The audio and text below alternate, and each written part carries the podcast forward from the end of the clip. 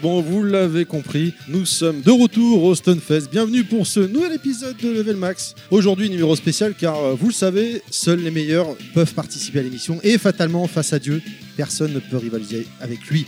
Donc vous l'aurez compris, je suis aujourd'hui accompagné du grand Klatsama. Ouf. Ça- ouais, fais gaffe, tu mouilles. Enfin, tu mouilles des aisselles, mais bon. euh, Comment c'est- tu vas mais mon vieux Bah écoute, ça va bien, je suis content. Voilà. Moi aussi, c'est vrai qu'en Tu- plus tu te fais rare dans nos émissions. en ce Ouais, moment. mais c'est Qu'est-ce c'est qui se normal. passe mais tu, tu passes de Dieu à Striker, j'ai l'impression. Ouais, non mais c'est justement, tu vois, c'est pour donner un peu de valeur à la chose, tu vois, un peu de rareté. C'est, c'est- voilà, c'est un objet rare. Je Ouais. suis un objet rare. Mais il va pas fa- trop falloir en faire quand même. hein. J'aimerais que tu reviennes un peu Mais plus comme avec, d'habitude. avec parcimonie, parce que S'il sinon te après, plaît, non, hein. mais parce que sinon après le podcast il est trop bien. Et Eh tu bah, sais, la perfection c'est ennuyeux, les, nos auditeurs ils vont s'ennuyer à force. Donc euh, voilà, faut que je, faut que je fasse des petites apparitions comme ça, inopinées, euh, tu sais, un peu comme les persos cachés, tu sais. D'accord. Enfin, Bon, le, le perso caché de Level Max c'est pas moi. je veux pas savoir.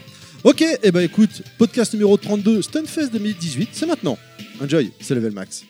Comment tu vas? Bah je t'ai déjà demandé, mais oui, non, mais je vais, à je vais toujours fois. bien depuis. euh, Depuis les deux minutes? deux- deux- deux secondes, ouais, même. Non, écoute, euh, ça va très très bien. Je suis ravi d'être là. Euh, surtout que ça fait deux ans quand même, hein, parce que la dernière édition euh, qu'on a fait, bon, la première, hein, qui était notre première, hein, notre dépucelage Stunfestien, bah, c'était il y a deux ans, parce qu'il n'y avait pas eu de Stunfest l'année dernière pour Voilà, une raison surtout ça, en fait. plus ou moins obscure d'organisation. Ouais, a réorganisation. On va essayer, de- on va essayer d'enquêter. Donc là, on vient d'arriver, chers auditeurs. on est tout frais. on est un peu claqué aussi avec la route, tout ça, etc. Mais bon, on est arrivé sous un soleil de plomb euh, Ah, magnifique. c'est agréable, c'est agréable. Euh, voilà, donc euh, pour ces, euh, ce premier des trois jours Stunfestiens, euh, comme je disais, donc on est vendredi, hein, on va Oui. pas faire de mystère. oui. Et ouais, de- s'annonce devant nous, je pense du, hein, du lourd, hein, a priori côté tournoi avec tout ce tout ce qu'on va voir. On va Est-ce qu'on aborde tout de suite le sujet délicat des tout, tournois? tout ce qu'on va décrire. Non, attends, juste après, on garde ça pour le, pour le, voilà, en, en bonus stage. Et ouais, non, voilà, effectivement, c'est vrai que c'était une attente difficile parce que moi, bah, je, toi, je pense que tu es d'accord avec moi, on avait vraiment ultra kiffé hein, euh, il y a deux ans. Oui, c'était super sympa. On, on s'était En bien fait, marré, c'était c'était super cool. ça va tellement vite que sur le moment, t'as du mal à réaliser. Et c'est une fois qu'on rentre, Ah bah ouais, c'est ça. hein. qu'on se dit putain, en fait, on a fait ça. C'est vrai qu'on a fait ça, on a vu ça et tout. Ouais, c'est ça, ouais. Donc, ouais, c'est euh, ouais, comme sa première fois, quoi. Donc là, c'est vrai tu qu'on réalises pas sur le coup et après, une de- semaine de- après, tu fais putain, elle m'a fait ça, elle m'a fait ça. Enfin voilà. Mais euh, mais voilà. quoi. Mais ouais, non, tu vois, c'est un peu comme t'attends, je sais pas, la suite d'un super film, euh, la, la nouvelle saison de Game of Thrones. Bah là, sauf que t'as attendu deux ans, t'en peux plus, quoi. Tu vois, là, t'es content, t'es là, t'es tout, t'es trépignant d'impatience. Euh, donc ouais, non, franchement, ça s'annonce bien. En plus cette année. C'est un peu plus euh, ouvert, on va dire, parce qu'il y a deux ans, il y avait, il y avait un peu moins de choses, un peu Alors, il y avait des travaux en fait à l'entrée Ouais, voilà, euh, ouais, du, Zénith. Donc là, on, on a l'espace est plus optimisé et euh, il y a quand même pas mal de choses à voir Ouais. et à revoir et à rejouer, évidemment. Qu'est-ce qu'on on a Est-ce qu'on peut dire un peu ce qu'on a déjà vu, non Ou, Bah euh, écoute, ouais, on a fait un petit tour là rapide, un petit tour des lieux, un fait repérage. Alors évidemment, hein, pour il y a toujours, euh, bah, enfin, enfin, je veux dire euh, l'espace tournoi, hein, qui, est, qui est, on va dire un petit peu le, le noyau dur du, du, du Stunfest. Avec les transats. Avec voilà, bon, il y a l'espace tournoi classique où t'es assis euh, comme une comme une charogne, et puis t'as as, l'espace avec les transats pour les pour les nantis, pour la France d'en haut, euh, qui donne sur la, la grande scène comme d'hab. Effectivement, ça, ça fait partie des marques du Stunfest, ça c'est vraiment cool. Quand on arrive à choper un transat, ils en ont même mis dehors avec le soleil qui fait. J'avoue, ça Voilà, c'est pas pour mal. moment, je vois encore des transats de livres. hein. Ouais, ouais, Par c'est vrai. contre, Bah, c'est vendredi Pour, quoi. pour- il y a un pour peu les moins de phases finales, ça va se compliquer sérieusement. hein. Ouais, ah oui, ça c'est sûr quoi. D'ailleurs, on a on a un mec de Dark Souls là-bas, là, tout tout cosplayé. Oui, je sais plus comment ça s'appelle. là. Je- ouais, le mec est tout en armure. Celui qui avec est un- pour le- l'amiibo là, qui va sortir. avec un home en métal et tout, le pauvre il doit souffrir là-dessous.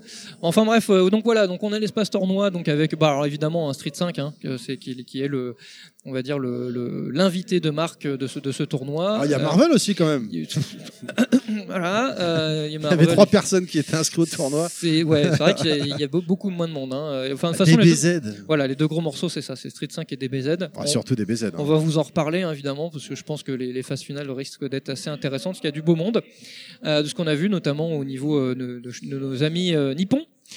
On a aussi donc un espace speedrun. Euh, qui, a assez euh, comment dire bah il y a quand même pas mal de monde et c'est intéressant on a, on a petit- vu un petit speedrun tout à l'heure sur, Sur Sonic Adventure 2, ouais. ouais, Sonic 2 le mec les mecs qui euh, à travers les, les, glitches ouais. ouais, c'est pas mal. Non, franchement, les mecs, ils sont, ils sont sacrément doués. Euh, Qu'est-ce qu'on a vu d'autre? Alors évidemment, il y a l'espace euh, indé.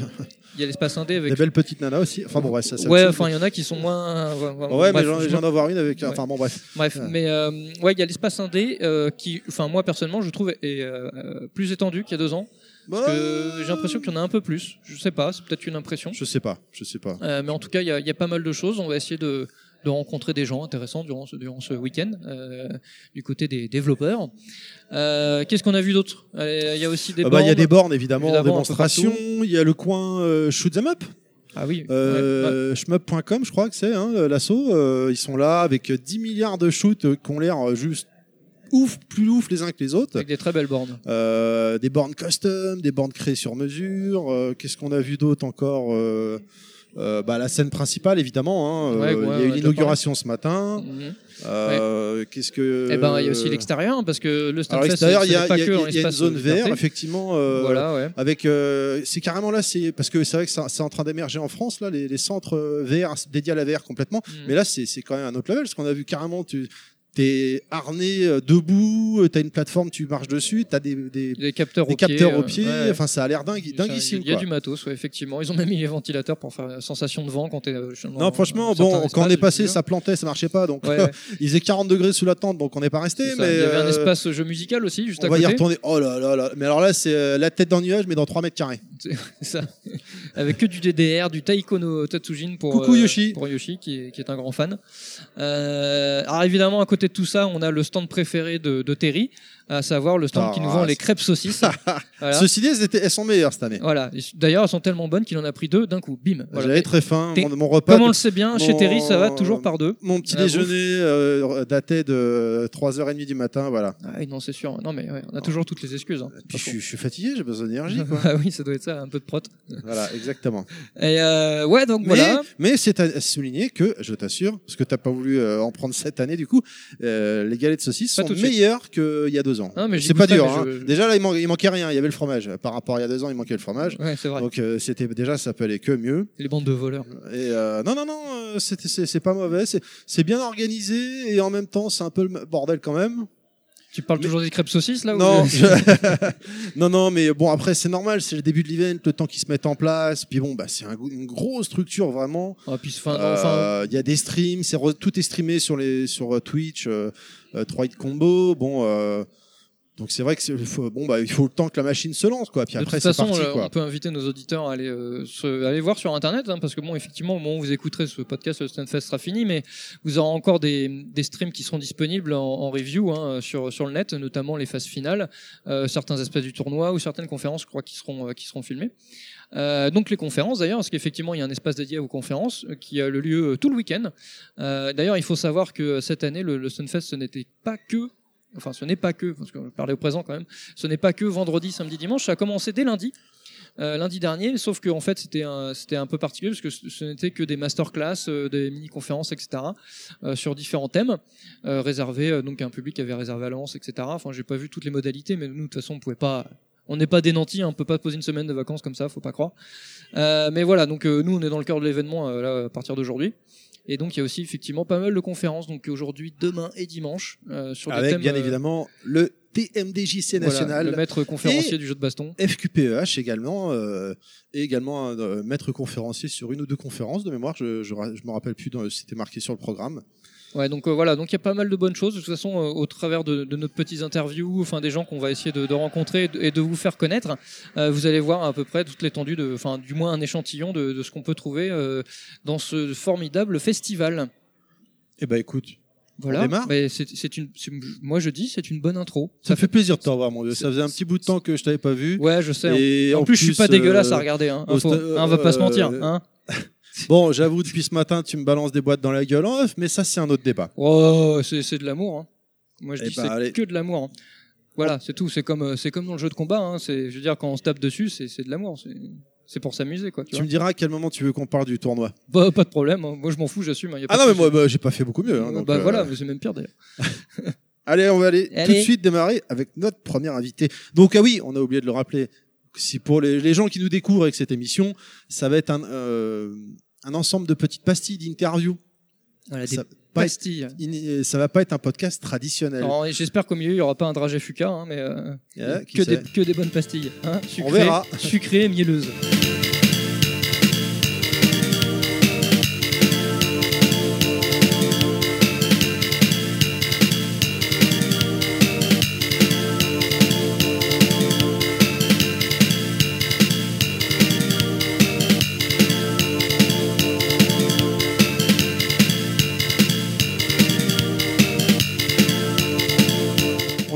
Stunfest, je suis toujours avec Lad. Oui, c'est vrai, c'est toujours moi. Voilà, de toute façon, on est que deux. C'est- c'est Et pas là, on faux. a une grande chance de. Je l'ai euh, alpagué au vol, il a été un petit peu surpris. Oui, ils veulent Ouais. quoi? Qu'est-ce T'en qu'il es veut encore un peu Euh, essoufflé, hein, l'impression que c'était un combat de haute lutte. euh, bah, il était avec, avec Monsieur Karaté, bon, il était avec d'autres personnes. J'ai- J'ai j'ai pris mon courage à deux mains. Toi, j'ai pas autant de Non, mais chance que d'aisance que toi. je- non mais je suis fier de toi, c'est c'est Et beau. c'est une personne qui est euh, présente dans le milieu euh, du, du jeu, du jeu vidéo, du jeu de combat, de l'e-sport depuis euh, pas mal d'années, qui était même euh, à l'origine de GameFan. Ah, c'est vrai, ça, ça fait un moment. Hein. Depuis Moi, per- 99. Moi Ouais. personnellement, je, je connaissais pas GameFan et j'ai découvert ça en fait tardivement en ayant regardé le reportage euh, Pixel Combat Ah ouais? Que j'aurais aimé qu'ils le sortent en DVD, ils l'ont jamais fait malheureusement. Très beau docu. Il est maintenant sur J1, il est à l'origine de beaucoup d'organisations d'événements en France. De- dernièrement la comment ça s'appelle à Paris là? Play Paris. La Play Paris. Ouais. Il a été à l'origine également de la World Game Cup à Cannes. Ah, c'est vrai. Il est maintenant également à l'origine d'un manga. Et on pourrait en faire encore plein d'autres, mais Il on, a va, sauvé- on va il a- finir par le présenter. Non, sinon, il, a, euh, il a sauvé des petits enfants au tiers monde. euh, il, a, il, a, il, a, il a trouvé les remèdes à des graves maladies. Pour voir dans euh, quel univers, parce qu'il y en a 12. c'est vrai, c'est vrai. tout à fait. Monsieur Guillaume d'Horizon, AK, si on le dit encore, je sais pas, A5K, Enchanté. Enchanté. Ah oui, c'est ça. Merci beaucoup de m'accueillir en tout cas. Bah, merci, merci d'être venu. Je veux dire, Ah bah, euh, de- on, de est, on est venir, bien, euh, on est au meilleur endroit sur faire- Terre et avec les meilleures personnes.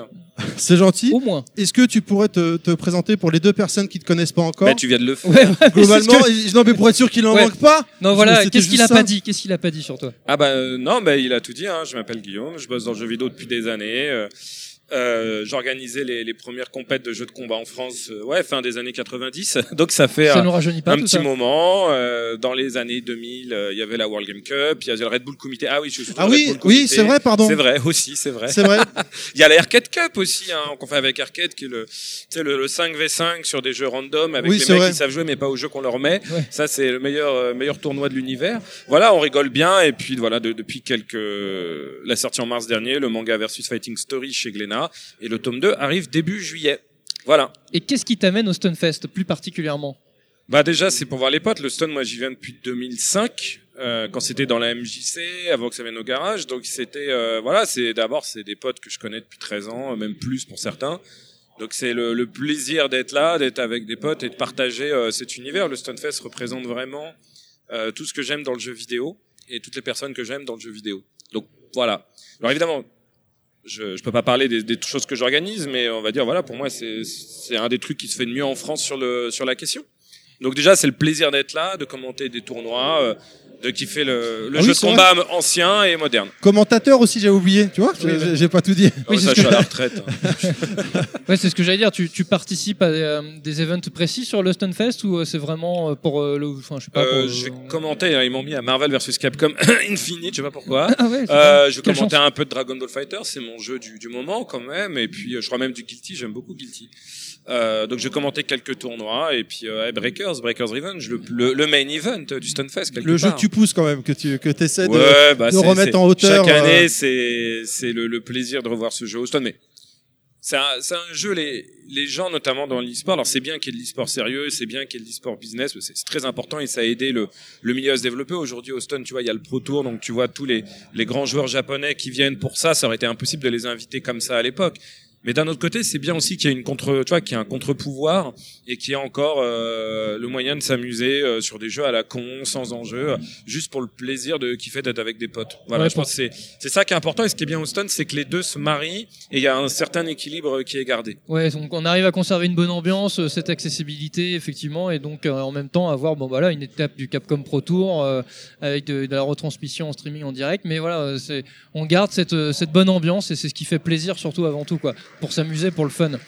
Bien sûr, il y a des chaises longues aussi. Il y a, il y a pas vraiment, c'est quand même le meilleur tournoi de chaises longues du monde.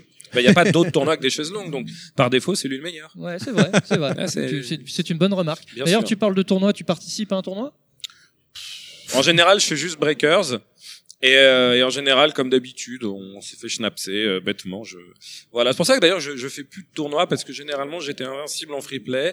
Et quand ça arrive en tournoi, je perds comme une merde. Et donc, j'étais invincible aujourd'hui en free play et j'ai perdu comme une merde au tournoi. Oh. J'ai respecté mon indo. Et comme je suis le pire mauvais perdant de la terre, mais vraiment. Hein, et c'est pour ça qu'à une époque, au début, je jouais, hein, je faisais les tournois au début des années 2000. Et comme je remarquais que j'étais tellement mauvais perdant que si euh, j'avais un truc à organiser derrière ou à commenter, après, j'étais plus dans le truc. Parce que tu sais, quand tu Oui, perds, euh, après, t'es t'es pas bien. Et le- donc, je crois que ça doit être, euh, genre, il y a plus de 10 ans, j'ai décidé, euh, plus jamais je fais un tournoi. À part, voilà, les, les trucs marrants, parce que ça, c'est avec les potes, j'en j'en ai rien à foutre. Mais je fais plus jamais de tournoi sérieux, comme ça, je, euh, je peux me concentrer euh, Pour, pour la vraie sur le commentaire. Et, ouais, et conserver et puis quand j'organise, c'est normal que les ceux qui organisent ne, ne participent pas, je trouve, à un certain niveau. Voilà. Mais euh, voilà. Mais finalement, c'est ça. hein, les organisateurs et les commentateurs, c'est des joueurs frustrés, comme les scénaristes sont des dessinateurs frustrés. Hmm. Eh ben, puisque tu parles de, de, de scénaristes et de dessinateurs, est-ce que tu pourrais nous en parler un petit peu de versus euh, versus fighting, s'il te plaît, le livre que tu as fait? Alors, en fait, euh, l'idée, c'est que dans tout ce qui est jeux vidéo, moi, je suis revenu. J'avais une assoce donc depuis la fin des années 90, mais gros- grosso modo jusqu'à euh, 2014 et mon arrivée avec Red Bull au Red Bull Comité. Euh, pendant 15 ans, je faisais que euh, avec divers assos, on organisait euh, bah, un peu comme le stun. Pour moi, le jeu vidéo et les compètes, c'était que du travail associatif. J'avais jamais gagné un centime à- à- avec ça. Ce qui veut dire que mon vrai métier, en fait, c'est d'être scénariste. Euh, avant 2014, je bossais pas professionnellement dans les jeux vidéo. Bah si, j'avais eu la boîte de presse avec les magazines, mais on gagnait pas un rond, hein, faut être très honnête. Donc, euh, disons que les jeux vidéo ne m'ont pas rapporté d'argent avant il y a quelques années. Donc, mon, mon, voilà, mon métier principal où j'ai fait pas mal de bandes dessinées et de mangas chez Glénat, Les Humano, Pika et pas je mal, pas euh, pas mal d'autres boîtes d'édition. Euh, mais sous divers pseudos, pas, pas le pseudo d'Asenka justement. D'accord. Et euh, voilà, c'était quand même mon métier principal. Et un de mes grands kiffs, et ça faisait depuis l'époque de Game Fan que je l'avais sur le dos, c'était de, de réunir mes deux grandes passions, c'est-à-dire l'écriture et le jeu de combat. C'est logique. Et on avait eu, j'avais l'idée des Game Fan, parce que dans Game Fan, t'avais le manga King of Gamers, qui était pareil, c'était une sorte d'Ikaru no Go euh, sur le jeu de combat. D'accord. Et euh, on avait ça pour se marrer à l'époque, mais tu vois, on n'avait pas la licence, on n'avait pas de... Enfin, c'était un peu à l'arrache, quoi. Ouais, c'est ça. hein. Et euh, dans les années 2000, comme après, bah, j'avais euh, commencé à publier en pro à partir de 2006, avoir une certaine carrière là-dedans. Ça me permettait d'avoir des discussions à un autre niveau avec les éditeurs. Et quand j'ai pu enfin, parce que le, le manga est sous licence officielle Street Fighter, donc quand j'ai pu enfin négocier la licence Street Fighter pour l'exploiter dans le manga, même si c'est pas, euh, voilà, ils jouent à Street Fighter les mecs. Bah là, j'ai pu me rapprocher de l'éditeur et lui dire voilà, j'arrive, j'ai un shonen sportif, c'est une comédie. Euh, et j'arrive avec la licence Street, qui a parlé à l'éditeur, surtout que l'e-sport commençait à être vraiment à la mode au milieu des années 2010. Euh, J'avais les, les arguments euh, pour signer un titre sur le sujet. Et comment ça s'est ça passé ça a justement euh, l'obtention de cette licence de Street Fighter? Ça, peux pas en compliqué ou, euh, Non, mais ce que je veux dire, pas dans les détails. Je veux En dire, fait, que ça a été, ça a été prise de tête compliqué. ou finalement non, pas du tout. euh, C'est-à-dire, C'était compliqué pendant des années, mais il y a Parce qu'on a toujours, enfin, tu sais, si tu veux, de, notre vision, euh, euh, quand on, en dehors de choses, on a toujours cette, cette vision où de, des Japonais austères, très fermés, etc. Alors qu'en fait, euh, j'ai des différents sons de cloche de, de gens euh, qui me rencontrent, mais non, il Oui y y a cette dimension-là, mais après, une fois, une fois que ça se passe bien, qu'on a brisé la glace, après, au contraire, ils sont très ouverts à certaines choses. Bah, disons- tu confirmes euh, son- Je pense que ça dépend vraiment sur qui tu tombes. Honnêtement, il y a de tout. Ouais. Mais nous, ce qu'on a fait, c'est que comme j'avais notamment le Red Bull Community, je pouvais discuter directement avec euh, certaines personnes chez Capcom, UK, euh, USA, etc. Moi, je dis, on a dealé directement, en fait, avec le, le Head Office Marketing Europe qui est en Angleterre, qui lui-même a fait remonter les deals aux États-Unis et aux Japonais, mais c'est eux qu'on traitait avec le Japonais. J'ai jamais parlé, en fait, euh, directement. Enfin, j'ai déjà rencontré Ono, mais c'était pour le, le comité, ça avait rien à voir avec Hmm. ça. Il sait même pas que je fais ça. Euh, non, non, non, on a, on a vraiment dealé d'abord avec l'Europe et qui a fait remonter le deal. Et après, c'est honnêtement, c'est mon éditeur et les gens chez mon éditeur qui ont dealé directement avec eux entre gens de grandes sociétés. D'accord, ok. Moi, j'avais juste euh, a- amené l'impulsion, amené l'idée du deal, et après, ils ont conclu leur contrat entre eux. Voilà. Et, euh, et, et j'imagine que tu avais un cahier des charges à respecter ou tu étais assez libre euh, Non, je suis hyper libre parce que, Ouais, ça c'est bien. en fait, si on avait décidé de faire un manga où c'est on dessine le perso de Ryu par exemple. Hmm. Là, ça aurait été cahier des charges, l'enfer et tout. Là, c'est pas du tout ça qu'on fait. Nous, on raconte un manga sur les joueurs de jeux de combat. C'est pas un manga sur Street, c'est un manga sur les joueurs. Oui, Et il joue à Street. Oui, joue oui, à non, Street. C'est vrai, ouais, c'est vrai. Et mais quelque part, c'est aussi une forme de placement de produit parce qu'il pourrait jouer à Guilty. Il, il- voilà, c'est en fait c'est les joueurs le héros de l'histoire. C'est pas Ryu, c'est pas Guile. Donc nous, ce qu'on a négocié, c'est simplement euh, notamment des droits d'utilisation euh, du jeu, de screen qu'on redessine, ce genre de choses. Mais c'est pas du tout le même contrat de licensing que si tu fais un film sur Street ou un vrai manga avec les persos de Street Ouais, Fighter. Donc c'est heureusement si j'avais voulu faire ça, ça aurait été un milliard de fois plus compliqué et plus cher. Ouais, Donc c'est aussi parce qu'ils ont compris ça, et je pense qu'ils ont compris aussi quelque part, c'était aussi faire la, la promotion du Capcom Pro Tour, puisqu'on on, on, on peut aussi citer, le Capcom Pro Tour, des images du Pro Tour, etc. Donc c'est un deal gagnant-gagnant entre Glénat et, et Capcom, et tout le monde est content. Ouais, ouais, c'est parce qu'au-delà de finalement de, du, de la licence, comme tu le dis, c'est la, la, la promotion bah, de, du e-sport, enfin dans le dans le jeu Promotion de de, combat, ce milieu, ouais, voilà. Ouais. C'est voilà, il joue à Street et on essaie d'être assez précis quand il y a des matchs, mais c'est comme euh, par exemple le, dans Ikaru no Go, tu t'intéresses au personnage, tu t'intéresses pas forcément au Go, ou alors euh, si tu regardes, tu prends le mon meilleur exemple, j'adore vraiment mon gars sportif, c'est Ice Shield 21. Les mecs qui font du football américain, j'en ai rien à foutre du football américain, mais le manga il est extraordinaire Mm. parce que ce qui t'intéresse, c'est les mecs qui se tapent dessus, qui jouent au football américain, à la pétanque. En fait, c'est pas le problème. Tu pourrais faire un génial manga sportif sur la pétanque. Et l'art des Japonais, qui est quand même extraordinaire, c'est qu'ils arrivent à te faire kiffer à peu près tout et n'importe quoi grâce à à la narration et à l'écriture de leurs personnages. Vrai. Euh, je veux dire, euh, tu- tu- voilà, ils peuvent t'intéresser euh, bah, à du Go. ouais. C'est quand même le meilleur exemple, Ikaru no Go. hein. Qui s'intéresse au Go en France avant d'avoir lu Ikaru no Go Et alors, j'ai j'ai vu que tu avais caricaturé des amis à toi dedans. Je pense à TKO, le- qui est le, le boss du, du- de la salle. Euh, et toi, tu t'es mis dedans? Non, non, non, non, non, non, ap- Même pas en perso caché dis- non, non, disons que. Alors déjà, il y a des personnages qui sont. euh, C'est quand même très visible. Dire que ceux les plus proches, où on se fait confiance et tout, des mecs comme euh, TKO ou Karate, qui est le héros à partir de, enfin héros à partir du tome 2, qui est un personnage important dans le tome 2. Euh, tu, tu vois que c'est eux. Il y a pas de, on cherche pas à magouiller. Ceux hein. qui connaissent Euh, ouais, l'univers, ils savent que ça sera voilà. pas très difficile. Après, il y a des personnages qui sont masqués, on a changé les designs. Souvent, il y a des personnalités mélangées. Et euh, après, je pense que quand t'écris, tu mets un peu de toi-même dans le héros et dans un peu tout le monde. Mais il y a pas genre juste moi. Ça serait quand même. euh, Alors déjà, je trouve que c'est quand même hyper nombriliste quand t'écris et quand t'es scénariste de manière générale. Mais ça serait encore plus nombriliste euh, de, de se mettre soi-même. Et il y a du vécu, j'imagine? Tu t'es inspiré de certaines expériences euh, personnelles ou de choses qui sont arrivées, que t'as vues ou que t'as euh, ou t'as été Ouais, il y a des en trucs. tournoi? Ouais, non, bah, oui, il y a des trucs. Maintenant, le, le principe du manga, c'est de prendre la réalité et de la distordre pour l'extrapoler. Donc, c'est tout le temps ce que tu vas avoir. Il y, a, il y a- du vrai qui est mélangé avec du faux et le tout est dans un shaker et on en rajoute 3 tonnes. Mais il y a, il y a toujours quelque part, j'ai un perso, c'est Firion, le mythomaster. euh, il fait allusion à, à quelqu'un que j'adore par ailleurs. Mais c'est un clin d'œil. Mais on a évidemment exagéré sa personnalité. Euh, karaté dans le manga. Alors lui c'est particulier parce que le vrai est déjà tellement un personnage de manga que t'as beau exagérer, t'es toujours en dessous du vrai. Donc ça c'est ça c'est une autre problématique. Euh, voilà, c'est marrant parce qu'il y a des, tu vois dans le tome 2 il y a des euh, il y a, il y, a, il y a- y a des planches où euh, c'est euh, il y a des il y a des il y a des phrases c'est des phrases que j'ai pris de karaté quoi c'est des trucs qu'il dit je fais ça ça sera dans le manga quoi à un moment euh, je sais pas si vous avez des un- copyri- copyrights. attends j'ai la parce que j'ai l'album sur moi attends j'ai la planche Ah, Attention. C'est assez rigolo parce que je sais pas si vous avez remarqué, mais Monsieur Karaté, il porte des lunettes. Mais en fait, c'est des lunettes qui n'ont pas de verre. Je sais Ah pas oui. si vous avez remarqué. C'est ce juste pour le style.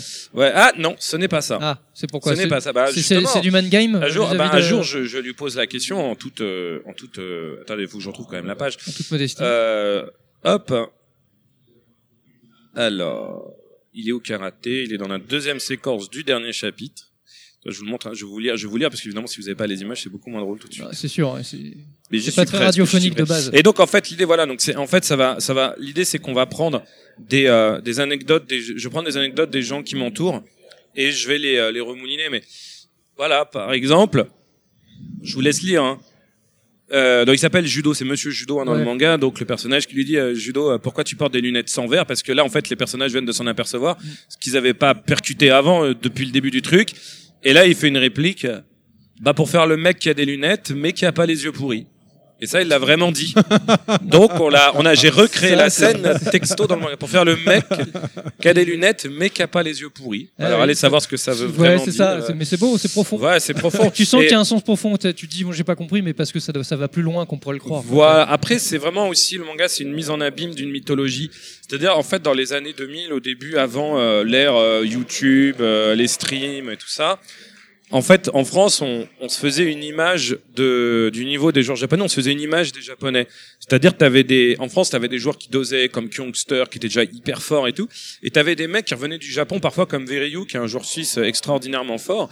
Et ils nous déraillaient, mais ils nous déraillaient violent. Il nous expliquait qu'il avait fait un stage au Japon avec un mec qu'on connaissait pas encore. Il disait Bass, Tokido, on savait pas qui c'était. Mais il me disait, c'est mes sensei là-bas. Il me disait Bass, il m'a mis 100-0. Et là, Veryu, il nous a mis au mec le plus fort. Il lui mettait 10-0 et le mec nous mettait déjà 10-0, tu vois. Et il nous disait après, Bass, en plus, il y a un mec encore plus fort que lui à ce moment-là à CVS2. C'était Tokido qui avait d'ailleurs gagné euh, l'Evo, euh, non, le Tugeki sur CVS2. Ok, ouais. Et il disait Tugeki, donc il bute le mec qui te bute, qui nous bute. Et là, tu sais, dans nos têtes, on se disait, c'est, c'est, c'est Senseiya. C'est-à-dire que nous, on n'était même pas les chevaliers de bronze, et il y avait les 12 maisons des chevaliers d'or au Japon, et ils étaient invincibles. Mais euh, il y avait tout, en fait, un univers, une mythologie, tu sais, des films que tu, tu te fais dans ta tête, où tu t'imagines là-bas, t'arrives dans la salle, les mecs, ils ont les bras croisés comme ça, ils rigolent. Et, et un jour, en 2005, c'était notre premier Japon, on y était avec Youngster, il y avait toute la team pour jouer à Guilty Gear. Et on débarque à mort à Shinjuku, euh, c'était juste près Togeki. Et Youngster, à ce moment-là, il avait vraiment tout le monde en Europe, il défonçait tout le monde, et il arrive dans la salle, et il se fait massacrer, tout le monde, hein, pas que lui, hein, et il se fait massacrer euh, par... Mais par tout le monde, par des joueurs lambda de la C'est salle. ça le pire. Ah, C'est, vache. t'arrives, c'est euh, au Kutonoken saison 2 quand ils vont sur l'île démoniaque, tu vois, c'est tout le monde est un daron. Et après, il y avait un gnome, euh, vraiment à l'époque on le voyait comme ça. Alors c'est pas le cas bien sûr, ce n'est pas péjoratif ce que je dis, mais c'est l'impression dans, tu sais, dans nos souvenirs. Et euh, le mec, il arrive dans la salle et il met mais beat by infini, mais quand je te dis infini, il perd pas un match à tous les darons de la salle qui nous avaient déjà daronisés. et Chokester, il me dit, je vais aller parler à ce mec-là, parce que si ce mec-là il fait pas le Tugiki, j'arrête les jeux vidéo. Il me dit, c'est pas possible, il est trop fort. Et il va le voir et le mec lui dit, euh, t'appelles comment? Il fait, ouais, je m'appelle Ogawa. Et, Ah. euh, et euh, deux jours plus tard, il écrasait tout le monde au Tugeki. Voilà. Et ça, c'est l'anecdote. Et en fait, tout ça, tu prends ça, ce qui, c'est des choses qui sont arrivées mélangées avec des souvenirs, des exagérations, et puis t'en fais une mise en abîme et t'en crées une mythologie qui peut correspondre au manga qui est dans l'exagération. Ou bien sûr, on en rajoute trois tonnes, mais il y a tout part d'un fond de vérité en fait. Ouais, c'est ça qui est bon. C'est effectivement ces expériences. Mais à la limite, tu vois, quand tu vois ce que tu, nous racontes, on a presque envie de se dire que parfois la réalité, elle nous apporte, euh, enfin, nous apporte beaucoup plus de choses et elle nous fait, elle nous transporte parce qu'au final, c'est des expériences qui restent uniques. Et, euh, et je pense que quelque part, même si euh, dans, dans des médias, tu vois, comme le manga, tu peux, tu peux euh, aisément exagé- exagérer les choses, euh, c'est finalement euh, sans commune mesure avec la vraie expérience que tu peux retirer de certains événements que tu as vécu toi-même, quoi. Et c'est ça, ça qui est. Ah qui est bien sûr, de toute façon, bon, il y a rien qui remplacera. Il y a rien qui se remplacera ce que tu peux vivre toi-même. hein. Bon, là, Enfin, de- je- jusque là. Je comprends pourquoi t'es scénariste, rien que t'en parles là, franchement, j'ai envie de connaître la suite. Hein. c'est sûr. et, euh, et donc justement par rapport à toutes ces sommes d'expérience, donc pour en revenir au Stunfest, parce que tu donc finalement tu, tu connais l'événement depuis un petit moment, euh, com- comment tu, tu traduirais l'évolution du Stunfest depuis la, la première fois que tu y as été jusqu'à aujourd'hui? Je pense que c'est c'est très impressionnant parce que pour organiser des, des salons et des compétitions, c'est une association, hein, un Troid Combo qui est notamment à la, base euh, du Stunfest. Et croyez-moi, organiser un truc comme ça, euh, c'est hyper impressionnant. Moi, je vois, en plus, c'est une déformation professionnelle, mais euh, je vois tous les détails. Tu regardes par exemple euh, le petit programme, euh, les visuels, euh, le design. C'est Thomas, je crois, qui s'occupe de ce genre de choses. Euh, le, le catering pour le staff. Il y a des tas de détails où ils ont un soin euh, hyper intelligent, même la programmation. Je sais qu'on parle beaucoup de jeux de combat, mais la programmation qu'ils ont en jeu indé, la programmation qu'ils ont depuis longtemps d'ailleurs en musique, euh, les super plays, euh, Ah, en termes de contenu de programmation, pour moi, ça vaut euh, dix fois euh, des grands salons que je ne citerai pas, euh, qui existent en France et ailleurs. Euh, c'est beaucoup plus pertinent et intelligent et, et ça correspond, je pense, à, à ce qui pro, ce dont ils font la promotion, c'est-à-dire de fêter euh, la culture vidéoludique. Euh, et, c'est le but. Et en fait, voilà. Alors après, euh, je, je dénigre rien. Tu vois, il y, a- il y a des très grands salons, t'as les éditeurs qui présentent leurs produits, et c'est très bien que ça existe. C'est très bien que ça existe en France, et euh, et il y a un, c'est normal qu'il y ait un public pour Ouais, mais ça. là, Mais, des le jeu vidéo n'est pas Que ça. que ça. Voilà. Et c'est bien qu'il y ait une contrebalance, comme je disais. Mais c'est comme pour le l'e-sport. C'est bien qu'il y ait des contre-pouvoirs. Et le Stunfest, c'est un contre-pouvoir dans la culture vidéoludique. C'est donc bien qu'il existe, comme il est bien qu'il y ait des grands salons qui existent, comme il est bien qu'il y ait des blockbusters en films américains qui existent et des films euh, indés. C'est exactement la même chose. Comme il faut qu'il y ait les jeux indés qui existent. Donc, que ce, cet écosystème existe et qu'il ouvre, à mon avis, à, à certaines personnes, parce que honnêtement, nous on est dedans, donc on vient là. euh, Pour nous, ouais, c'est normal d'avoir une euh, scène comme ça, des jeux de combat qui retransmettent, c'est normal. Mais à l'époque, faut savoir qu'il y avait déjà un japonais qui venait, on était tous dingues et on jouait à la zub il y avait pas de stream et on s'en foutait quoi. Il y a les, le premier Stunfest avait quand même pendant que les mecs ils jouent pendant les finales. T'avais des mecs en slip qui débarquaient sur scène avec des trompettes pour faire chier les joueurs parce que ça rajoutait la hype. Aujourd'hui, t'imagines, tu fais ça en finale du Capcom Pro Tour, tu te fais passer par la fenêtre. Euh, J'imagine la tête des Japonais. donc- Ils resteraient stoïques, je suis sûr. tu sais. donc voilà, euh, c'est euh, euh, voilà, donc c'est important qu'on ait ça et c'est important surtout que ce soit le fait que ce soit fait par une assoce contribue sans doute à ce ce contre-pouvoir. Et euh, puis voilà.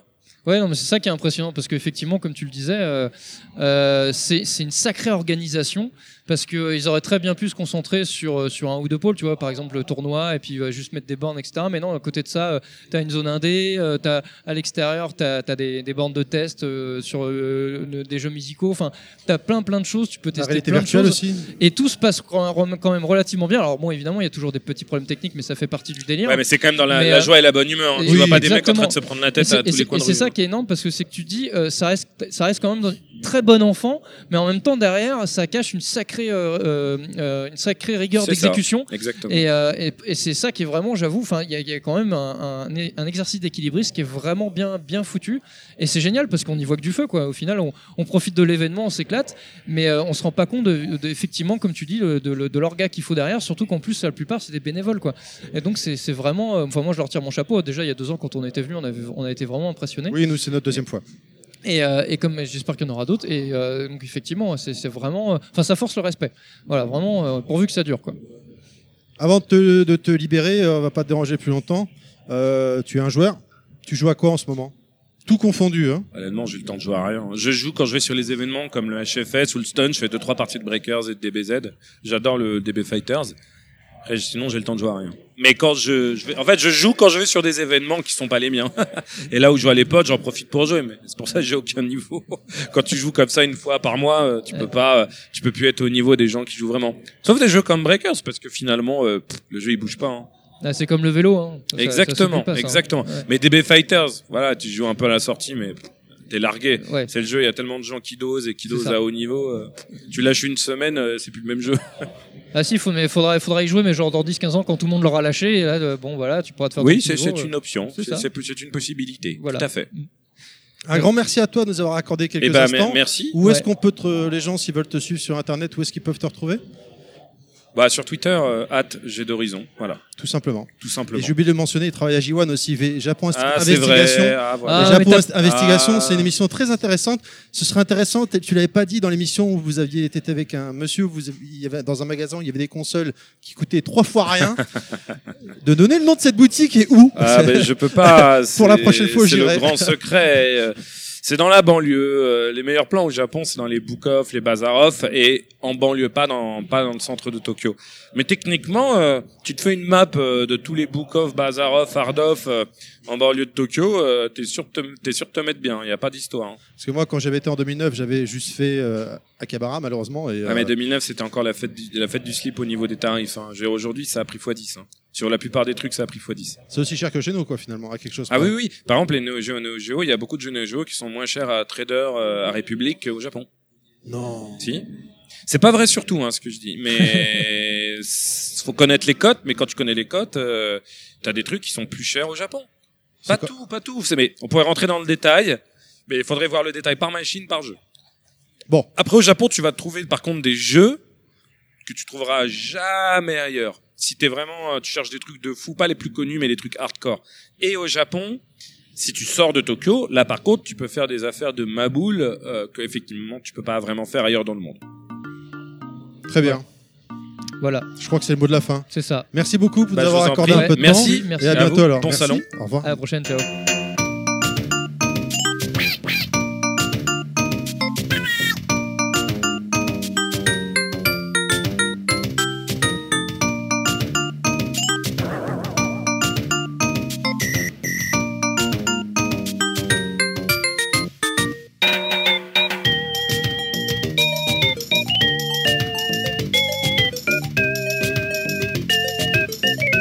Et sans transition, ici Level Max au Stunfest, toujours, enfin toujours, ça c'est sûr, mais... Et on va commencer avec le meilleur forum du monde, pour la meilleure console du monde, et c'est un petit peu un coup de cœur, on a fait... On a... Pour la Rolls-Royce. Ouais, voilà, on n'est pas très objectif, parce qu'il se trouve que ça fait un peu écho à notre tout premier podcast, qui Oui. avait un sujet en or, parce Il y a que c'est une- trois ans. c'est une console qu'on adore, et c'est ni plus ni moins que la Neo Geo, la Rolls-Royce, comme tu le dis, AES. Et donc, du coup, on est passé à côté d'un petit stand, un petit euh, stand fort intéressant euh, qui s'appelle Neo Geo Fan, en référence au forum donc euh, du même nom. Et euh, nous avons euh, un digne représentant ici même, et qui va se présenter à vous, chers auditeurs. Bonjour, bah moi c'est Megaman du forum Neo Geo Fan, comme euh, ça vient d'être dit. Bonjour Megaman, mais euh, Megaman euh, sur Neo Geo, comment Ouais. ça se fait euh Euh, c'est un vieux pseudo, et puis on, on a le droit d'avoir des goûts euh, Mais di- t'as di- raison. diver- diversi- diversifiés. Mais il manquait que ça, la Neo Geo, un, un bon Ah Megaman. bon, Megaman, c'est Hein vrai, c'est vrai que ça aurait été une, ça aurait été une Ah ouais. idée. Il y a un Bomberman, il y a, il y a- il y a- il y a d'autres jeux comme ça, euh, d'autres éditeurs. C'est mais- pas faux, c'est pas faux, c'est vrai. Mais bon, après, euh, on peut pas tout avoir non plus. hein. On peut pas avoir le beurre et l'argent du beurre. Sinon, euh, Est-ce que tu peux donc présenter ton association? Megaman. Alors, ce n'est pas une association, c'est une communauté, c'est un forum. Pour être précis, c'est un forum site. Donc Neo Geo Fan, qui est un, qui est un forum francophone euh, dédié à la Neo Geo et euh, plus généralement à la, à la marque SNK. Même si bien sûr, voilà, notre, notre cœur de, de cible, c'est la, c'est la Neo Geo. et du coup, euh, le pourquoi le Stunfest? Alors nous, c'est un partenariat carrément euh, historique parce que euh, on n'était pas là à la toute première édition du Stunfest, mais on, on était là à la deuxième ou la ou la troisième. euh, je devais avoir 16 ans. Ouais, Donc ça euh, remonte à loin déjà. ouais. Voilà, j'avais j'avais tout juste une néo et on, on voulait absolument euh, aller à ce à ce truc-là parce qu'à l'époque il y avait pas il y avait pas grand chose même dans dans toute la Bretagne et dans dans toute la France et euh, et puis c'était l'en- l'endroit où il fallait être pour euh, jouer tâter de la borne euh, jouer de la néo puis c'était euh, CoF 2002 et tout ça enfin toute une Puis toute une rencontrer, époque. rencontrer les camarades euh, fa- fans euh, eux aussi de Neo Geo, euh, qui, quand- avec qui tu peux partager euh, ta passion de, de cette formidable, machine, forcément. Voilà, voilà, faire les faire les tournois et tout. Euh, ouais, le, le Stunfest c'est c'est une, une très belle ambiance, un très un très beau lieu. Et euh, du coup, votre, euh, ben, en quoi constitue, enfin, principalement ce que vous faites, c'est vous vous faites de- du, du recensement de données sur la Neo Geo, vous vous éditez des listes complètes, euh, enfin, en- qu'est-ce que finalement, outre outre le fait euh, via le forum de partager votre passion sur la Neo Geo, euh, de quoi il retourne exactement? Qu'est-ce que vous en quoi, enfin, vous passez le, clair, le plus clair de votre temps sur, euh, sur tout, ces, tout, tout ce qui rapporte à la Neo Geo et SNK, donc euh, principalement? Alors, le, le forum, bien sûr, sert de sert de ressource. Donc, euh, effectivement, il y a des gens qui, qui numérisent, par exemple, des, euh, des tests de, de, de vieux magazines sur euh, sur la Neo qui partagent des infos.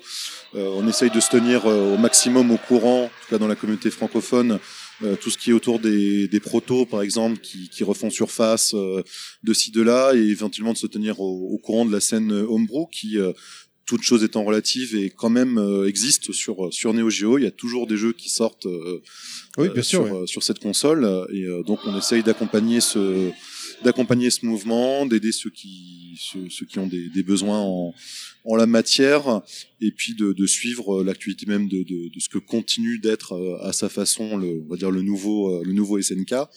On est on est curieux même si souvent déçu mais curieux quand Ouais. même. Euh, Il y a des choses intéressantes qui se qui se passent et puis euh, toujours rassembler euh, d'une façon ou d'une autre la communauté et euh, et transmettre en fait ce- cette passion quoi à la nouvelle euh, à la nouvelle génération. Mhm. Euh, en faisant aussi un devoir de mémoire par rapport à tout ce qu'on a connu avec l'âge d'or euh, donc de la Neo Geo. Et, euh, et donc justement, tu parlais du nouveau SNK. Euh, Qu'est-ce que tu en penses, euh, toi, à titre personnel, du nouveau SNK Est-ce que tu, vois ça d'un bon oeil finalement, même si il y a des piratés, ou est-ce que, je sais pas, ça, te déplaît sur certains aspects Dis-nous tout. Vas-y, balance. Voilà, c'est je suis pas forcément la, meilleure personne pour parler de ça parce que j'ai pas beaucoup joué à KOF 14 par exemple ou, des ou des choses comme ça mais je, suis content que ça existe en fait. Je suis content que qu'il y ait une marque qui qui essaye en tout cas de reprendre en main euh, les, les licences SNK euh, qui permettent leur diffusion mine de rien parce que euh, vous regardez sur Switch il y a un énorme euh, il y a beaucoup de beaucoup de jeux qui sont sortis. Alors on pourrait dire c'est juste de l'émulation enfin oui mais ces jeux appartiennent à quelqu'un. Il faut bien euh, que, que quelqu'un le prenne euh, le prenne en main et fasse fasse des choses avec le, le distribue donc euh, donc ça ça c'est plutôt bien. Après on voudrait que de, de vieilles licences soient remis au goût du jour euh, Fatal Fury? C'est un c'est un exemple Last Blade ou des Ah, Last Blade. voilà, il y aurait beaucoup, il y aurait beaucoup, beaucoup à dire, beaucoup à faire. Après, il y a des tentatives, mais c'est c'est peut-être vraiment sans, c'est peut-être juste un peu tôt aussi pour euh, pour voir ça. et Il y a, un- il y a un Samurai Spirit qui doit, qui, qui est en train de sortir ou qui est déjà sorti. Euh, Un nouveau? Ouais, ouais, ouais, en espèce de de, de dé un peu chelou. Euh, Ah merde, je suis passé à côté de celui-là? euh, je sais plus Sur- sur quel. Euh, euh, Après, ils font, ils font beaucoup de jeux aussi sur sur smartphone. Alors. Ouais. Après, ça, c'est une manne. Hein, aussi, un voilà, peu, c'est- enfin, si euh, ça marche, je comprends que ça marche au Japon. euh, nous, ça nous, ça nous parle pas forcément, mais euh, il y a des gens qui, qui prennent ça. Et puis, moi, ce que je vois, c'est qu'il y a des gens qui, qui viennent, qui viennent nous voir sur le stand parce qu'ils ont joué à KOF 14, tu vois. Et, euh, et pour moi, Oui, c'est donc tout, ce qui compte. Donc il y, a- il y a un nouveau public Oui, qui qui est bien. curieux, qui a une appétence. Et euh, donc faut voir, faut voir dans l'avenir. Jugera sur pièce. Ouais, non, parce que finalement, ce qui est bien, c'est ils, ils arrivent à faire continuer, euh, de continuer à faire vivre SNK, pardon, et euh, donc ces licences qu'on a, qui nous tiennent à cœur, et, euh, et effectivement de faire découvrir un nouveau public euh, ces jeux qui étaient déjà extraordinaires à l'époque, qui certes peuvent être datés ou difficiles d'accès pour des gens qui qui sont pas forcément euh, connaisseurs de, de ce type de gameplay de l'époque, mais le fait d'avoir des, des des revivals comme KOF 14, Mm. euh, qu'on adhère ou pas hein, à l'esthétique ou autre, c'est quand même, c'est quand même Tout un- très à regarder. c'est- c'est- je pense que c'est une bonne démarche. Parce que si après ça marche et qu'ils ils retirent des fonds, même avec leur, des- en exploitant les licences sur smartphone, ça peut peut-être donner après l'émergence d'autres titres ou d'autres licences qu'on aimerait bien voir revenir. Quoi. Et puis je vois qu'il y a quand même une, euh, une appétence pour la console, pour les jeux, enfin tout le tout le phénomène qui qui s'est passé autour de, de Windjammer par exemple, voilà et de sa ressortie euh, sur les consoles next gen, c'est c'est quelque chose d'assez euh, d'assez extraordinaire, d'autant que c'est des, des Français en partie qui sont occupés de ça. Ouais, c'est Dotemu. euh, ouais, et je, je trouve ça je trouve ça vraiment chouette. Enfin ça c'est le genre de de choses qui nous qui nous réjouit, surtout qui travaillent à voilà, c'est pas Ah, ça que de l'émulation, à, à développer le jeu dans d'autres, euh, voilà, d'offrir de nouvelles options. euh, je trouve ça vraiment très euh, très positif pour le coup. J'y joue pas beaucoup à Windjammer sur euh, donc la version qui est ressortie, mais Mm. je l'ai acheté euh, par principe pour soutenir SNK parce que effectivement je trouve que c'est une belle démarche et euh, bah, comme toi moi j'aimerais bien vraiment euh, euh, je suis content qu'ils soient encore vivants et euh, qu'ils commencent qu'ils essaient de se reprendre en main depuis que les Chinois les ont rachetés Mm. euh, pour les faire euh, repartir quoi. Non, c'est sûr. Effectivement, bah, c'est l'avantage du l'exploitation commerciale rétro gaming. C'est bon, effectivement, des fois, ils, choisissent la facilité à nous juste nous re- ressortir des choses. Alors, je parle pas forcément que de SNK, hein, tous, hein, ils, sont, ils, enfin, ils se sont tous engouffrés là-dedans. Mais l'avantage, effectivement, c'est d'avoir des bonnes, des super initiatives, comme on le parle, euh, on a dit avec Windjammer, et de voir des titres remis sur le devant de la scène et supportés par une communauté. En plus, la communauté de Windjammer en France est très active. C'est pour ça que c'est Français qui étaient à- euh, à l'origine. On en a rencontré euh, certains et des, des, des gars extra. Puis bon, c'est pareil, moi c'est un jeu que j'adore. Enfin, puis c'est, enfin, ça fait partie de ces jeux quand tu les as surtout à l'époque. Tu reviens toujours dessus, tu t'é- tu t'éclates toujours quoi. C'est, même si c'est bon, voilà, effectivement c'est daté, etc. Mais je sais pas, il y a toujours un fun, il y a quelque chose quoi. Et il y a beaucoup de titres comme ça sur Neo Geo qui sont vraiment, euh, enfin voilà, que- enfin, qui ont vraiment ce capital fun qui est, euh, qui est inédit quoi. Et c'est vrai que ça fait plaisir de voir ces choses-là revivre. Là c'est un peu éparpillé mais revenons sur euh, le forum Neo Geo Fan. Euh, ça fait combien de temps que tu fais partie de ce forum? Et quel est ton rôle au sein du forum? Alors euh, moi je suis sur Neo Geo Fun depuis que j'ai 12 ans et euh, Rappelle-nous ton âge. et, j- et- et j'en ai 29 aujourd'hui donc euh, fais, fais le Ah. fais le calcul rapidement ça fait un ça fait un moment que que, que je suis là-bas.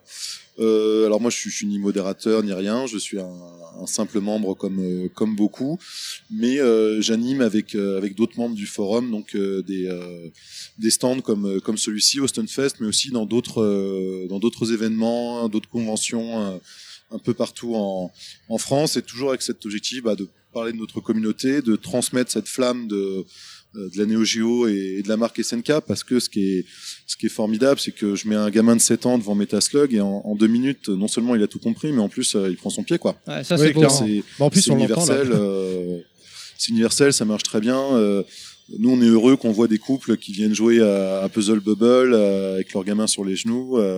C'est c'est ça, c'est c'est c'est c'est l'arcade dans toute sa dans toute sa splendeur quoi. Très peu de boutons, euh, le haut to play et en 30 secondes, vous savez comment ça marche quoi. Vous avez les bases et après vous vous lancez. Le plug and play, hein, c'est le passage de flambeau. C'est Mm. beau, c'est beau de voir les jeunes générations de qui jouent pas forcément que à Fortnite et qui peuvent Mm. aussi s'amuser sur du Metal Slug, quoi.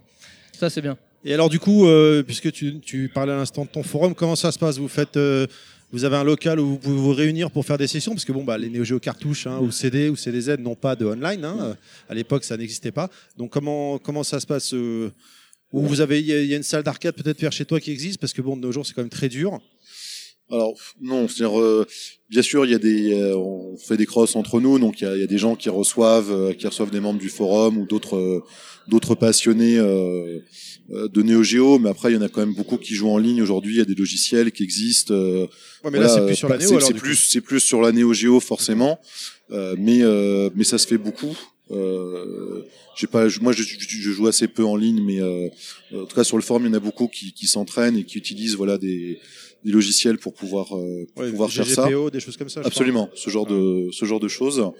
Euh, sinon, effectivement, sur Paris, il y a quelques il y a quelques salles d'arcade où, euh, qui, qui, ont la bonne idée de- d'organiser des euh, des sessions de jeu sur euh, voilà sur du KOF, sur euh, sur du Windjammer, des choses comme ça. Et donc euh, quand, quand ça se passe, on essaye de, de venir en À masse. Paris, il reste des salles là? Je me rappelle plus parce que Versus Dojo a fermé. Le... Comment il s'appelle la salle de métro industrie là oui, je vois de quoi tu parles. euh, J'ai oublié le nom. Ah fuck. Arcade Street. Arcade Street a fermé, mais il y, en- y a une autre. Enfin, il y a des concepts même, de, de bars, euh, Ouais. Ah oui, Bar Gaming, bars d'accord. arcade. euh, D'accord, Voilà, attends, Oui, tant qu'il y y a des certain- bornes, il y a d'espoir. Hein, C'est j'ai ça, envie de dire. voilà. Tant qu'on peut bonne. brancher un stick, deux, et après c'est parti. Hein. Mm. Et euh, donc du coup, euh, effectivement, tu me disais que ça faisait un moment que vous, faites, euh, vous êtes sur le, le Stunfest et donc Mm. sur d'autres événements. Mm. T'as une anecdote à nous raconter, euh, un truc assez original qui, qui aurait pu vous arriver avec avec des gens sur sur le stand ou avec des gens du, de l'organisation, je ne sais quoi, enfin un petit truc, un petit, un petit truc qui sort de l'ordinaire? Oui, alors j'ai oublié le nom du, du champion en question, mais c'était un, un japonais qui était qui était invité au, au Stunfest dans le cadre du Tougeki et tout ça. Et donc un, un tueur à, à Street 3, 3 etc. Euh, à plein de coffres, à plein de jeux, enfin vraiment un, un type hyper Ouais, fort. voilà. Et c'était la, la période où on redécouvrait, si j'ose dire, un peu en tout cas au Stunfest euh, Breakers Revenge. Donc on, je prononce mal. Et du coup on, on jouait, euh, on avait un tournoi là-dessus. Et le mec, il connaissait pas, euh, enfin il était pas pro sur le jeu, quoi. Ouais. On, on le met dessus. Il comprend bien sûr, comme c'est un professionnel, très très vite euh, comment ça comment ça marche. Fait quelques parties et puis il se fait mais euh, pulvérisé par euh, C'est bon, ça par, par un collègue. et euh, le type fait deux parties et puis euh, tu vois il s'arrête. Il, il a, il a dit en anglais un truc genre voilà euh, t'es fort. Et puis euh, et le mec s'arrête là, tu vois, mais tout. Euh, qu'on dirais-je presque presque honteux tu vois pour lui euh, voilà il a compris que qu'il y arriverait pas là qu'il lui faudrait du temps et, euh, et ça s'arrête là tu vois toujours très pro dans la manière de Un japonais, Et quoi. on, l'a- retrouvé dans les toilettes avec un, un couteau dans le bide et il s'était il s'était fait un kiri, non c'est ça? Tu, tu, tu vois, tu vois l'histoire ne le dit pas, mais euh, tu, tu vois le, tu vois le genre. Ouais, C'est- leur, euh, ouais. Manière de, de, de, de, de gérer, euh, de gérer la chose, mais le type très, euh, très sympathique par, Ouais, ouais. par ailleurs. Mais euh, Après, il s'est vengé du coup au tournoi euh, des autres jeux classiques qu'il maîtrisait. oui, il je avait- pense qu'il a, il a, il il avait a pu- défoncé tout le monde. Voilà, il était plus gentil après. Je pense que ça s'est, très mal passé pour. euh, Ouais, Ça Pour permet de rester humble, hein, ça c'est sûr. hein. Et alors, euh, pour ceux qui connaîtraient pas et qui ont euh, aujourd'hui envie de s'acheter une Neo Geo cartouche, il faut compter combien? Je suis très embêté de te répondre sur des questions d'argent parce que c'est toujours euh, un, je vais te dire des bêtises parce que ça, varie beaucoup et c'est pas très intéressant la question de l'argent. C'est juste que si tu veux une, euh, enfin, si tu veux une Neo Geo, euh, la console avec une cartouche, c'est plus de 250 euros a priori. Après, les, chiffres n'ont pas de, n'ont guère de, n'ont guère de limite. Mais nous, ce qui nous intéresse, c'est pas tellement de dire ça, c'est de dire qu'aujourd'hui, il y a des alternatives pour jouer à la Neo de façon euh, de façon pas trop chère. Euh, que ce soit par euh, ce qu'on appelait le- les slows consolisés, donc qui permet d'utiliser euh, donc un, un slow un slow MVS qu'il y avait dans les dans les bandes d'arcade pour jouer à des jeux Neo Geo. Alors, euh, euh, un slot, juste pour expliquer aux auditeurs, c'est donc C'est euh, bah, c'est littéralement la, la, la, la console, la machine qui permet de, de, de faire tourner le, le jeu Neo Geo sur une bande d'arcade. donc c'est ce qu'il y a dans la borne voilà, finalement. C'est le, c'est le hardware. en c'est le hardware de ce la Voilà, d'arcade c'est- c'est comme la pour la marque SNK pour la Neo Geo. C'est ce qu'on ne voit pas en, en tant que, que consommateur finalement, euh, puisqu'elle est rangée dans la borne. Voilà, quand tu mets ta pièce, c'est ce qui Et est quand tu dis qu'elle dans est- le meuble. Consolidée, Consolisé. consolisée, pardon. C'est- C'est-à-dire Elle est les- modifiée est- pour être. euh, ok. elle est modifiée pour pouvoir passer sur Comme une console, euh, en fait. sur une télévision. euh, D'accord. voilà, et ça, ça permet d'avoir accès donc aux jeux MVS, donc les jeux de bande d'arcade qui ont été faits à de bien plus grand nombre d'exemplaires que euh, que la Neo Geo AES. Et du coup, c'est beaucoup beaucoup moins cher.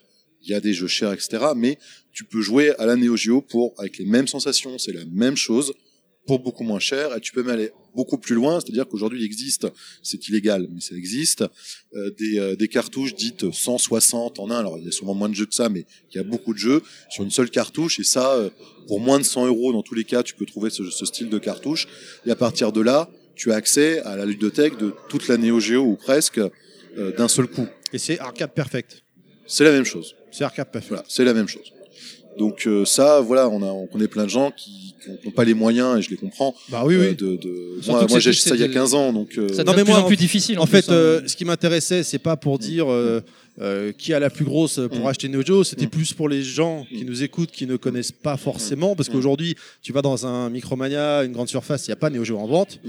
Euh, c'était plus pour, euh, pour dire le, le- euh, combien ça coûte. Quoi. On va rappeler qu'à l'époque, bon, déjà, nous, on avait fait une émission dédiée, euh, notre toute première dé- émission dédiée à la Neo Geo. Euh, à l'époque, c'était en francs, 3000 francs une console neuve, et un jeu, c'était euh, à, à sa sortie, c'était 1500 francs. Euh, 1500 francs. Hein, euh, alors que sur Super Nintendo c'était du 449 francs, donc c'est trois fois le prix. Et là, en fait, ce qui m'intéressait juste de dire, c'est à l'époque c'était cher. hein, on pourrait croire qu'aujourd'hui, si vous allez à Micromania euh, dans les bacs euh, voir des jeux euh, d'occasion Xbox 360, PS3, vous en avez à 5 euros. C'est pas du tout le cas de Neo Geo. C'était- juste sous cet angle-là, quoi. Je, je tiens à préciser que quand même, il y a des jeux abordables sur Neo Geo. Oui, bien il y a sûr. des jeux qui ont été très vendus. Euh, je pense à Rough Fighting 2, je pense à Samurai Spirit 2, par exemple, euh, Fatal Fury Special, qui sont des jeux euh, bon. que vous pouvez trouver en dessous de 100 euros de façon certaine. euh, et qui sont qui restent des, des jeux Des tout à valeurs fait, sûres. des valeurs sûres, des jeux très joués et pour de bonnes raisons. Donc ça c'est ça c'est possible. Puis on n'a pas du tout fait le tour des, des alternatives, c'est-à-dire que donc je parlais de la, de la du slot consolisé. Euh, vous avez également des, euh, des adaptateurs qui se branchent sur une Neo Geo AES et qui permettent encore une fois de, de jouer euh, avec des cartouches MVS dessus, comme c'est le, techniquement la même chose. Et du coup voilà, donc vous achetez votre console de base, d'accord, vous achetez peut- peut-être ça. euh, voilà 300 euros 250 euros ou plus. Mais euh, après euh, voilà vous achetez cet accessoire en plus. Maintenant on en trouve à euh, 150 euros ou des choses comme ça. Et après voilà encore une fois vous achetez votre cartouche 160 en 1 et puis euh, vous êtes parti. Vous avez un investissement de base qui est important hein, j'en ai conscience. Mais après euh, voilà vous pouvez jouer à tout ce que vous voulez sur euh, euh, sur la console. Et depuis peu enfin depuis peu façon de parler ça fait un an quoi que ça existe un truc comme ça.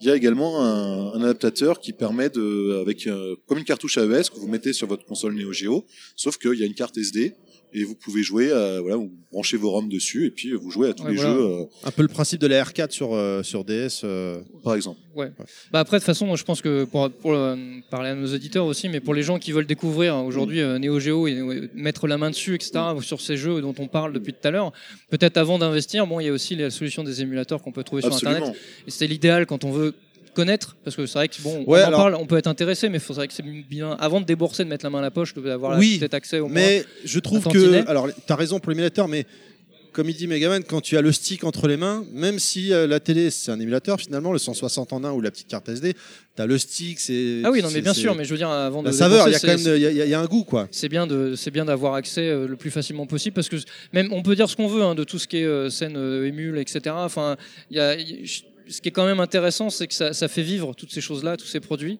Euh, bon, les, les grosses licences, en général, elles n'ont pas de problème pour vivre. On le voit bien, on en a parlé là précédemment. Mais il y a plein de petits jeux, pas forcément que la Neo Geo, mais je, pense aussi qu'il y en a parce que je suis pas assez calé, mais qu'on qu'on aurait peut-être même pas autrement en fait. Je pense que de l'occasion d'y jouer euh, autrement que sur émulateur. Je sais pas ce que t'en penses, mais à mon avis, euh, il y en a pas mal. Hein. Absolument. Et puis c'est, enfin, moi j'ai quand, j'ai commencé la Néo, j'a- j'avais pas une thune. Puis voilà, c'est quand j'avais acheté un jeu, il fallait que ce soit le bon, quoi.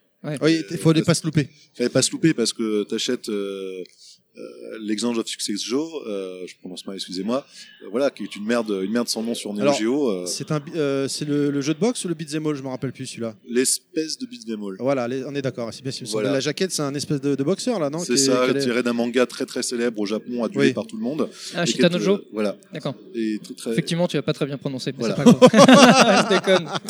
Mais euh, voilà, c'est il y, a des catastrophes possibles. Il y a aussi des jeux, euh, des, des petits, des petits jeux du début de la Neo Geo que tu peux dire, mais attends, euh, ma, ma Super NES le fait tourner le jeu. euh, tu vois, et, bon. euh, Effectivement, c'est intéressant de découvrir par, par émulation. Puis, enfin, j'ai oublié de parler de la Neo Geo CD. mais N'oublions pas la Neo Geo CD. Oui, il y a toute une Euh, gamme de consoles. n'oublions pas le petit singe de la Neo Geo CD Voilà. les temps de chargement. Oui, mais Malheureusement. mais ça, euh, mal- malheureusement, mais euh, par exemple la Neo Geo CD, c'est quelque chose que je recommande encore à des gens, par exemple, qui aiment la Neo Geo, mais qui ne sont pas, par exemple, très fans de jeux de combat. En tout cas, des gros jeux de combat de la console. Parce que finalement, vous jouez à tous les petits jeux, je sais pas, euh, Super Sidekicks, euh, Spin Master. euh, voilà, tous les petits beat'em all, euh, euh, Puzzle Bubble. 30 secondes de temps de chargement euh, au début de la partie, et puis après, euh, vous pouvez jouer à 8 heures, il n'y en aura pas d'autres, quoi. Ouais. Donc euh, pour tous ces jeux-là, euh, la Neo Geo CD, c'est pas cher du tout. Et la Z aussi, le jeu CDZ. Voilà, la Neo Geo CDZ qui a avec un temps de chargement plus rapide, mais la console est là Un peu plus cher, un peu ouais. plus cher. Euh, Ça résout pas tous les problèmes. Hein. KOF 99 ou euh, Samurai Spirit 4, euh, ça reste, euh, ça reste assez euh, Long. assez, assez long, assez Faut éprouvant. s'en remettre patience. Mais euh, c'est le même hardware, quoi. Donc euh, Et alors, euh, petite question du coup, puisque tu es un passionné de la Neo Geo, pour toi, ton jeu de cœur sur Neo, c'est quoi? Puzzle Bubble. D'accord. C'est mon jeu préféré. Je sais, j'ai l'air un peu ridicule en disant Pas ça. du tout. Non, mais- Non, non, non. En gros, si jamais tu te retrouves sur une île déserte, t'as le droit qu'à un jeu. C'est Puzzle. Bubble. Certainement. C'est un bon Sur choix. Neo Geo, certainement. C'est un bon choix. Parce- Il n'y a, pas mieux en termes de rejouabilité. ça. C'est le jeu du versus infini. Euh, faut deux secondes pour apprendre. Il y a un seul bouton. Et pourtant, c'est un jeu beaucoup plus technique euh, qu'il y paraît, avec une grosse marge de, de, de progression dans, dans le jeu. C'est un jeu qu'il y a. On fait des tournois ici, il y a un très haut niveau par moment, et c'est euh, c'est c'est assez impressionnant à, voir. Et c'est un jeu simple et très bien fait. Est-ce qu'on peut rappeler le principe pour les auditeurs qui ne connaîtraient pas ce jeu? Alors, euh, bah, vous avez des, des boules de différentes couleurs. Il faut les assembler par trois de la même couleur. Dès qu'il y en a trois, ça explose.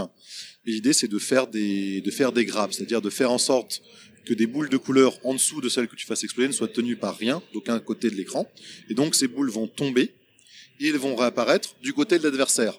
D'accord. Plus tu fais une grosse grappe, plus l'adversaire est gêné. Et bien sûr, euh, si son écran est rempli de boules, bah, il a perdu. Oui, De parce toute qu'en façon, je fait, pense ça, que- ça descend au fur et à mesure de mémoire C'est les ça. boules. Donc toi, ton- tu, incarnes un petit dragon qui est en bas, Mm. qui lance une boule une par une de couleur vers le haut. Et le but, donc, effectivement, c'est que les boules de couleur n'a- n'atteignent pas le bas de ton écran finalement. Absolument. Mais par contre, que l'adversaire, lui, ça atteigne euh, en l'aidant. euh, De toute façon, visuellement, je pense que c'est un truc qui parle à tout le monde, Puzzle Bubble. J'en ai parlé des fois des gens, non, je sais pas ce que c'est, et je leur montre. Ah oui, j'ai déjà vu ce truc-là quelque part. C'est vrai que c'est un- visuellement, c'est très connu en fait. Et on, a, on toujours eu l'occasion de voir à un moment ou un autre, je- je- je- pour je ne sais quelle raison, du Puzzle Bubble. De toute façon, nos auditeurs, ils ont juste à taper Puzzle Bubble sur Internet, ils verront très vite euh, de quoi il retourne.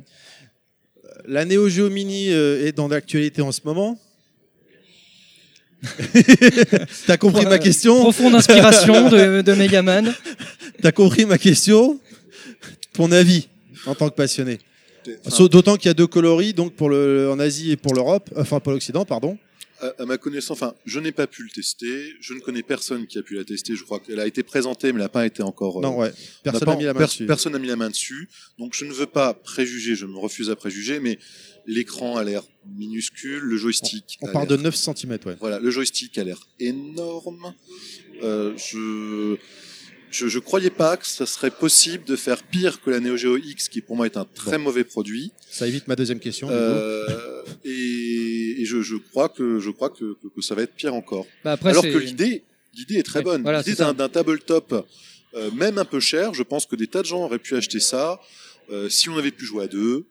Euh, en plus, les, manettes qu'ils ont euh, pensées pour brancher avec sont des manettes de Neo Geo CD qui sont les, Les moins pads. les petits pads qui sont les moins appréciés de, de, de toute la gamme.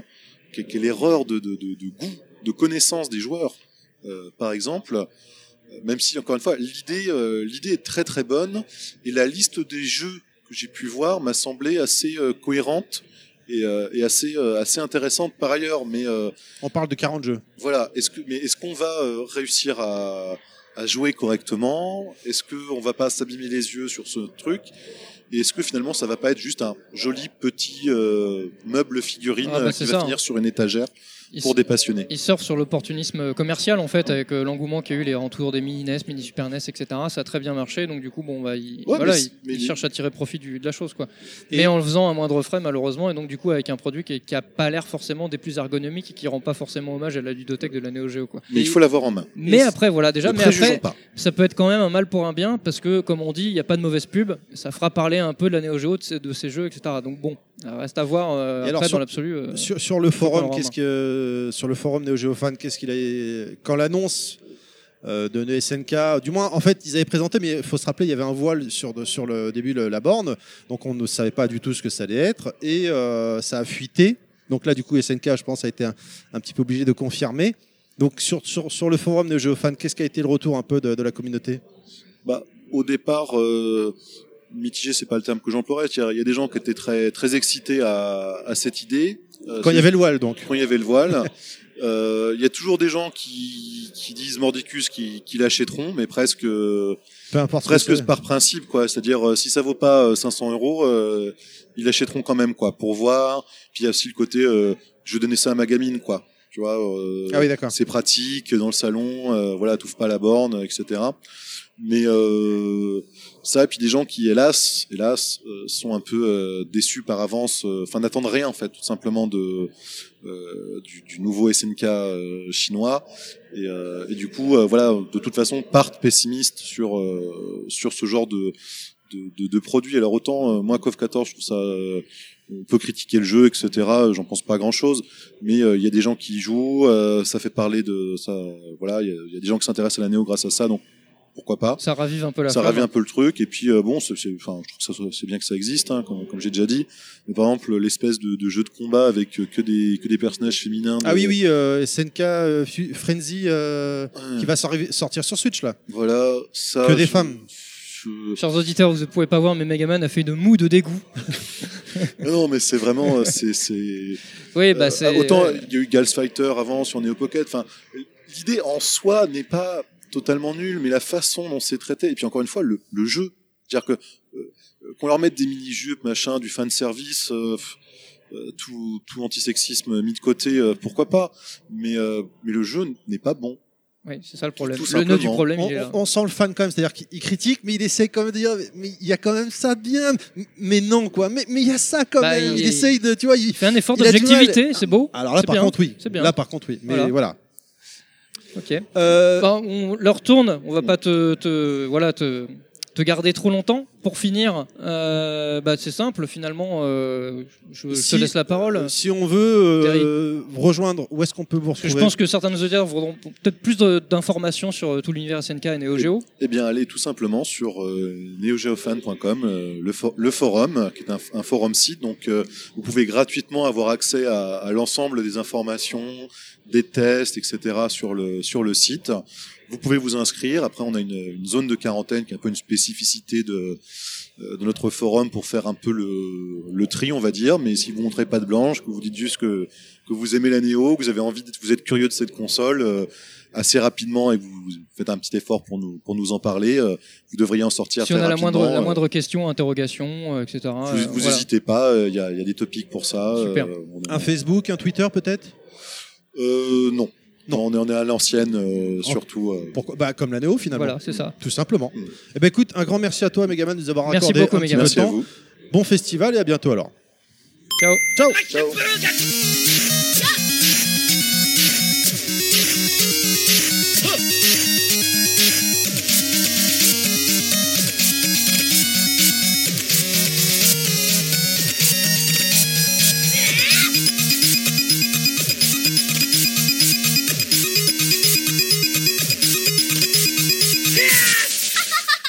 Donc après avoir euh, discuté avec euh, Megaman donc de Neo Geo Fans, euh, je nous continuons. Je suis toujours avec euh, Clad parce que moi je te présente contrairement à toi tout à l'heure qui, a- qui, m'a pas présenté, qui m'a pas calculé. Ça coule de source. euh, Terry est toujours là, c'est bon. voilà. Et vous- je vous en ai parlé dans le dernier Breaking Max dernièrement, pour si vous vous rappelez, chers auditeurs. Ma recommandation podcast, c'était B-Side Games. Et aujourd'hui, il n'est pas là sous B-Side Games, mais il est là sous l'association Double KO, Yeti. Bonjour Yeti. Bonjour Terry, ça va Comment ça va Ouais, impeccable. Comment se passe ce début de Stunfest pour toi? Bah écoute, ça fait super plaisir qu'on ait encore une édition cette année, puisqu'on était un petit peu en manque l'année dernière, on n'avait pas, donc ça fait super plaisir et c'est toujours euh, sympa d'être ici. Ouais, ça fait, c'est- ça fait combien de fois que vous venez ici? Euh, moi, je viens depuis 2013 en fait. D'accord. Depuis euh, le début de l'association, on est là avec un stand free play. Ok. Ok. Et euh, du, coup, le but du stand sur sur la totalité des, des jours, enfin au jour euh, que les jours s'égrènent sur le Stunfest. Donc euh, c'est de faire découvrir pas mal de jeux de baston en fait globalement. Euh, cette année, on fait découvrir tous les jeux, enfin une grande partie de jeux Arc 6 en fait pour les 30 ans de la licence, Vous avez une 30 ans thème- de l'éditeur, chaque, pardon. chaque année, vous avez une thématique différente ou c'est juste que comme là, il y, avait un anniversaire, vous êtes dit. Euh, euh, Ça dépend des années. Il y a des fois, on va juste mettre des jeux qui sont présents lors des tournois, histoire que les joueurs puissent s'entraîner tranquillement. Et d'autres fois, on essaye de mettre des trucs un petit peu plus sympas. Euh, la première année qu'on est venu, par exemple, on avait du Street Fighter 2 The Movie ou ce genre de petites, Ah. euh, de petits, de Petite petites choses sympas. perle quoi. magnifique. Magique. Coucou TNDJC. Ah ouais. Il est magique ce jeu, tu peux tout faire. Il, est comme il disait, hein, c'est vrai. On renvoie nos auditeurs à un précédent podcast. Et euh, pardon. Euh. B-Side Games, donc ça fait combien de temps que ça existe? Oula, euh, ça fait depuis octobre 2016. Bon, c'est précis ça. Voilà, environ, ouais. Donc avant, on faisait pas spécialement de podcast, on faisait surtout un site avec euh, deux trois articles et dossiers par-ci par-là. J'ai vu une interview ouais, de TMDJC et FQPH. Ouais, c'est justement grâce à cette interview que TMDJC nous a engrainé à faire des podcasts. Et on se dit pourquoi pas essayer. On, on s'est pris au jeu, et puis finalement, bah ça se passe très bien. Donc du coup voilà. Ah, en fait, c'est lui qui refile le virus à tout le monde en fait. D'accord. Lui, il a compris. arrêté, C'est ça, ouais. Et lui, non, il- Ouais, maintenant, il vient à droite, à gauche. Ah, c'est après la version zombie, il y a le virus euh, TMDJC quoi, tu sais, du podcast. C'est Exactement. pas ouais. mal. D'accord. Et euh, co- co- comment ça se passe en fait euh, au sein du, du, du- du podcast? Comment vous faites vos réflexions pour choisir les thèmes? Parce que vous avez fait des thèmes assez variés. Euh, là dernièrement, vous avez fait le thème sur les handicaps euh, dans le jeu vidéo. Et c'est- Ouais. C'est assez euh, intéressant et euh, très euh, aux antipodes de ce que vous avez pu faire dans le passé avec euh, la Wii U, Blizzard, les termes techniques des jeux de combat que vous avez pu faire aussi. Ça quand même, c'est vraiment le grand écart, je trouve, et très intéressant. Comment vous réfléchissez à ce genre de thème? Alors généralement en fait, bah pour la petite histoire, ma femme s'est mis, récemment aux jeux vidéo et donc du coup elle avait tout un tas de questions euh, qui lui venaient au début puisque moi je joue beaucoup donc euh, elle posait énormément de questions et puis on s'est dit ouais bah pourquoi pas en faire directement une thématique? Donc on a rassemblé pas mal de questions de sa part. Euh, c'est pareil, euh, on a Babar qui euh, suivait double KO de loin et qui s'y intéressait, donc c'est pour ça qu'on a fait un thème sur le jeu de baston. Et du coup, bah, généralement, c'est des questions qu'on se pose en soirée, puis qu'on se dit bah, pourquoi pas développer beaucoup plus autour, et voilà quoi.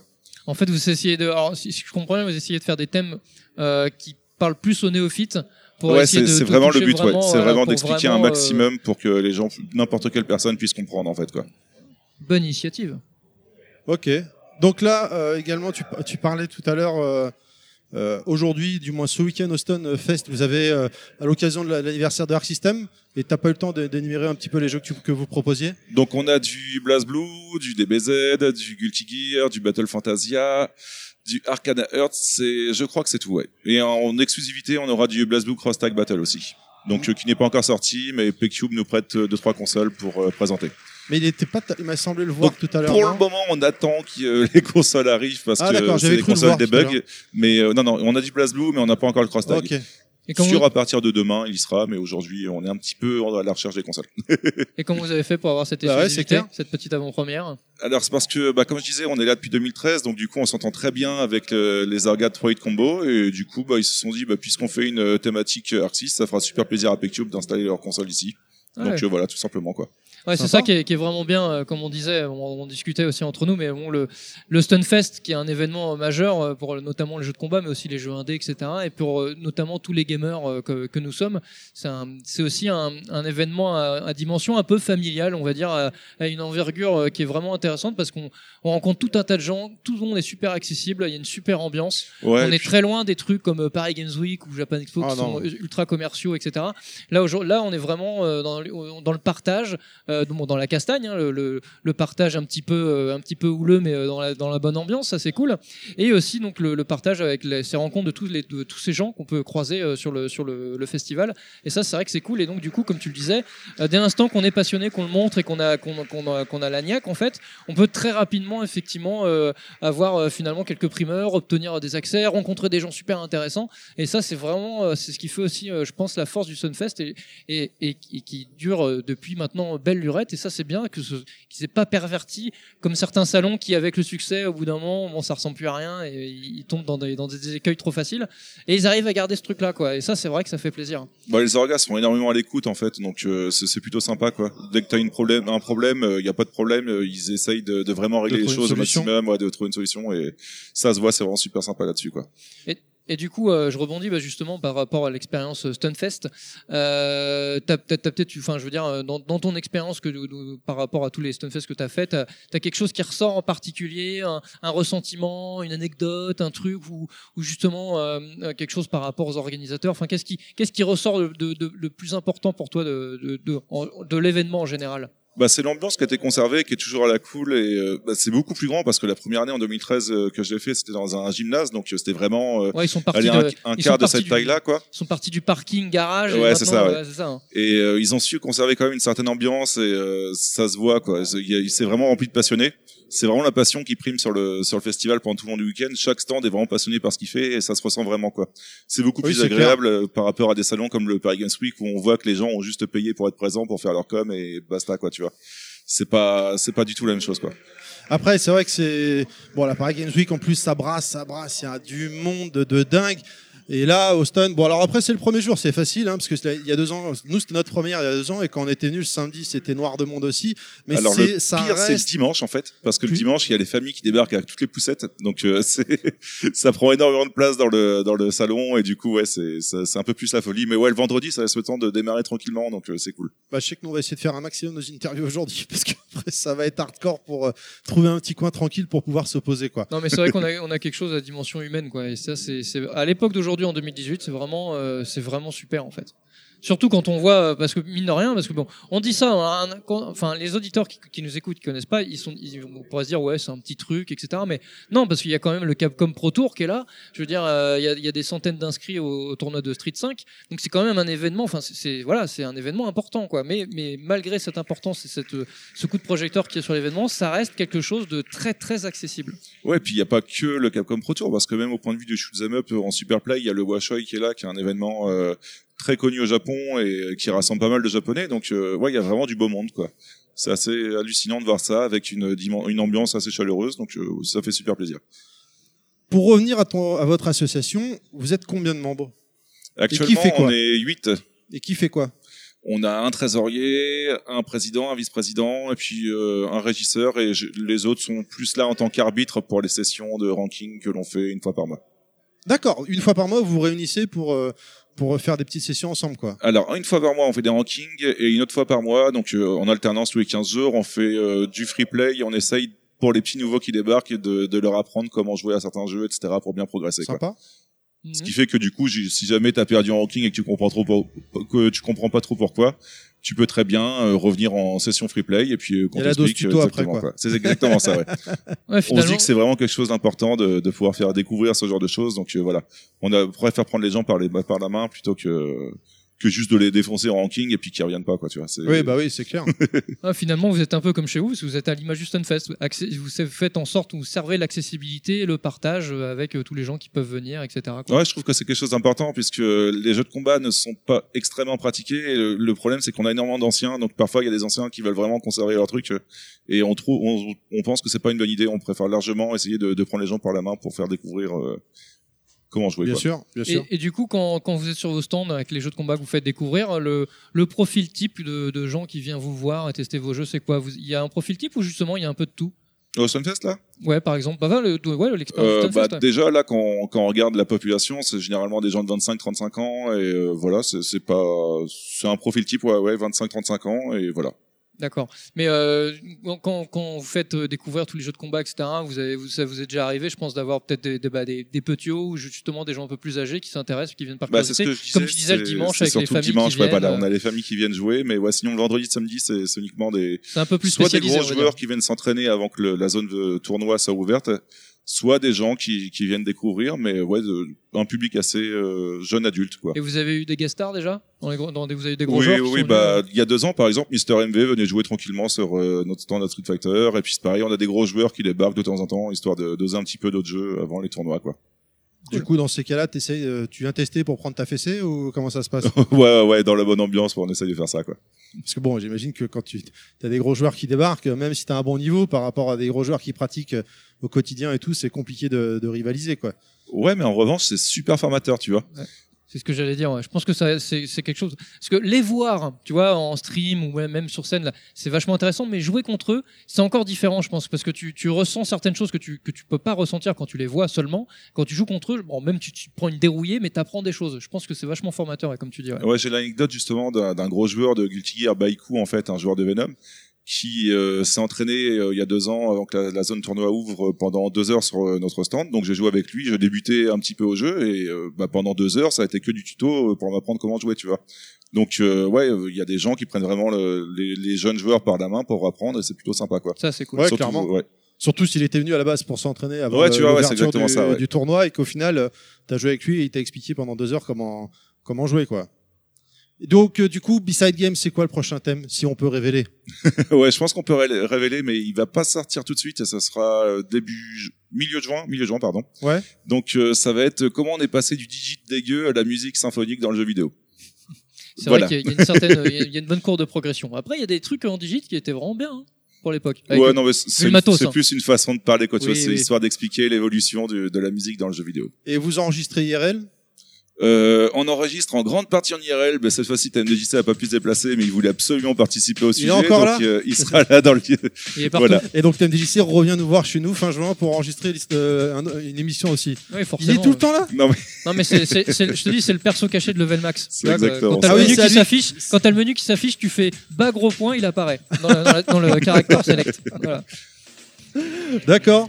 Eh ben écoute, euh, merci beaucoup. Si tu as quelque chose à rajouter, Non, non, bah écoute, euh, c'était, euh, c'était ma foi fort intéressant. bah merci. Tu joues vous, à quoi en tout ce cas. moment? En ce moment, en jeu de baston ou en Non, tout général. À quoi tu joues en ce moment? Euh, je viens de boucler God of War et euh, je suis en train d'entamer mon deuxième run sur Xenoblade Ah, c'est, Chronicle c'est 2, pour ça fait. la barbe, t'as, tu fais un, C'est t'as essayé de faire ça, un ouais, cosplay, barbe c'est et ça chauve, ouais, ouais. ah, Xenoblade Chronicle 2 très bien, mais je suis bloqué. Bon, bref. Et sinon, allez, pour finir, ton, ton coup de cœur, euh, ton jeu coup de cœur. Euh, Nier Automata. Ah ouais. Ouais, ouais, Nier Automata. euh, Je, je l'ai fait, je l'ai fini au mois de novembre, je crois, quelque chose comme ça, mais je suis encore euh, tout ému dessus parce que c'est vraiment super bon, quoi. Ok, ok. Intéressant. Pour conclure, donc, où est-ce qu'on peut te retrouver sur Internet? Sur euh, bsigame.fr, tout simplement, ou sur Facebook, vous tapez Bisagame et vous trouverez facilement. Et également un Twitter Euh, tout simplement, ouais. Yeti aussi, peut-être, non, sur Twitter? Euh, sur Twitter, ça va être Yetzati. Yetzati, voilà, non mais le dire quoi, tout simplement. C'était juste ça que, que je voulais signaler. Très bien, ben, écoute, un grand merci à toi de nous avoir accordé quelques Bah, minutes. merci à vous. Bon Merci, festival Yeti. et à bientôt alors. Ouais, à la à prochaine. Ciao. Ciao.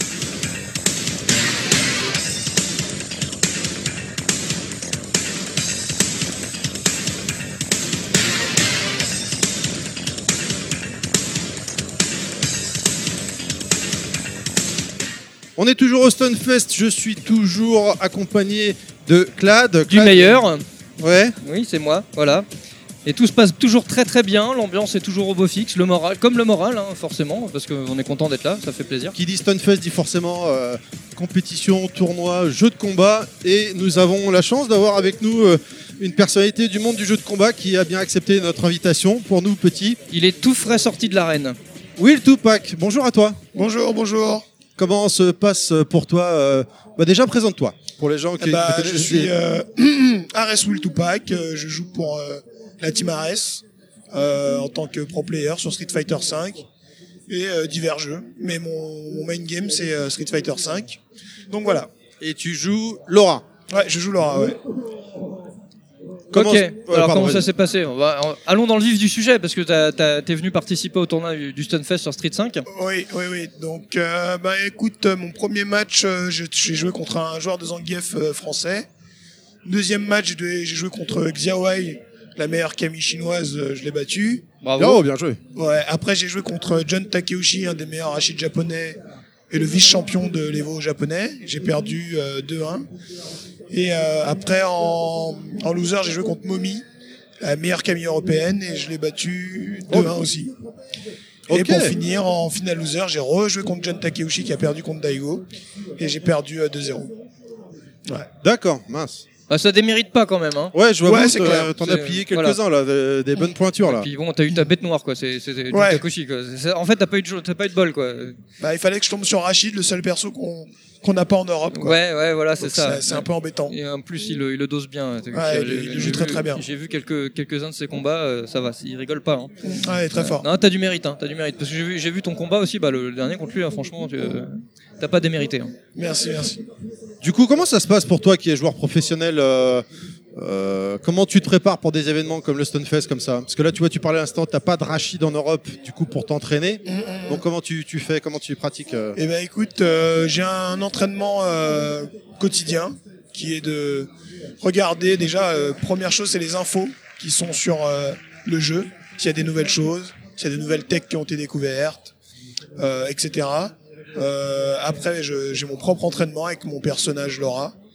Je, euh, je fais toujours une petite demi-heure de, je répète, je répète mes combos, je, je répète les, enfin les trucs de base en fait pour, euh, Les gammes, ouais les gammes. c'est un peu comme les musiciens, quoi. C'est tu ça. répètes tes gammes, ouais, C'est normal. Hein, c'est C'est ce qu'on appelle euh, Euh, entre, enfin, entre quelques joueurs, ce qu'on appelle le shadowboxing en fait. Ouais, ouais, je vois, C'est- ouais, oui, bien sûr. Bah, Se comme- mettre euh, en training mode et faire ce qui nous passe par la tête, faire des, des combos, imaginer des situations, etc. Et puis après, je me lance euh, sur le live et j'essaie de travailler les match-ups que je risque d'avoir et euh, contre les meilleurs joueurs qu'on a euh, sur les persos en France ou en Europe pour me préparer au tournoi. Ok. Voilà. Et donc du coup, euh, ouais, donc ça c'est un travail euh, quotidien et donc Ouais. euh, effectivement, bon, je pense qu'il ouais, y a quand même pas mal finalement. On, il y a des- on, on reconnaît surtout les tournois euh, qui sont les plus connus, quoi, euh, les Capcom Pro Tour, etc. Mais au final, en, en dehors de ça, je pense qu'il y a aussi beaucoup d'autres événements auxquels Oui, il y, a, il y a un tournoi qui se passe tous les jeudis, une sorte de ranking. C'est euh, la Ciné Session. D'accord. euh, fait par euh, Eclair Games et euh, et du coup tous les jeudis on a un petit tournoi ce qui nous permet de nous entraîner de faire du free play de jouer offline donc ça c'est très bien et euh, aussi des fois on essaie d'organiser des sessions IRL Ouais. que je fais soit chez moi Mhm. soit chez Luffy euh, soit chez Akainu on essaie de, de trouver des endroits pour jouer et aussi on on partage beaucoup en fait on discute beaucoup de pourquoi tu penses que je devrais faire ci? Pourquoi tu penses que Ouais, il y a un partage, ouais, forcément, un partage d'expérience, etc. Pour, euh, pour vous pousser vers le haut, quoi, ce qui est logique. Donc au final, c'est une préparation quotidienne. Il n'y a pas vraiment de préparation typique avant un gros tournoi. Si ou, euh, avant un gros même tournoi, si on a par chance, on arrive à avoir l'arbre du tournoi avant, Ouais. comme pour l'Evo par exemple, Mhm. je m'entraîne spécifiquement sur les persos que, que je risque Ouais, d'affronter. Ouais, voilà, forcément. tu fais- Donc voilà. Et aussi, euh, il y, a des- il y a beaucoup de gens qui pensent qu'on ne fait pas de sport, mais on est obligé de s'entretenir aussi euh, physiquement Ouais, et, ouais. Et et mentalement, mentalement. ouais, bien sûr. Si le physique ne suit pas, le mental ne suit pas, Ouais, c'est et les perfs ne suivent pas. Ouais, c'est logique. Donc euh, j'essaye de faire un peu de basket quand j'ai le temps, histoire de me décrasser, on va dire. Voilà. Et euh, aussi avant, au moins deux jours avant un tournoi, parce qu'en fait, en tant que joueur pro, on se lève euh, en général vers 11h du matin et on joue en...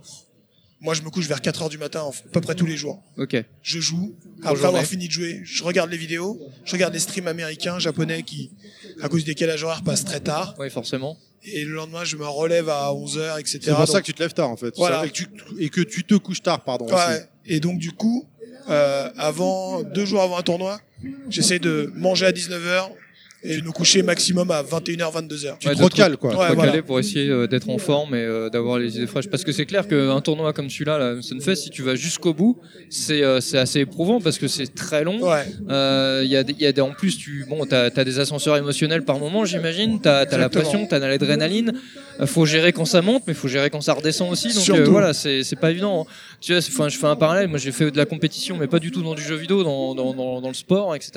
Et effectivement, je comprends tout à fait ce que tu dis parce que bon, t'as une préparation mentale, mais t'as une préparation physique. Bon, en plus hein, quand tu fais du sport, mais quand tu quand abordes la compète comme ça et surtout à des hauts niveaux, bah surtout quand tu vas loin.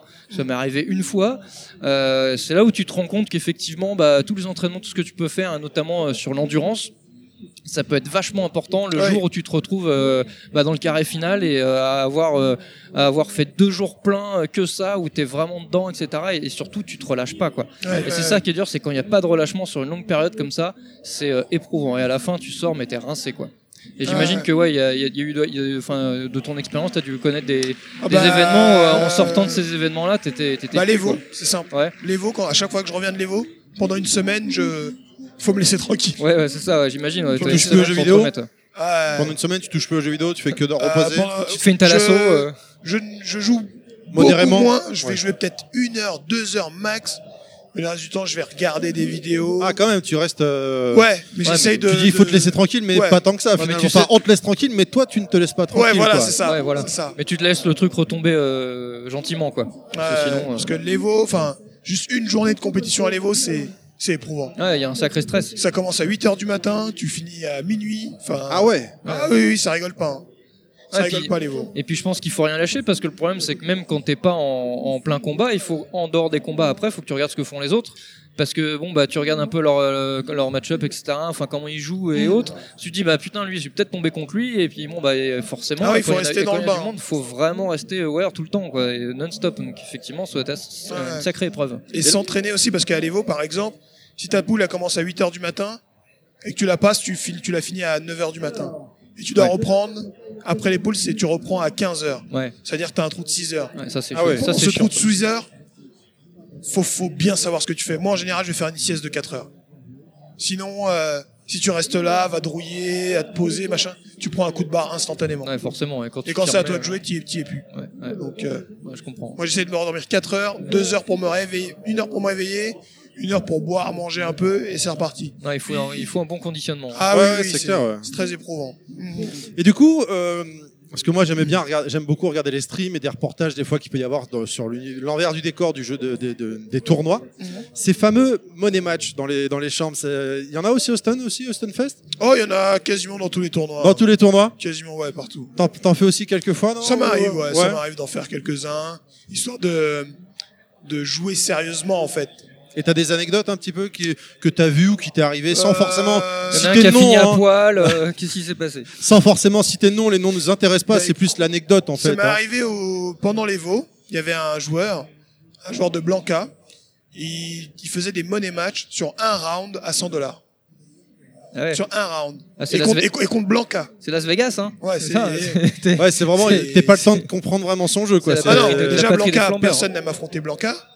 Surtout en un round et 100 dollars. Ouais. Tu peux perdre 100 dollars en 15 secondes, quoi. C'est ça. Ah putain la vache. et, et du coup, euh, j'étais avec Luffy euh, et d'autres joueurs, et le mec, il faisait ça avec tout le monde. Et c'était marrant, bah, c'est marrant quand tu gagnes, quoi. Ouais. Ouais, ouais, bien sûr. ouais. Donc voilà, bah, c'était le, je crois que c'est le, le truc le plus impressionnant que j'ai vu en termes de money match. Et il arrivait à plier des joueurs, le mec? Il arrivait à plier des joueurs, mais quand il tombait contre des joueurs un peu plus sérieux, c'était, Oui. ça se passait autrement. Ouais, du il a failli battre Luffy d'ailleurs. Ah, Failli, hein, ouais. C'était très très chaud. mais Luffy a gagné 100 dollars en 15 secondes. donc. Ouais, c'est ça. c'est ça, c'est bien ça. Effectivement, impressionnant. Donc du coup, euh, ouais, par rapport à tout ce que, bah, tout- tout- toutes les expériences au travers de, de- de ces différents tournois euh, comme l'Evo, etc.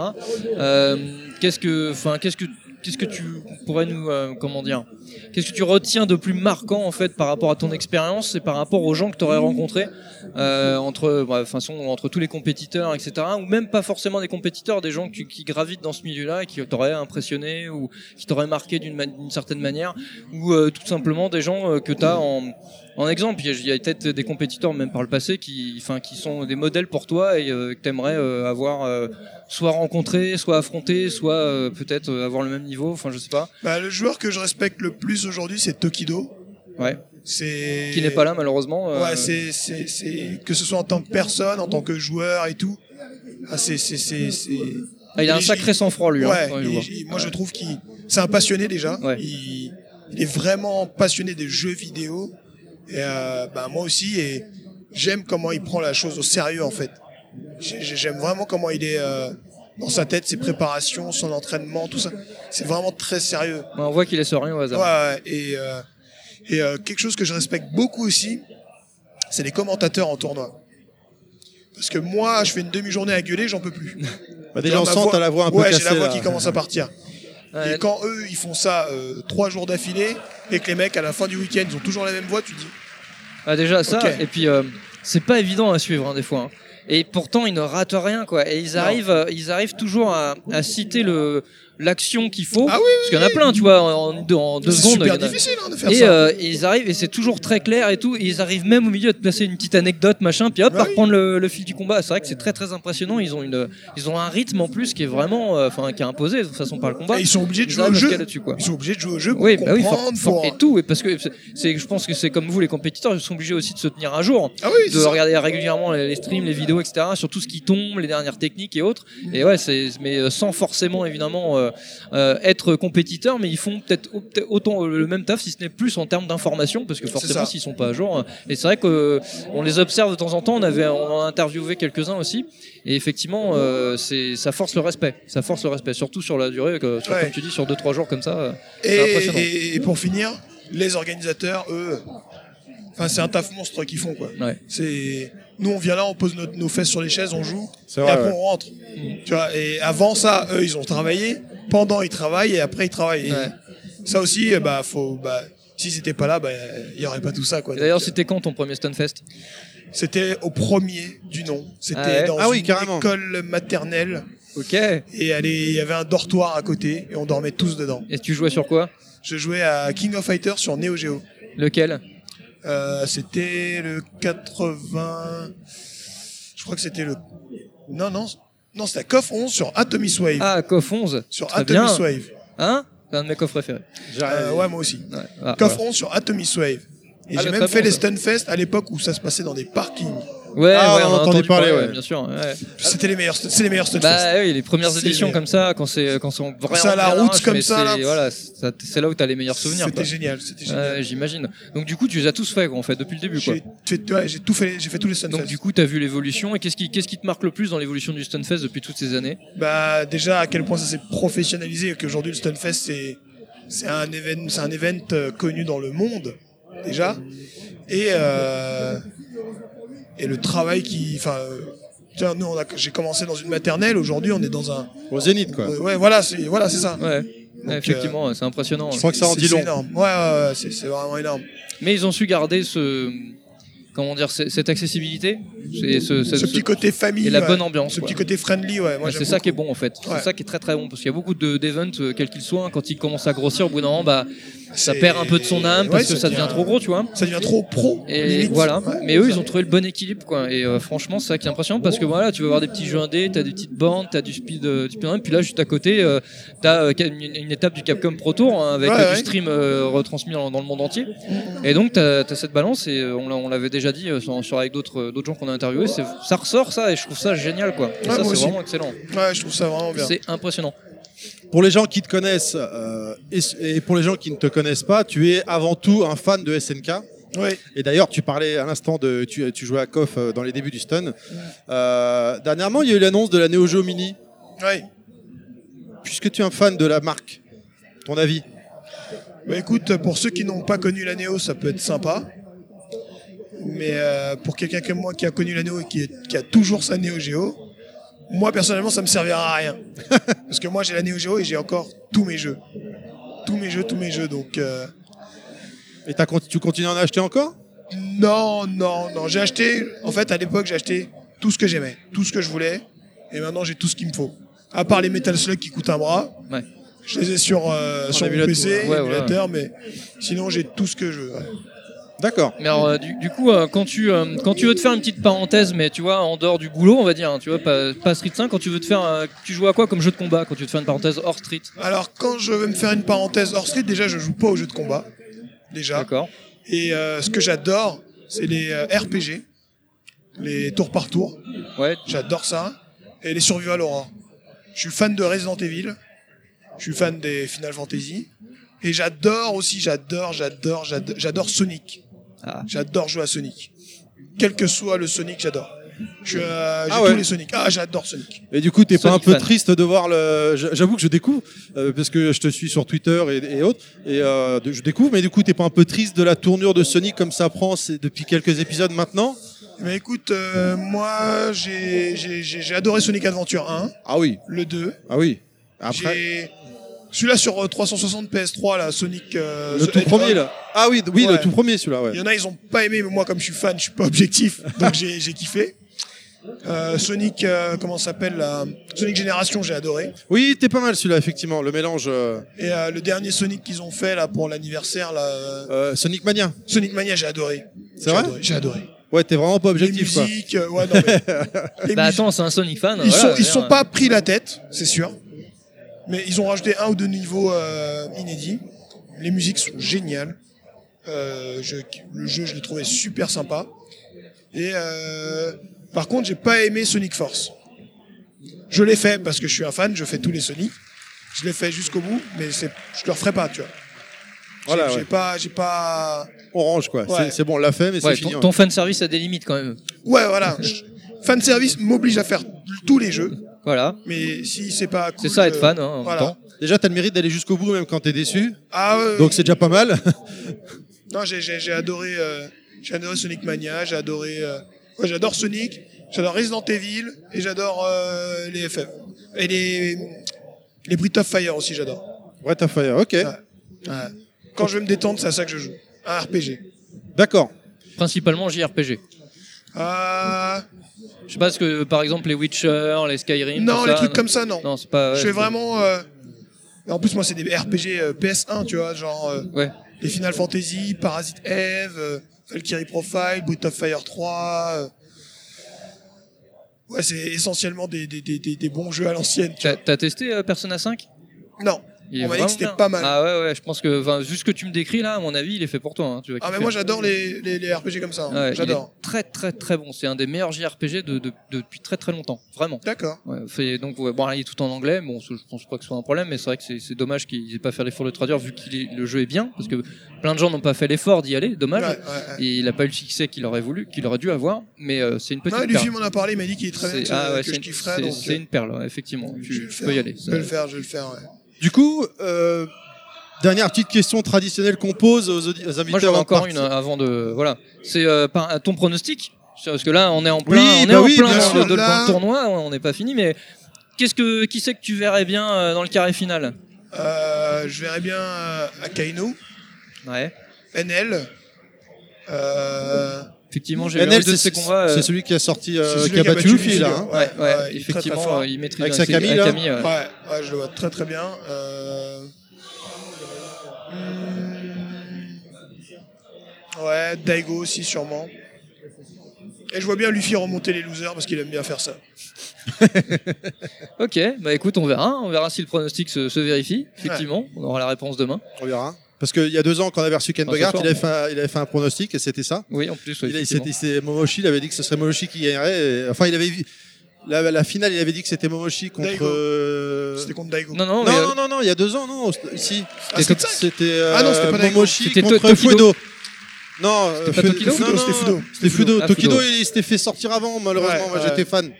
Non, Donc- c'était le pronostic, je crois, que de Ken. Il disait Momoshi Tokido. Voilà, il soupçonnait Momoshi, il disait, il mettait sa pièce sur Momoshi pour la victoire finale. Dernière question traditionnelle, donc je le disais à l'instant, euh, mais- même si tu as un peu répondu en partie, Oui, mais bah ouais. euh, je sais jamais, peut-être c'est pas tout à fait ça. À quoi tu joues en ce moment? Tout confondu quand Alors, tu joues Tout confondu. À quoi je joue en ce moment? Ou ton dernier jeu que tu as joué, que t'as- t'as- bah, En fait, c'est pas un dernier jeu que j'ai joué, c'est un jeu que j'ai envie de jouer. Ouais. C'est God of War 4. D'accord. J'ai envie, je suis fan de la série. C'est et là le 4, euh, je le prends pas encore parce que je sais que si je le prends, je vais pas jouer. Je vais pas jouer à Street. Ah. Donc Et euh, oui, c'est dangereux pour toi du ouais, coup. je, sais que je vais me dire, je le prends, j'y joue pas, ou je vais tester et je vais pas le faire. Mais sinon, le dernier jeu que j'ai joué et qui est génial et que je conseille à tout le monde, c'est Nier Automata. Putain la vache, c'est au moins le troisième qui nous dit ça de- Ouais, depuis non, qu'on mais est tout là le quoi. monde- Génial. Ah, mais moi, de toute façon. Oui, oui, euh, bien sûr, mais c'est étonnant. Sur, sur 2017, moi, il y a deux jeux qui sont sortis par rapport à tout, tout, tout mon entourage, c'est Nier Automata et Persona 5. hein, donc, euh, Ah bah Nier Automata, il est, ouais, ouais, non, je les sais. ouais. musiques, tout. Ouais. Et justement, j'ai appris qu'il y avait un Nier avant Oui, sur. Xbox. Bien sûr, sur euh, Et- PS3 et Xbox 360. Et là, je suis en train de le chercher comme un fou. Ouais, mais c'est pas pareil du tout. Hein. Et- Mais on m'a dit qu'il est très bien quand même. Il, il- ouais, il est bien, mais euh, faut s'accrocher un peu au début, quoi. Ouais, je sais m'accrocher. Voilà. J'ai fait Sonic Force. C'est vrai, c'est vrai. Tout à fait. Tu as bien raison. Là, ça me juste avant de finir. Je, Allez. je me pense un truc, une question. Pour, par rapport à ton quotidien, pour toi, c'est quand les vacances? Quand est-ce que tu t'octroies une semaine ou deux sans euh, forcément toucher à ce Bah, en fait, Ou finalement, tu, je- c'est tous les jours, tu regardes un petit en peu? fait, les vacances, c'est du plaisir, de la détente, tout Ouais. ça. Et je m'estime chanceux et heureux de ce que je fais, en fait. De vivre de Oui. ma passion, en fait, voyager, Ouais, tout sûr. ça. Même si c'est du, c'est du travail, mais genre quand je vais à Vegas, deux, trois jours avant le tournoi, je, je, je délire, je vais sortir délirer avec Luffy. Je vais... On a nos moments où on souffle, en Ouais, fait. bien sûr, ouais, pour déconnecter un Voilà. petit peu quand même de temps en temps. Ouais. C'est vrai qu'on avait oublié de poser cette question parce qu'on on avait parlé avec toi ce matin. Du coup, c'est le danger. Malheureusement, on oublie de reposer la question. Mais tu, tu- tu fais parmi, parmi euh, là, tu as la chance. Tu es parmi les, les- les élus qui sont, qui peuvent vivre aujourd'hui de, euh, de tournois pro player, quoi. Parce que tu as des bonnes perfs et euh, ça te permet d'en vivre, quoi. Mm, mm, mm. Ouais. Non, mais on l'avait pas dit. c'est- On l'a dit ce matin entre nous, mais on l'avait pas dit au micro. Ouais, non, mais c'est. Parce qu'ils sont pas beaucoup en France encore. Hein, euh. Ouais, c'est, c'est- ça, ça, ça commence à, à émerger. Et sinon, mes dernières vacances, bah, je dirais que c'est le Japon. Quand je suis allé à l'Evo Japan, Bah, c'est bien ça. avant le tournoi, j'ai fait le, j'ai fait le kikulol partout. donc voilà, donc. euh, non, je- pour moi, l'année, des- c'est des vacances en fait. C'est cool. C'est travail-vacances, voilà. Eh bah, c'est bien. T'as raison. Voilà. Profite, profite. Mm. Voilà. Bah, bravo en tout cas, puis continue à nous régaler. Hein. Ah Tu bah, clôtures merci, hein, merci. hein. Tu clôtures Ah mais euh, bah voilà, c'est clôturé. Les gens Non, qui sinon, veulent te ouais. suivre, vas-y. Où est-ce qu'on peut te retrouver sur internet pour les gens Alors, qui vous veulent te pouvez me suivre suivre euh, sur mon Twitter, arrobase will2pack avec un seul L. Ok. Et vous pouvez aller sur aussi le site de la Team RSI Sport.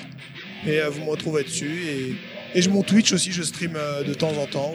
Will Tupac, pareil. Ok, d'accord. Voilà. Merci à toi de nous avoir accordé un peu de temps. Ouais. Merci à vous. Merci Et beaucoup. bon festival. Merci. À la prochaine. À la prochaine.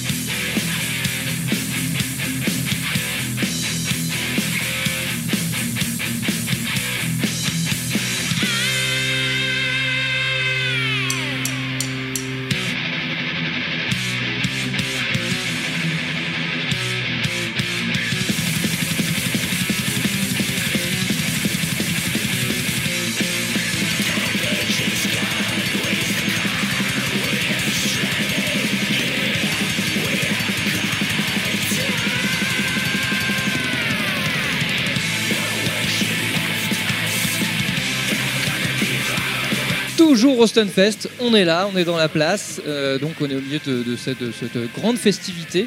Euh, la mecque euh, du jeu de baston, donc la mecque aussi du jeu vidéo en général, hein, mais pas que du jeu vidéo, on va aussi parler d'un peu d'autre chose, on va parler de musique.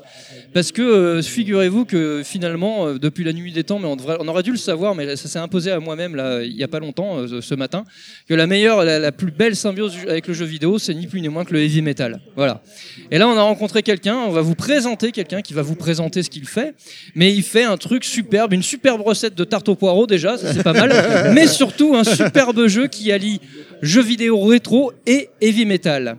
Bonjour. Salut, je m'appelle euh, Yannick ou Tavrox et euh, je suis parti du Headbang Club. Donc le Headbang Club, euh, on fait Double Kiki Heroes euh, ou Double Kiki Rose pour les, les Français. Voilà, ouais, Hein c'est ça. Euh, c'est un jeu de rythme avec du métal et des zombies. Donc euh, il y a des zombies qui te suivent derrière ta voiture. Il faut les défoncer en rythme avec le bon gros métal qui tâche. Euh, simple, efficace et brutal. Voilà, c'est ça. C'est tout ce qu'on aime, tout ce qu'on aime. Tout voilà, qu'on la- aime. de la bonne brutalité musicale et euh, vidéoludique. C'est magique. J'aime. Et euh, donc du coup, bah d'où ça vient comment, Enfin, pourquoi d'ailleurs Pourquoi Que- quelle, est, quelle a été l'idée Quelle a été l'étincelle pour euh, pour partir sur ce projet? Alors l'étincelle vient pas mal de El Mobo. C'est un musicien qui fait euh, du métal et des musiques de jeux vidéo depuis environ une vingtaine d'années. Euh, donc euh, il a fait vraiment plein plein de choses différentes et au bout d'un moment il s'est il s'est il a rencontré euh, David Blackmagic et euh, Guillaume euh, le pixel artiste. Et ils se sont dit on va faire une game jam autour d'un d'un jeu. Lui il voulait ça- lui il adore les shoot 'em up en plus donc il voulait mélanger un peu tout ça et faire un truc assez assez euh, joyeux bordel on va dire. Donc ils ont fait une game jam en fin 2015 et euh, et ils ont gagné euh, la, la médaille d'or de la musique, la meilleure musique à la Ludum Dare. Et ils étaient 15e sur un peu plus de 3000 jeux, il me semble. Effectivement. Donc euh, donc c'était un bon signe de, de lancer une production complète. Donc ils sont partis à 3 et moi j'ai rejoint un peu plus tard. Et donc euh, on s'est dit bah on, bah, on va faire un jeu complet avec ça, hein, ça a l'air cool donc euh, autant y aller quoi. Et est-ce que tu peux, euh, est-ce que tu peux essayer de décrire à nos auditeurs, parce que là, tu vois, c'est c'est radiophonique, hein, ils, peuvent, Ouais. ils peuvent pas voir malheureusement. De toute façon, on les- on les invitera à aller jeter un œil sur Internet. Mais est-ce que tu peux décrire à quoi ressemble le jeu et comment ça se joue en fait, en quelques mots? Alors en gros, tu as une route. Sur la route, sur la droite euh, de l'écran, tu as une voiture qui représente ton groupe. Donc euh, une groupe d'un peu de teenagers. euh, Ouais, on, on voit bien les bonnes influences. ouais. ouais, voilà. Et en bas du jeu, en bas de l'écran, tu as une partition un peu à la guitare héros où tu as le double kick, donc la, la double pédale qui euh, qui avance avec des notes et tu dois tirer en rythme au bon endroit euh, de la musique. Et il y a aussi la caisse claire et les cymbales après bon, les, les niveaux de difficulté supérieurs. Voilà, et c'est un, donc c'est du, du scrolling euh, horizontal. C'est ça. finalement et donc ça défile alors donc là, en fait finalement il- la voiture avance vers la droite mais la, la partition qui est juste en dessous défile de la droite vers la gauche Oui. Enfin, on a les touches qui arrivent et donc on doit appuyer en rythme effectivement pour pour dégommer tout ce joyeux Il y a les monde. zombies oui qui arrivent du coup Voilà. de l'autre côté de Il y a la des, route. des euh, hordes de zombies qui arrivent etc on a on a testé tout à l'heure avec Terry moi Oh Oui, je suis là. c'est vrai. Non, mais Ah, salut, Terry. J'attendais d'être présenté également, mais bon, c'est pas grave. je- présenté de quoi là Non, mais je sens tu es passionné, le jeu t'a vraiment emballé, oui, donc je- tu ne t'arrêtes plus, donc je, je dis rien, je, je, je bois vos paroles, messieurs. J'ai adoré, ouais, bah tu bois pas que ça. Mais euh, enfin ça c'est une autre histoire. Euh, non non, mais franchement, je, je complètement complètement conquis parce qu'effectivement, bon, bah, j'ai une âme de métalleux hein, depuis que je suis, comme je vous disais, depuis que je suis tout petit, il y a deux, choses- deux choses que j'adore, c'est le jeu vidéo et le métal. Donc forcément, euh, j'étais dans mon ambiance, hein, euh, comme un poisson dans l'eau. euh, non vraiment, puis c'est très efficace. On rentre dedans euh, tout de suite. Et puis bon, bah, effectivement, pour peu qu'on qu'on qu'on connaît bien la rythmique métal, euh, surtout bah, quand on fait le tuto et après tout le reste, ça vient ça vient assez rapidement Ouais. et on s'amuse euh, tout de suite quoi. En plus, effectivement, alors, je je sais pas si on l'a, dit, mais c'est une esthétique très pixel art. Ouais. Euh, et donc, ça donne un petit cachet euh, vraiment sympa euh, au jeu. C'est vraiment très, très, très joli, quoi. Je sais pas ce que t'en as pensé, Terry. Alors, euh, Toi moi- qui es moins métalleux, justement. euh, un peu plus Effectivement, moi je suis, je suis moins, voire pas du tout métalleux pour être honnête. Par contre, euh, alors déjà, si on regarde l'aspect graphique, effectivement, le jeu est superbe. Et je trouve ça assez comique parce que tu es en voiture, comme tu l'as dit tout à l'heure, euh, tu- ton groupe est en voiture, mais c'est un groupe de musique. Tu sais, c'est pas des mecs armés et tout. Ouais. Ils jouent de la musique et en jouant de la musique, en fait, euh, bah, il- il- la voiture lance des tirs sur les, les zombies qui, qui arrivent derrière et autres. Et il y a toute une progression dans les premiers niveaux qu'on a pu tester.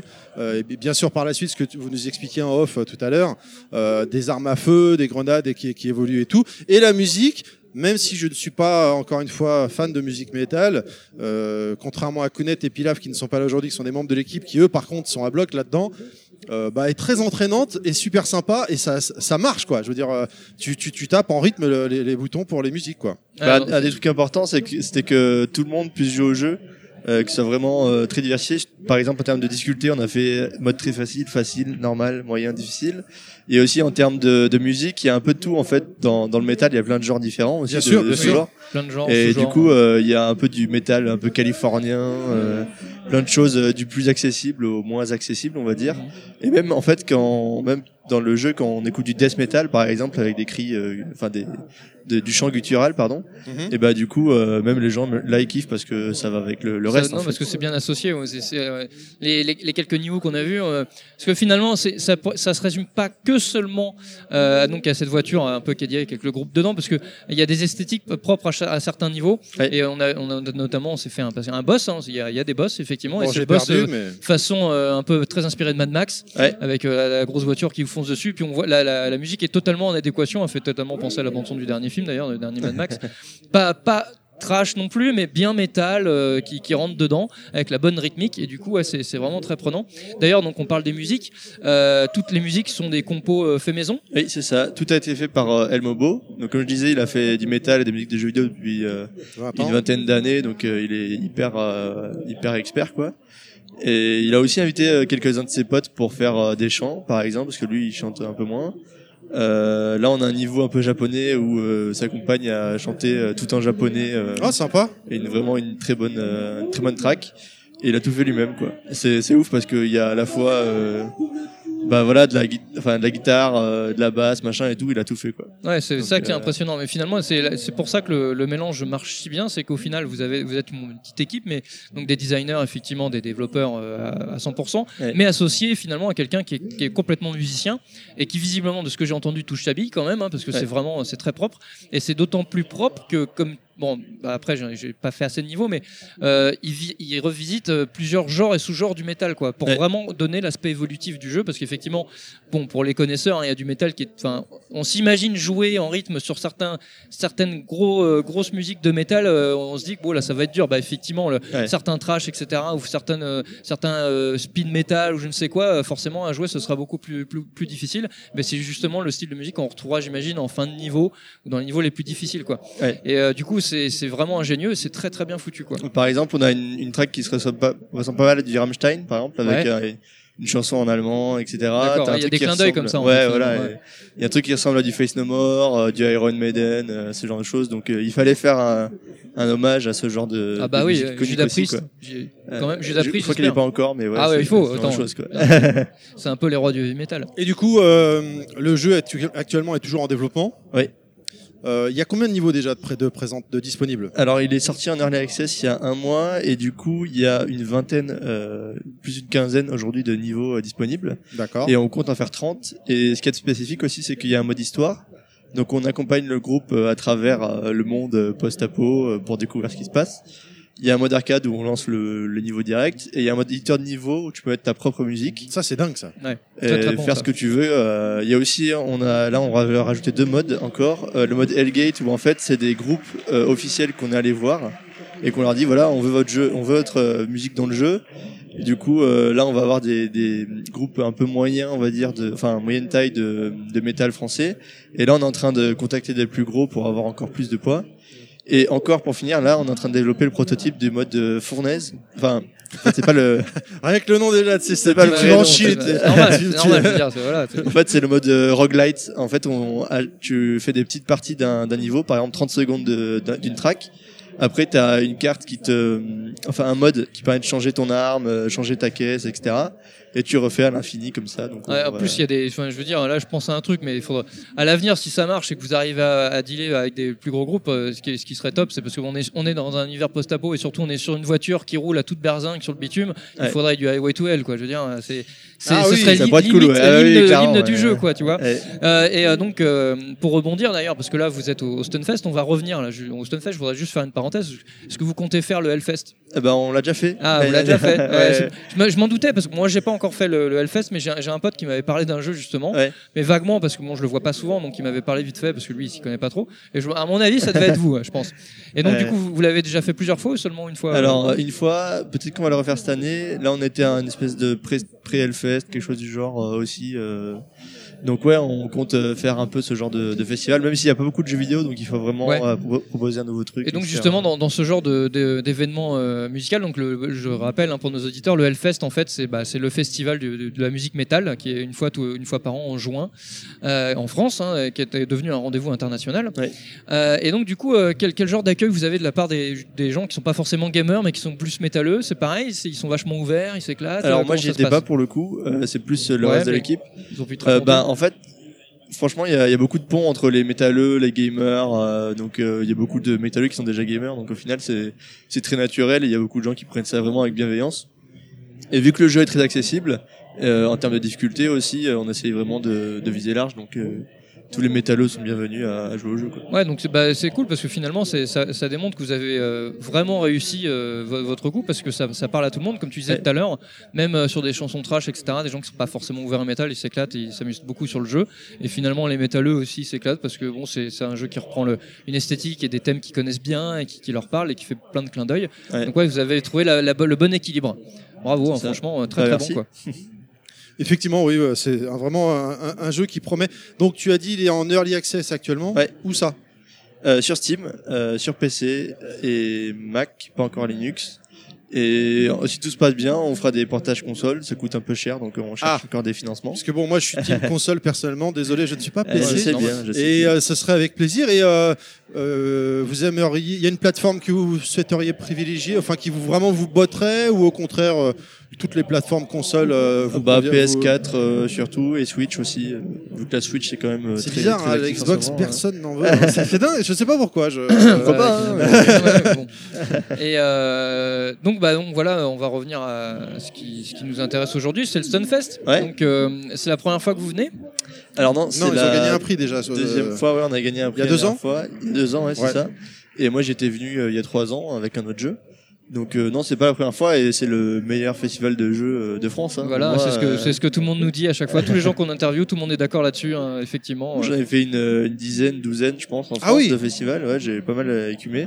Parce qu'on a beaucoup fait le tour en fait avec Double Kick et clairement le Stunfest c'est meilleure ambiance, meilleur public, des développeurs trop cool et tout. Donc euh, non, il y a pas, y a pas photo. Quoi. Donc t'as donc t'as été venu déjà plusieurs fois. Euh, qu'est-ce qui te qu'est-ce que enfin qu'est-ce qui te marque en particulier sur le Stunfest et évidemment euh, et éventuellement qu'est-ce qui est-ce que t'as une anecdote en particulier quelque chose à nous raconter euh, Bah, le Stunfest, c'est vraiment euh, l'ouverture à différents types de jeux. Euh, Il y, a, y a plein de manières de s'ouvrir au jeu, mais là, c'est vraiment, on essaye de brasser un peu tout ce qui est cool dans la culture euh, du jeu vidéo. Oui, c'est vrai que Que c'est soit, euh, faut le dire, faut rappeler à nos auditeurs, c'est pas que du jeu de combat finalement. Oui, c'est ça. Ouais. Ben, on- c'est surtout connu pour les jeux de combat, mais il y a plein de choses à côté. Il y a bah, des jeux indés, des jeux plus rétro, etc. Donc il y a vraiment de tout, et surtout, ils font ça dans une ambiance où tu as envie de découvrir des choses. Euh, c'est pas trop paqué parce que t'as as des, des festivals où euh, tu peux pas naviguer, du coup c'est c'est un peu un peu étouffant. Oui. Là, tu vois, on regarde en face de nous, bah il y a des transats pour regarder des, des Ça, je crois que c'est des- vraiment des la particularité de, Ah, de c'est Stunfest. c'est hein. la marque de fabrique du Stunfest. D'ailleurs, je me suis- j'ai participé à la tombola parce qu'il y a un transat euh, spécial Eh ouais. Stunfest à gagner et euh, j'ai mis, j'ai dit c'est pour moi celui-là. Bah, j'aurais Ouais. bien aimé, mais bon, euh, ramener un transat à Toulouse, ça va être un peu relou. Oh, franchement, honnêtement, ils auraient vendu le transat, j'en aurais ouais, acheté. bah, un. de toute façon, t'as as tout acheté, hein, donc euh, il manque, peu- il manque plus que ça. Bref, T'as même acheté le tablier, quoi. oui, c'est pour ma femme. C'est bah, c'est- bravo, c'est une ouais. connerie pour ma femme. C'est bien, de raconter ma vie, j'aime bien. Ouais, ouais, non, mais je, je t'en prie. Tu peux toujours compter Tu peux sur le moi. mettre le tablier toi aussi. Ah bah il est plus à sa taille, hein, ça c'est sûr. voilà. Bon bref. Donc ouais, effectivement, euh, je suis d'accord avec toi. euh, bah nous, euh, on était venus il y a deux ans déjà. bon, on est on est des petits puceaux hein, du, du Stunfest. Hein, c'est que la deuxième fois qu'on vient, quoi. Mais euh, mais effectivement, c'est un vrai plaisir. On s'éclate.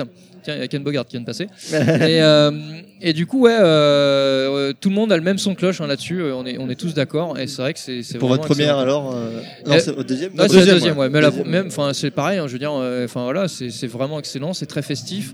Il y a une super ambiance, euh, et puis c'est très très accessible en fait. Parce que, Ouais. Tu vois, on a, enfin, on a l'impression que, c'est- que ça se fait comme ça, alors que finalement, comme on disait euh, dans d'autres podcasts, enfin comme dans d'autres interviews, on sent qu'il y a une organisation qui est qui est vraiment carrée et bien foutue. Et euh, mais ça se sent pas, parce que des fois, il y en- il y, en a, c'est tellement organisé que ça, c'est des- ça devient des grosses machines, et du coup, c'est un peu impersonnel. Mais là, pas du tout, quoi. Et, euh, et ça, c'est vraiment très très bon, quoi. Et c'est vrai qu'on on aime beaucoup, quoi, effectivement. Bah, nous on avait un peu peur parce qu'il y a la gare de Rennes qui est fermée en ce Ouais, moment. là ouais, Eh oui. avec les grèves et, tout en plus. voilà. ouais. Bon, Bah, d'ailleurs, je- pas faute des grèves, hein, mais. Je, je- je pense que ça se sent aussi euh, de la part de l'orga du stun parce que il y a deux ans cette zone là-bas euh, des gradins donc je c'est très radiophonique ça encore euh, Oui, là-bas, au, bout- du doigt de Terry, là-bas. Voilà, et fermé alors qu'il y a deux ans était complètement ouvert. Ouais. Après, ils avaient l'air de dire de ne pas exclure que euh, si l'affluence augmente, euh, d'ouvrir euh, parce que j'ai le souvenir que les phases finales, euh, Ouais, c'est- les oh, phases c'était finales, plein c'est à sûr. craquer quoi. Ouais. Et euh, obligé, il faut euh, pouvoir s'installer quoi. Et euh, on va terminer par la dernière question, c'est bon? Ah, mais oui, Oui. je, je t'en prie. tu, tu es un joueur quand même, même si tu Ouais. es développeur. Euh, en ce moment, tu joues à quoi? Alors, euh, je viens de finir The Witcher 3. Ouais. Du coup, euh, ça m'a pris une bonne, une bonne cinquantaine d'heures, c'était assez fat. Euh, j'ai fait pas mal de PUBG, j'ai testé Fortnite aussi, euh, juste par curiosité Ouais. pour savoir pourquoi ça, Cette phénomène. pourquoi c'était le phénomène. Et du coup, j'ai j'ai un peu mieux compris, c'est tellement accessible et, et, et immédiat en termes de gameplay que c'est c'est direct quoi. D'accord. Du coup, voilà, euh, j'ai bien aimé euh, Slay the Spire en indé, euh, The Air Billions m'a beaucoup marqué aussi. Euh, Doki Doki Literature Club, euh, il y a plein de choses de toute façon. Ouais, tu touches un peu à tout. Ouais, puis, euh, Ouais, ouais, bah il faut parce que. euh, ouais, bah, la, production est telle maintenant, euh, ouais, c'est... puis il faut trouver le temps. Hein. Ouais, c'est Pas ça. évident. Eh bien, écoute, où est-ce qu'on peut, pour les gens qui voudraient vous suivre sur Internet, euh, Alors Twitter, euh, at headbang-club. Euh, sur Facebook, euh, Double Kick Heroes. Double Kick Et Heroes sinon sur Steam, euh, le mieux c'est de euh, rejoindre euh, peut-être aussi le groupe Discord euh, doublekickheroes.gg euh, discord.gg slash doublekickheroes. Donc euh, n'hésitez pas à participer et puis nous on est toujours euh, ouvert au, au retour, au feedback. Merci. De toutes les façons, euh, à, à coup sûr, vous allez entendre parler de ce jeu. Ouais. Merci Très, à très toi bien. de nous avoir accordé Merci un peu de temps et bon Et festival. bravo, bravo. Au revoir. Au revoir.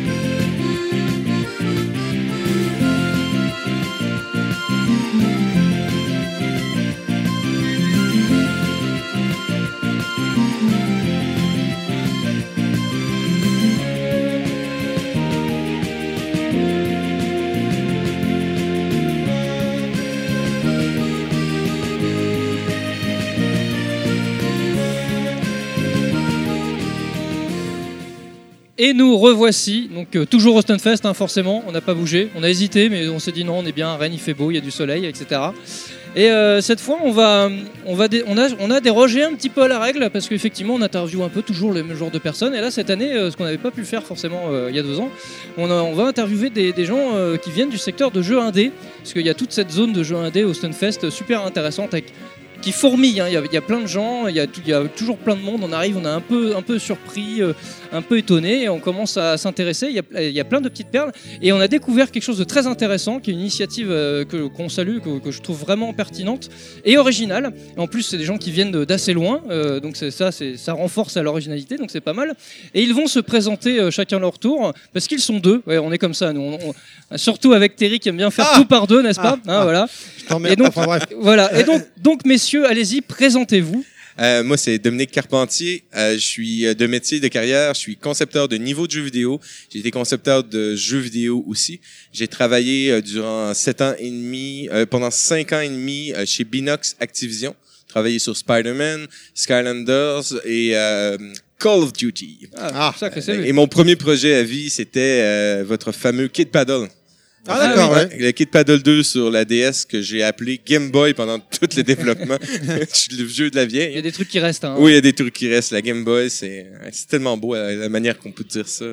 Euh, donc c'est ça, c'est moi. J'ai euh, des- bah, on en parlera tantôt pour la fon- fondation de mon entreprise, mais je passe la parole à Charles. Ok, alors bonjour. Moi, mon nom c'est Charles Compton. Euh, je suis concepteur de jeux. J'ai commencé euh, il y a plusieurs années chez EA. J'étais programmeur à cette époque-là. Donc là, j'ai travaillé ensuite euh, avec Dominique euh, chez chez Binox. Euh, J'étais programmeur, ensuite concepteur de jeux. Et là, en ce moment, donc sur notre projet, je suis concepteur de jeux et compositeur de musique. Eh bien. Et donc effectivement, donc le jeu que vous présentez aujourd'hui, euh, enfin donc sur ce week-end du, du Stunfest, c'est un jeu assez original. Il a une Et, euh, particularité, ouais. Et que, oui, voilà, qui a une particularité parce que finalement, on- n'est plus dans le dans le jeu, j'allais dire bête et méchant, mais dans, dans quelque chose de dans une démarche ludo-éducative. Et donc vous Oui, allez vous allez nous en parler là. Qu'est-ce que c'est comme jeu en fait et de quoi il retourne? Euh, moi, dans le fond, euh, juste pour mettre un peu euh, au parfum, pour introduire l'idée, euh, j'ai ça faisait des années, euh, ça faisait trois ans, j'étais chez Binox, que je voulais utiliser le jeu vidéo euh, comme euh, un média euh, éducatif, un média qui allait motiver euh, les gens à continuer à apprendre, mais aussi à travailler euh, des choses, parce que le jeu vidéo souvent nous sert beaucoup à hum, travailler certaines choses. Si on a un jeu, par exemple, de mathématiques, on va, c'est des acquis qu'on a qu'on met en pratique. Moi, je voulais fabriquer des jeux qui permettaient d'apprendre et qui permettaient à des spécialistes en éducation et en santé de travailler avec leurs étudiants et leurs, patients. Puis euh, pour notre premier projet, on pourrait l'appeler projet le projet pilote, c'est-à-dire le projet que j'ai euh, financé par moi-même avec des récoltes de love money et euh, mon argent de mes poches parce que c'est quelque chose que je crois énormément. Euh, on a fait un jeu qui s'appelle Akimo, l'Odyssée des mots magiques, qui est un jeu outil pour les orthophonistes. Ce qui est très très intéressant effectivement. Une démarche assez originale. voilà. Voilà. Effectivement, euh, c'est pas c'est pas il y a quand même un, un- enfin, il y a eu beaucoup de jeux ludo-éducatifs, mais pour la plupart des gens, sans doute ceux qui nous écoutent, ça se résume à des, des petits jeux euh, assez assez basiques, juste pour Oui, accompagner, pour, apprendre, apprendre les apprendre des choses couleurs, basiques, le- etc. les chiffres, les choses Là, comme ça. là, euh, là, on ça est, va beaucoup plus loin là. Là, est-ce que c'est donc, finalement, euh, est-ce que c'est dans une démarche d'accompagnement euh, pour donc notamment les spécialistes en orthophonie, etc.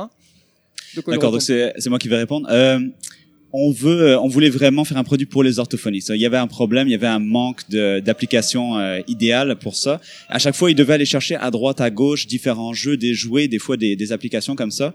Mais il y avait rien qui regroupait suffisamment les choses ensemble. Et ils nous disaient franchement, les enfants s'ennuient. Ils, ils aiment pas jouer avec avec ce qu'on leur donne. Donc nous, on a voulu mélanger vraiment ensemble le côté ludique et le côté euh, jeu. On va vraiment avoir les deux choses ensemble. Pédagogique et jeu, excuse-moi, c'est c'est plus la pédagogie Oui, et le pédagogique, logique. On a répété. Donc c'est c'est le côté pédagogique et jeu qu'on voulait qu'on voulait mélanger ensemble. On pense que c'est ça qui fait euh, l'unicité de notre de notre produit. En fait, finalement, c'est- c'est c'est vraiment euh, essayer de capter l'intérêt de l'enfant, Voilà. euh, donc par quelque chose de, de ludique, de prime abord, de coloré, etc. Et puis en- et l'amener justement, comme tu dis, parce que appar- apparemment, donc les enfants avaient s'ennuyaient ou ne s'intéressaient peut-être pas de, de la bonne manière euh, pour pour aller un peu plus loin. Et donc du coup, euh, avec cet outil-là, leur permettre d'eux-mêmes, sans forcément, euh, c'est on va dire que c'est une sorte d'appel, et de même d'aller un peu plus loin et de s'intéresser. Donc Bah, je justement, dirais c'était de le problème. travailler en s'amusant. Oui, exactement. Euh, ce qu'il faut savoir, c'est qu'on a une première version. Le but, c'est d'avoir une version qui va être validée par les orthophonistes, donc qui sont destinés aux orthophonistes. Puis euh, plus tard, on veut euh, faire une version pour les parents et tuteurs. Ce qui veut dire qu'une fois que l'enfant euh, a travaillé chez l'orthophoniste, il peut retourner à la maison et avec papa et maman ou le tuteur pour pour englober tout le monde, jouer ensemble. Parce que la philosophie, c'est une valeur qui est personnelle. Le principe est est- et n'est pas d'enfermer euh, l'enfant euh, dans un jeu en disant tiens prends ton jeu puis euh, euh, fous- fous-moi patience euh, lâche-moi Oui, comme Bon, un- je, je comme- caricaturise là, Comme mais- si c'était Oui. un peu nounou finalement le jeu vidéo. quoi. Exactement. Le jeu vidéo n'est pas un nounou et c'est un outil. Euh, L'orthophoniste doit s'asseoir avec euh, l'enfant en première partie, organiser ses activités pédagogiques avec un système euh, qui est très simpliste, peu de boutons. On a travaillé très fort. Charles a travaillé très fort à diminuer la quantité de boutons. Je sais pas si tu veux parler un peu, Charles, de ton du euh, de la partie orthophoniste, euh, euh, création de session par rapport à la simplicité que tu as pu y mettre. Oui, voilà, on a essayé de faire quelque chose le, le plus simple possible euh, pour les orthophonistes. On s'attend que c'est pas des personnes qui sont nécessairement habituées aux tablettes. Euh, On a vraiment voulu faire ça le plus simple possible. Quelque chose Euh, d'instinctif en fait. Oui. Ça. Absolument. Donc c'est ça, on espère, on espère que ça va fonctionner. On a, on a mis, on a prévu un bouton pour de l'aide si jamais la personne a besoin euh, pour expliquer les choses. On a, on a prévu une interface la plus simple possible. D'accord. Puis pour continuer, est-ce que vous avez pour continuer sur mon air d'aller. euh, donc, on parle ici de la première partie. Euh, euh, on récompense aussi les orthophonistes d'une certaine manière parce que les orthophonistes peuvent remplir des données sur les, sur, notées sur les, euh, sur leurs patients. Et à la fin de chaque activité, l'orthophoniste va pouvoir avoir accès à tout ce qui est euh, pourcentage, euh, statistique. Les statistiques, ouais, C'est combien de mots qu'on a réussi et tout. Pour Euh, avoir un, un suivi euh, le plus, enfin le plus précis possible en fait euh, de la session. Absolument. Euh, on parle ici de quatre activités qui est prononcer les mots, euh, catégoriser les mots, l'accès lexical, ce qui veut dire euh, c'est le moment où euh, tout le monde a déjà eu le, le problème de chercher des mots dans leur tête. Et euh, souvent c'est ça, c'est qu'il y a des enfants dès le jeune âge, on les attrape, puis on, leur, on les aide à prononcer les mots les plus rapidement possible. Donc, on a un chronomètre magnifique et l'enfant doit... C'est pas la prononciation qui est importante, mais c'est euh, de savoir quelle est l'image. Qu'est-ce que c'est, raisin, euh, fruit. Euh, et aussi euh, la catégorisation, qui est, on a un objet, une colombe, et on doit savoir si c'est un animal, un, un outil ou un aliment. Bon, ça dépend des gens, mais nous, c'est animaux, la catégorie. Et alors, comment vous avez euh, travaillé toutes ces catégories? Vous êtes rapproché d'orthophonistes, j'imagine, pour, euh, pour pouvoir faire se réfléchir à ce que bah, ce soit euh, ludique, enfin, et euh, pour faire progresser l'enfant, voilà. Comment vous avez fait pour réfléchir à toutes ces mini-épreuves, on va appeler ça finalement? Oui, c'est ça. Donc, on a, on a eu beaucoup les conseils d'une orthophoniste. Elle nous a, elle nous a décrit très clairement le type de jeu qu'on devait faire. Euh, D'accord. elle nous a carrément aidé, en fait, hein, parce que nous, nous de base, sans qu'on n'est pas des, des orthophonistes, donc on avait besoin du- d'une aide extérieure. Elle a validé tout ce qu'on faisait. Elle a été avec nous tout au long du projet, en fait. D'accord. Ça fait partie d'une philosophie du, de Brio Studio. C'est, euh, quand j'ai fait mon plan d'affaires, euh, Oui, donc c'est le nom de votre studio. Oui, euh, oui, on n'a pas Brio dit, hein, Studio, hein, Brio Studio. avec un Y ouais, pour nos auditeurs. B-R-Y-O-S-T-U-D-I-O. Puis pour les curieux, notre mascotte s'appelle Petit Piou.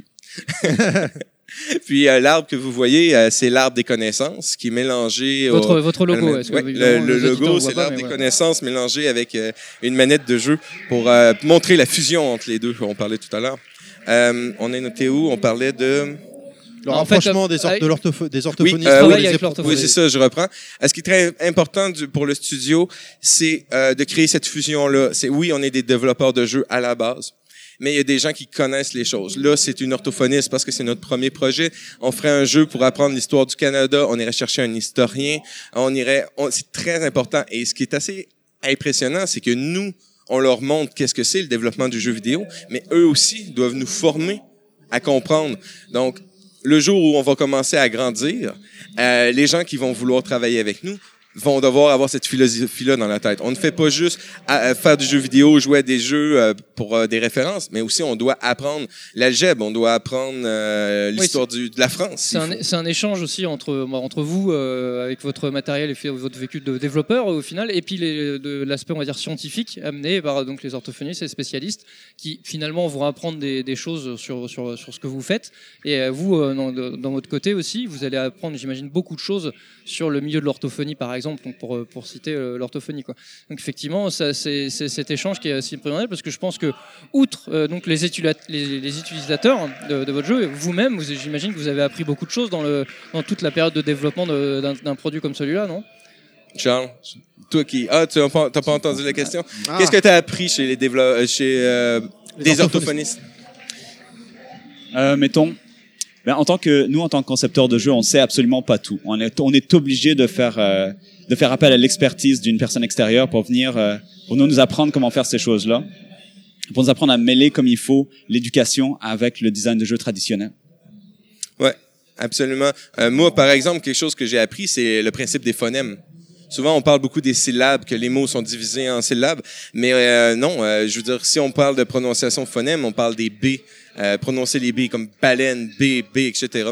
Puis euh, ce que je peux en venir à ça, c'est que dans notre produit, euh, tout à l'heure je parlais que c'est un travail entre l'orthophoniste beaucoup et euh, le, le joueur, donc les deux sont côte à côte. Et souvent les gens me disent, Ah, mais pourquoi vous avez pas mis de hum, reconnaissance vocale Oui. Mais la reconnaissance vocale ne reconnaît pas la phonétique.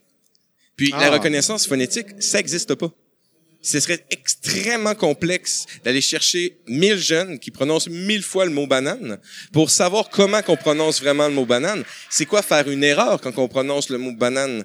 Et on peut avoir une quantité phénoménale de jeunes, euh, par exemple, qui ont un accident de, à la mâchoire ou qui a de la difficulté parce que c'est la position de la langue. L'orthophonie, autre chose que j'ai appris, l'orthophonie n'est pas liée absolument à, à, à- à ce qu'on a dans la tête. Souvent, c'est la langue qui a des problèmes. La Oui, c'est physique en fait. La position de la Ouais. langue, ouais. C'est physique et c'est très et c'est psychologique, c'est les deux. Euh, si on parle de trouve, euh, on parlait d'accès lexical. L'accès lexical, souvent, c'est dans la tête. L'enfant ne sait pas. Il voit le mot raisin, il est capable de savoir que c'est du raisin, mais il, ne sait, il est- incapable de le prononcer et de le dire. Donc, c'est de pratiquer l'enfant à répéter et à travailler. De ce, de ce qui m'amène, parce que là, on parle beaucoup à l'orthophonie, si vous voulez, euh, à l'aspect euh, ludique. J'aimerais passer la parole à, à Charles qui va en parler l'aspect ludique du jeu. D'accord. Euh, donc en fait, on a essayé de faire, euh, on a essayé de faire un- quelque chose qui est véritablement un jeu vidéo, euh, pas quelque chose comme une sous-expérience. Vous voulez que ça, que ça donne vraiment l'impression d'un vrai jeu. Euh, on essayait de se rapprocher des styles un petit peu des RPG japonais, donc avec euh, voilà, bon, on a on a notre notre airship, on a de l'aventure, on a du combat, et euh, de ramener à l'intérieur de tout ça l'éducation, de, de mélanger les deux. Euh, je peux parler rapidement de la musique que j'ai composée. J'ai essayé de faire des musiques qui sont très euh, digestibles émotionnellement pour l'enfant, donc des émotions faciles et des thèmes qui sont clairs et mémorables le plus possible. J'ai utilisé des instruments naturels, ce qui va aussi avec notre look euh, papier, écriture, tout ça. On voulait pas de son métallique, on voulait pas de son électronique du tout, du tout. On voulait quelque chose de très classique. Euh, Quelque chose de, de plus organique. voilà, exactement, très organique. Même dans les sons, on est allé chercher des choses comme du marimba, des petits sons naturels, des choses que vous entendez dans Zelda, hein, par exemple. Hmm. Moi, je me suis inspiré de ça, donc je, je- voilà. Euh, c'est pas mal ça. Ouais, euh, bon, ben, c'est bien, c'est bien. Moi j'ai une question en fait Oui. toute bête au final. Pourquoi l'orthophonie en fait?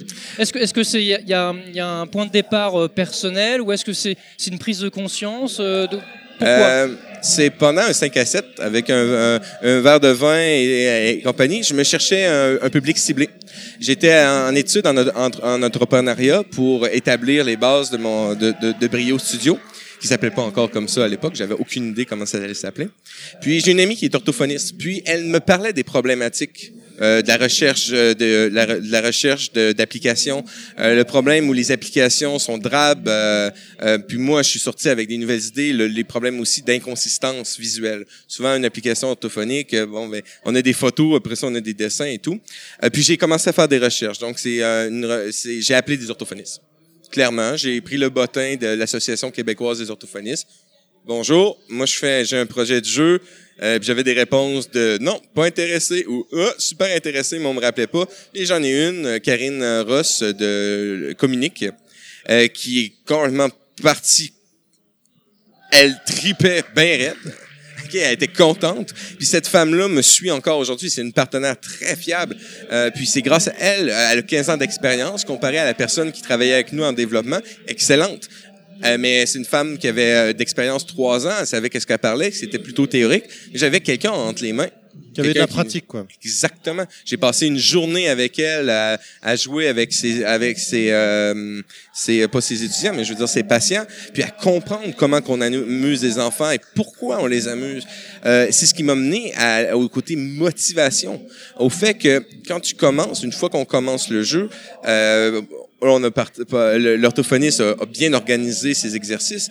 On, on commence avec une histoire qui raconte euh, les pauvres euh, Anoki, qui est un peuple d'animaux. Euh, disons, le mot magique, c'est pour moi, c'est Pandarou. Là, c'est la, hein? Un Pandarou, c'est c'est mignon. Ben, c'est la- l'animal le plus mignon. On voulait que ce soit très mignon. Et euh, les pauvres, euh, les méchants barbeaux qui ont volé leurs fruits, nous, on vient à la rescousse. Puis, rendu là, le- l'enfant peut personnifier, ouais, hein? Oui, c'est ça. oui. personnifier son, son avatar. Il peut faire une, euh, un garçon avec une robe s'il veut. Il choisit ses teintes de couleur, euh, de peau. Euh, il y a les- des coupes de cheveux d'aventure, des coupes de cheveux plus classiques. Euh, on a des costumes qu'on peut débloquer avec de l'encre qu'on récolte euh, à travers l'aventure. Il y a une vraie personnalisation en fait. ouais. Exactement. Et Euh, progression. Exactement, une progression, une personnalisation. Euh, les Anoki, qui sont les créatures, euh, bon, euh, entre parenthèses, les, nos, euh, nos pandarous. Aussi, il y a des races différentes. Il y en a qui sont plus euh, euh, bouboules, il y en a qui sont plus élancés pour faire plaisir à tout le monde de façon visuelle. Euh, puis de ça découle, co- comme, euh, Charles disait tout à l'heure, on part en zeppelin, on ramasse des trésors. Tout est en 2D en passant. Un 2D très saturé avec euh, du trait de crayon, euh, parce que on parlait tout à l'heure du papier, on veut rappeler le papier.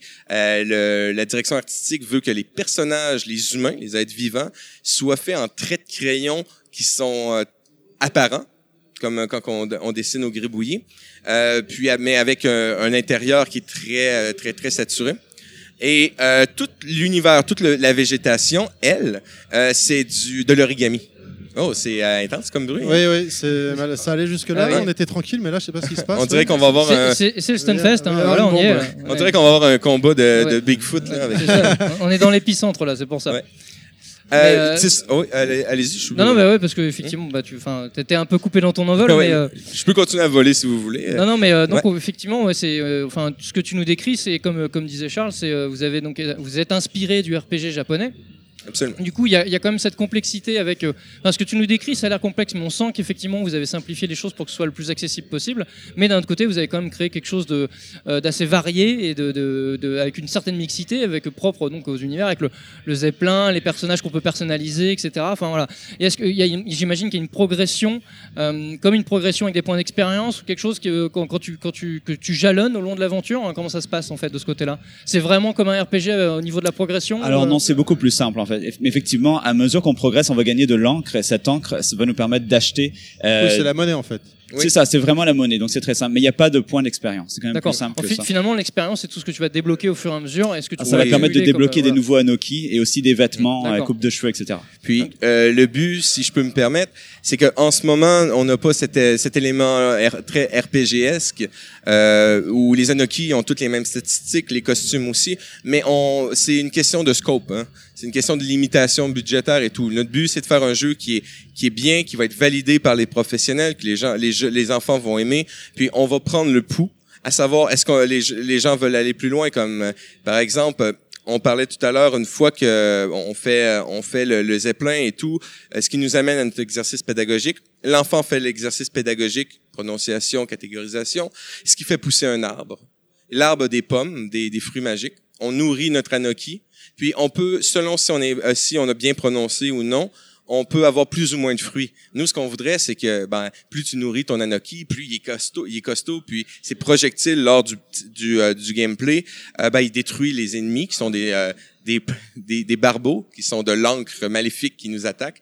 Euh, donc, les détruit plus rapidement, qu'ils soient plus rapides, qu'on donne des boosts, des bonus et tout, que ça amène l'aspect. Mais ça, c'est, ça, ça demande un développement plus long. Donc en fait, si je comprends bien, dans Oui. le dans le jeu, il y a deux phases. Il y a une phase entre travail entre guillemets, et ensuite, donc euh, cette fameuse phase travail, c'est là où ils vont gagner de l'encre pour euh, personnaliser son personnage, les boosts et ainsi de suite. Et ensuite la phase jeu, en- entre guillemets comme une récompense finalement, de pouvoir euh, se, détendre et s'amuser dans, dans le jeu, dans l'aventure, quoi. Et en fait, les, les deux sont quand même très liés. Euh, Il y a, il y a qu'une seule chose qui ne nécessite pas vraiment de, de- de travail orthophonique, c'est la, la- la bataille à la fin contre les barbeaux. Mais en tant que tel, tout ce qu'on vous a décrit avec le zeppelin, tout ça, ça fait partie. C'est c'est le jeu avec l'éducation ensemble. Mm. Il y a pas vraiment, c'est pas vraiment séparé. C'est en fait, si, euh, si je fais une longue phrase, le principe, euh, c'est bon, non, je vais pas faire, je vais faire quelque chose de plus euh, imagé, tiens, ça m'intéresse. Euh, c'est que le, le ludique et le pédagogique doivent euh, s'attiser l'un l'autre. Donc, tout est par étapes. On part en zeppelin, on récompense un peu le joueur, euh, attrape des trésors dans le ciel. On te pose, tu vois, c'est relax. euh, je vais faire semblant de parler aux jeunes, là, mais tu vois, c'est relax. On va s'amuser.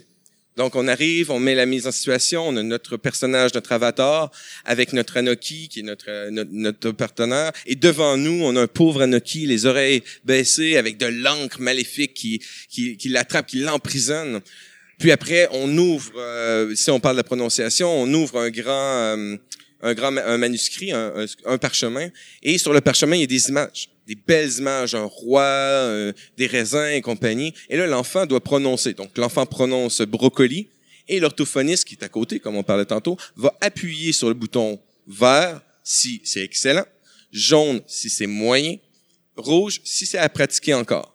Si l'enfant a- a- a- euh, par exemple, à 100% vert, l'arbre magique va pousser à 100%. Il va être immense, il va y avoir des applaudissements. On va motiver le joueur à y aller.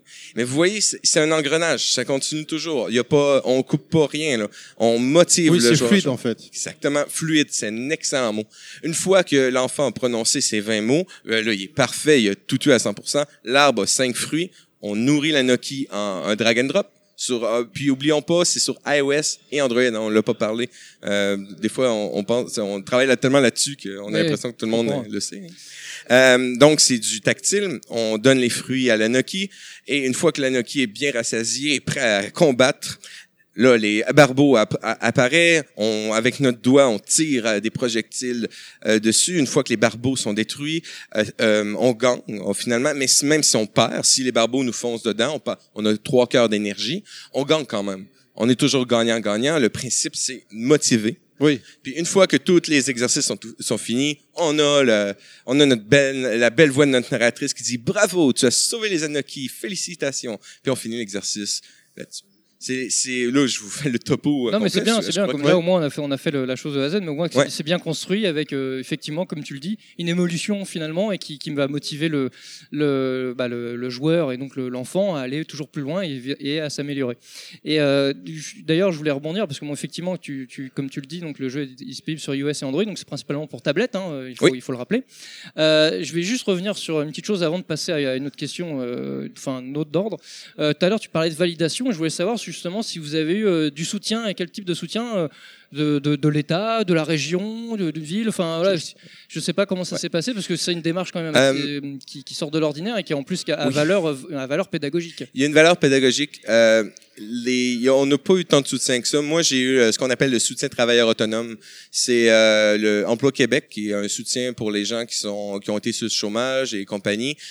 Puis j'ai fallu que je leur montre mon projet. Les gens ont été très intéressés, donc j'ai une paye. J'ai une paye du gouvernement pour pouvoir euh, établir mon entreprise. Euh, on a fait Catapulte aussi, le concours à Québec euh, pour avoir un montant de 100 000 dollars. C'est très bien. On a été finaliste. On n'a pas gagné. Bravo aux gagnants. C'était Bravo d'être finaliste. Ben, merci, en effet, en effet, euh, ouais, clair. euh, on était vraiment content d'être finaliste. Puis ça a montré enfin, on pouvait sortir de notre garde-robe puis montrer notre projet aux gens. Euh, on a eu beaucoup, on a beaucoup d'aide humaine, comme je vous dis, les cliniques et tout. Oui, ça, ça, je fais t'interrompre vite fait, mais Ouais. par rapport à ce que tu disais tout à l'heure, c'est vrai qu'on a l'impression que si c'était une aventure humaine au travers de, de démarches que vous avez entreprises, du développement, des gens que vous avez rencontrés, des, des enfants avec qui tu as travaillé quand tu as été, quand t'as as fait ta prospection chez les Ouais. orthophonistes. On sent qu'il y avait aussi cette, cette donnée-là et que finalement ça, ça, ça participe au développement du produit. C'est ce qui rend le produit fini, euh, qui lui donne une certaine touche en fait. Euh, Donc c'est finalement toutes ces expériences, cette somme d'expériences que vous avez pu accumuler. Absolument. J'ai jamais cru que si je voulais partir une entreprise, j'ai jamais cru que c'était dans le désir d'avoir de l'argent. Je trouve que c'est inutile parce que c'est la passion qui te fait continuer. hein. Le, le monnaie, l'argent, c'est quelque chose. Donc oui, c'est vrai que ça, ça reflète, mais vous voyez comme euh, ma, ma relation à l'argent aussi, faut que ça évolue. faut que j'apprenne à aller voir les caisses, les banques et tout. Euh, J'ai eu futurpreneurs qui ont été intéressés à financer, sauf euh, c'est des intérêts qui finissent plus. Finalement, tu as l'impression que tu donnes ton âme, euh, Ah. on- on- tu donnes ton âme. Donc, mon plan, c'est vraiment de limiter les euh, les dépenses le plus possible. Euh, puis, c'est très difficile de trouver, comme euh, pour répondre à tes questions, c'est très difficile de trouver de l'argent par rapport à ça, parce qu'on est dans une autre grise, dans une zone grise. On n'est ni l'éducation euh, à 100%, on n'est ni les jeux vidéo à Eh oui. 100%. Ouais, comme on dit en France, vous avez le cul entre deux chaises quoi. Exactement, puis ça fait mal. Bravo, c'est classe. Écoute, hein. Et donc du coup, ce qui nous ramène à aujourd'hui, donc aujourd'hui au Stunfest. Et en fait, qu'est-ce qui vous a amené ici au Stunfest? Pourquoi et comment, dans quelles circonstances? Ça va, Charles, t'as compris?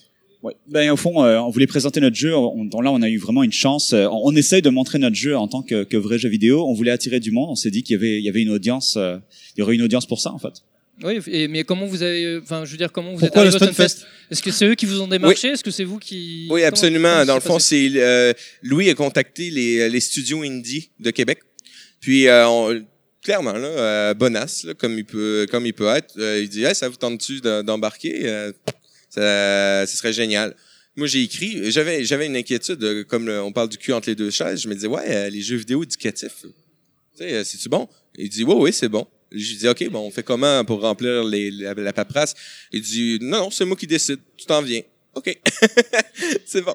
Puis, euh, ben, on était quand même chanceux parce que les studios indie en, euh, en ce moment à Québec sont très occupés. Donc, euh, en même temps, j'ai l'impression qu'on a pu profiter de cet avantage-là. Qu'est-ce que, qu'est-ce que tu entends par très occupé? Euh, bon, mais la plupart sont encore en développement. Les prix ont été gagnés, comme le- pour Catapulte, ceux qui ont gagné euh, un montant assez important. Bon, ben euh, là, ils sont en train sûrement, euh, j'hypothèse, j'aime une hypothèse, mais de- de- d'engager du nouveau monde, de travailler à fond et tout. Puis nous, on est à, au moment, c'est- on est à notre C'est en commercialisation. pleine effervescence, en fait. ouais. Exactement, oui. Euh, pour ce que je peux connaître, là, je Mhm. sais pas la, la, la, la science infuse. Et nous, on est à notre commercialisation de notre première partie de notre projet. Parce que là, ce qu'on veut faire, c'est ça. Là, on a la version professionnelle. Là, on veut faire une version, on veut localiser le produit pour vous en, France. On veut le faire aux États-Unis en anglais. Après ça, on veut faire une version tuteur parent pour les pa- pour les parents plus simpliste, avec euh, des mots prononcés pour euh, qui se répètent pour bien pouvoir prononcer. Donc, on- c'est vraiment, on est au cœur de ça. Donc, nous, pour nous, c'était vraiment un avantage. Et puis, je peux vous avouer que ce matin, euh, euh, je regardais ça, puis j'allais avec notre petite TV, nos petites affaires, puis euh, nos petits jeux éducatifs avec notre banderole que tout le monde nous disait non non mettez pas ça là.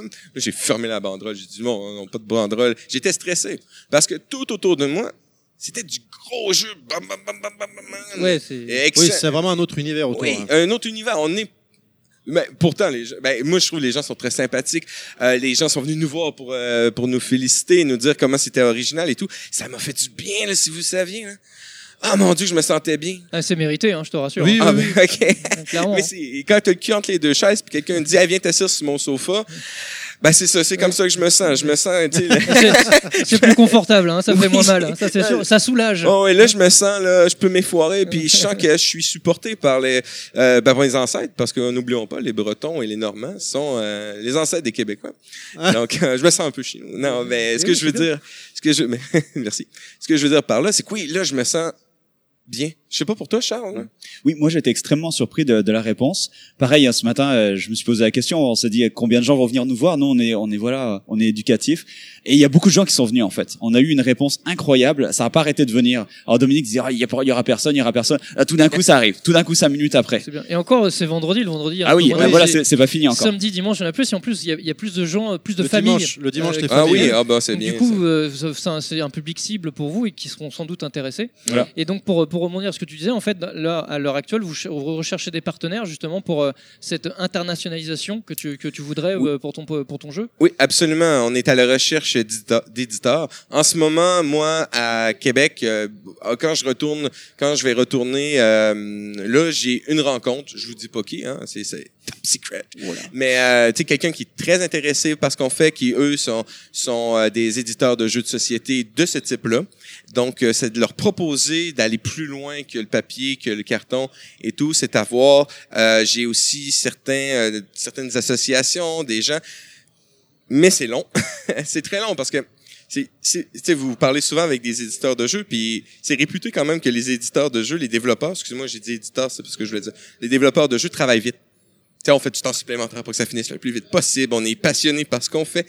Et là, quand on arrive au moment de l'édition, surtout que c'est des gens qui ne connaissent rien aux jeux vidéo, donc c'est encore plus difficile. Mhm. Puis on est, on veut se faire valider, on veut que les, on veut avoir, euh, je sais pas, les associations de, de la langue française ou je dis n'importe quoi, mais tu sais des gens qui disent, ils se templent en bon québécois, ils se templent puis ils disent bon mais ça là, ça ce jeu là, il faut l'acheter. C'est validé. C'est ouais, c'est ça. Faut valider. Les orthophonistes, c'est le meilleur jeu qu'on peut avoir. Si euh, on pourrait très bien le mettre en marché en ce moment, mais ça vaut rien. Les, parce que ça vaut rien. Et je veux dire, c'est les gens disent bon ben c'est quoi ça? Bon Brioussa, c'est qui cette bande d'er- d'ermer- de- d'émergumènes là Puis ils ont raison. Mais si on est supporté par peu importe que ce soit des maisons d'édition ou un groupe qui se qualifie comme étant euh, des supporters euh, des orthophonistes ou euh, des d'un regroupement, là on a gagné. Oui, tu veux rien faire au hasard. Tu, tu pourrais très bien balancer ça comme ça, mais euh, enfin voilà, et puis et, et- et vivre par lui-même et tu vois. Mais non, finalement, tu veux porter ton projet jusqu'au bout. C'est ça qui est bien pour être sûr qu'il soit euh, le, le mieux mis en valeur possible et le mieux compris et le, le- le- et avoir le meilleur traitement en fait, tout simplement, ce qui est légitime. C'est vraiment très très bien, très Ouais. bonne démarche. C'est euh, légitime, ça fait partie de mon pattern. Moi, je suis un gars très créatif, donc c'est je travaille très fort à avoir un- des réflexes d'entrepreneuriat. Euh, c'est bien le jeu vidéo, mais à travers les jeux vidéo, faut savoir les vendre. Euh, je suis supporté par mon équipe beaucoup par rapport à ça. Quand j'ai des stress comme tout à l'heure, ben tu sais, j'ai Charles comme OK Doom, je te connais, arrête. On va ça va marcher. Tu sais, donc ça ça me permet beaucoup d'amener mon euh, ce que je suis en tant que créatif mais de l'amener comme un entrepreneur. Euh, parce que on le voit beaucoup, c'est triste à voir aussi les jeux indie comment ça ça meurt parce que les gens pensent au produit, au produit, à fabriquer le produit, mais pas à vendre le produit. Et mettre un produit sur iOS et Android, ce n'est pas vendre. Si je- j'installe une table ici, là, en ce moment, là, euh, à travers euh, tout le monde, Donc, puis quand je on mets dit, mon euh, produit, ouais. on dit ici, parce que c'est c'est pas visuel, Oh, notre émission, sais. c'est Oui, audio. enfin, ici, Où est la là. euh, à côté de la scène principale. Donc, Ouais, où est la caméra? Non, non, merci. À côté de la scène principale, puis je mets une pomme. Il y a personne qui va la prendre parce que j'ai mis la pomme là, tout le monde s'en fout. Mais je vous jure que si je mets euh, un gars en, en, en speedo super musclé puis une fille en bikini, euh, venez chercher la pomme, c'est génial. Je fais du marketing, je, blague là. Je fais du marketing, là j'ai une chance. Mm. Puis nous, c'est notre manière de faire du marketing dans l'éducatif, Ouais, le- c'est d'avoir les spécialistes derrière. Il y a le fond et la forme. Il faut mettre la forme Oui. aussi forcément pour amener les gens à s'intéresser aux produits. hein. Puis j'aimerais souligner de ne pas faire un type de publicité comme je viens de le dire, c'est pas un bon conseil. Non, non. Pourquoi pas Mais non, effectivement. Ouais, c'est ça. Soyez plus créatifs, Ouais, ouais, c'était voilà. juste une image. Pour une marque de soda à la rigueur. Mais... Oh oui, c'est ça. Non, non, d'accord. Mais euh, bah ouais, effectivement, bah bravo. hein, c'est vraiment une, une belle aventure et une très belle Oui. démarche euh, que vous faites là. Moi, Merci j'ai- beaucoup. J'ai Merci encore une beaucoup. question à poser, Terry. Allez, Euh, rapide, voilà, alors. Voilà. Juste, euh, bah, qu'est-ce que vous pensez en fait du Stunfest euh, Enfin, en dehors, hein, par en- voilà. Enfin, c'est votre première fois, d'après ce que j'ai compris ici. Hein. Et qu'est-ce que vous pensez du salon? Vous avez fait un peu le tour. euh, Ouais, alors il y a une énergie incroyable. Les gens sont extrêmement gentils. C'est extraordinaire. Il y a beaucoup de créativité. On voit en fait euh, toute l'envergure du monde euh, indé. Et C'est vraiment vraiment sympa. Moi Ouais. j'adore. Ouais, c'est vrai que c'est- c'est c'est ce qui nous a conquis nous aussi, hein, ce que tout le monde nous dit. hein. Et, euh, nous, on dit la même chose, c'est vrai, c'est génial. Moi, je dirais, je souffre quand je suis enchaîné à mon kiosque et la quantité de choses que j'aimerais Voilà, on voir. on t'a libéré un peu oui, là. oui. Donc, depuis tantôt, je fais mon, je jette des coups d'œil à l'écran. Ouais, je vois, ouais. Mais c'est c'est magnifique. Euh, oui, Charles a raison. On, juste un exemple simple, on tutoie les gens. Euh, chez nous au Québec, euh, pour euh, on tutoie. Hein, on vous voit pas en prime abord, à part les plus vieux, euh, c'est un peu bizarre. Puis ici, on peut tutoyer, les gens se sentent pas. Il y a comme un esprit de famille, un esprit plaisant, un- une, une vague, puis une, je disais, j'étais créatif, puis Wow, ça fait du bien d'être avec des gens qui sont autant puis qui, qui voient le jeu vidéo. On peut dire ah le, le jeu indie souvent les gens copient ou tu sais il y a tellement d'histoires par rapport au jeu indie. Non, les gens sont créatifs. Les gens veulent des choses qui vont loin puis c'est plaisant à voir puis euh, de savoir qu'on est accepté, c'est con parce que là on parlait des, euh, de la zone grise mais il y a aucune question, c'est comme wow, vous avez travaillé, venez voir puis là on s'échange. Puis là j'ai le nombre de cartes que j'ai dans les mains, il y a un échange de passion. Voilà, c'est la, la convivialité, Convivialité. euh, vraiment euh, typiquement stunfestienne. Oui. Ah ouais, bravo en tout cas, hein, bravo. Merci. Merci. bravo. Terry, je te laisse le mot de La la fin. dernière question euh, traditionnelle qu'on pose avant de se quitter, de vous, de, vous, de vous libérer. Vous êtes des joueurs. Vous jouez à quoi en ce moment? Euh, moi, j'ai perdu ma sauvegarde de Zelda. Breath of the Wild? Breath of the Wild parce que ma, ma Switch, hey, j'ai content de le dire au micro, là. ma Switch, elle a planté, elle a gelé. Aïe, Et aïe, aïe, c'est parce que j'avais 200 heures. Moi, je Oh là. finissais tout avant de battre Ganon, puis ma copine aussi. Mais là, on a tout, tout reprendre. Aïe, aïe, aïe. Ça, puis aussi, il faut que je reprenne euh, Dragon Quest Builder, qui est excellent. Enfin, c'est un Minecraft qui est plus beau, puis qui donne, je dis pas que Minecraft c'est pas bon, mais pour moi, euh, beaucoup d'exploration, c'est plus beau pour, pour mes yeux, puis il y a un but à atteindre. C'est des excellents jeux pour, c'est, je suis un explorateur en tant que gamer, j'adore ça. Ok. Alors moi c'est Dan Maku 3 sur Switch. Alors je suis fan de shmup, j'aime beaucoup ça. Ah, euh, oui, je l'ai aussi, Ultimate Danmaku 3, ouais. C'est vraiment vraiment excellent. C'est un très bon bullet hell en fait. Ouais. Donc euh, moi j'adore jouer à ça parce que je trouve que c'est très euh, c'est méditatif quasiment. J'aime beaucoup euh, couper la musique et vraiment juste me concentrer sur les les, les Ah, ok. SFX. Et donc vraiment je joue ça et ça ça ça me permet de je sais pas je, je rentre je rentre dans la zone dans le flow. Ah oui, c'est complètement ça, oui. c'est vraiment ça. Mais c'est- ils sont un petit peu trop durs pour moi mais quand même j'aime. Du coup, j'imagine que tu attends Ikaruga? Euh, oui.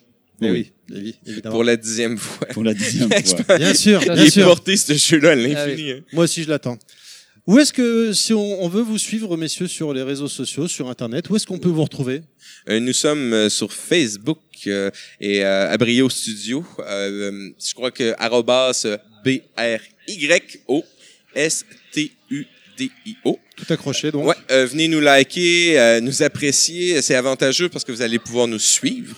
Euh, si vous avez des gens qui sont orthophonistes et si vous avez des gens qui ont des enfants qui ont des problèmes de langage, proposez-leur de venir nous voir. Puis, si les gens ont des questions à poser, des propositions, ils veulent tester le jeu, on va l'avoir, on, on va l'avoir. On est très ouvert, une petite entreprise, donc on prend euh, très bien les critiques, et, bon, même les grandes, mais quand même.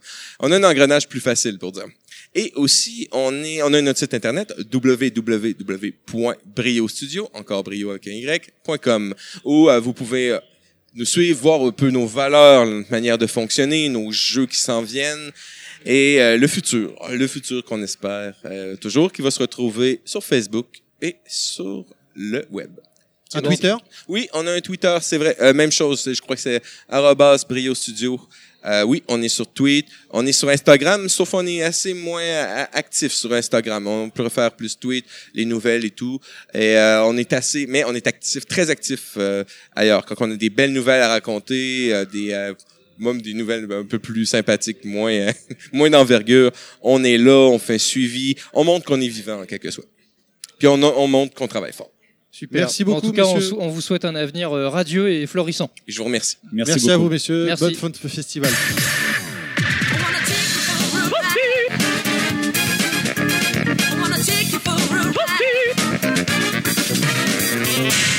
Le Stunfest encore et toujours, le Stunfest qui est la mecque du jeu de combat. Et qui dit jeu de combat dit perso caché.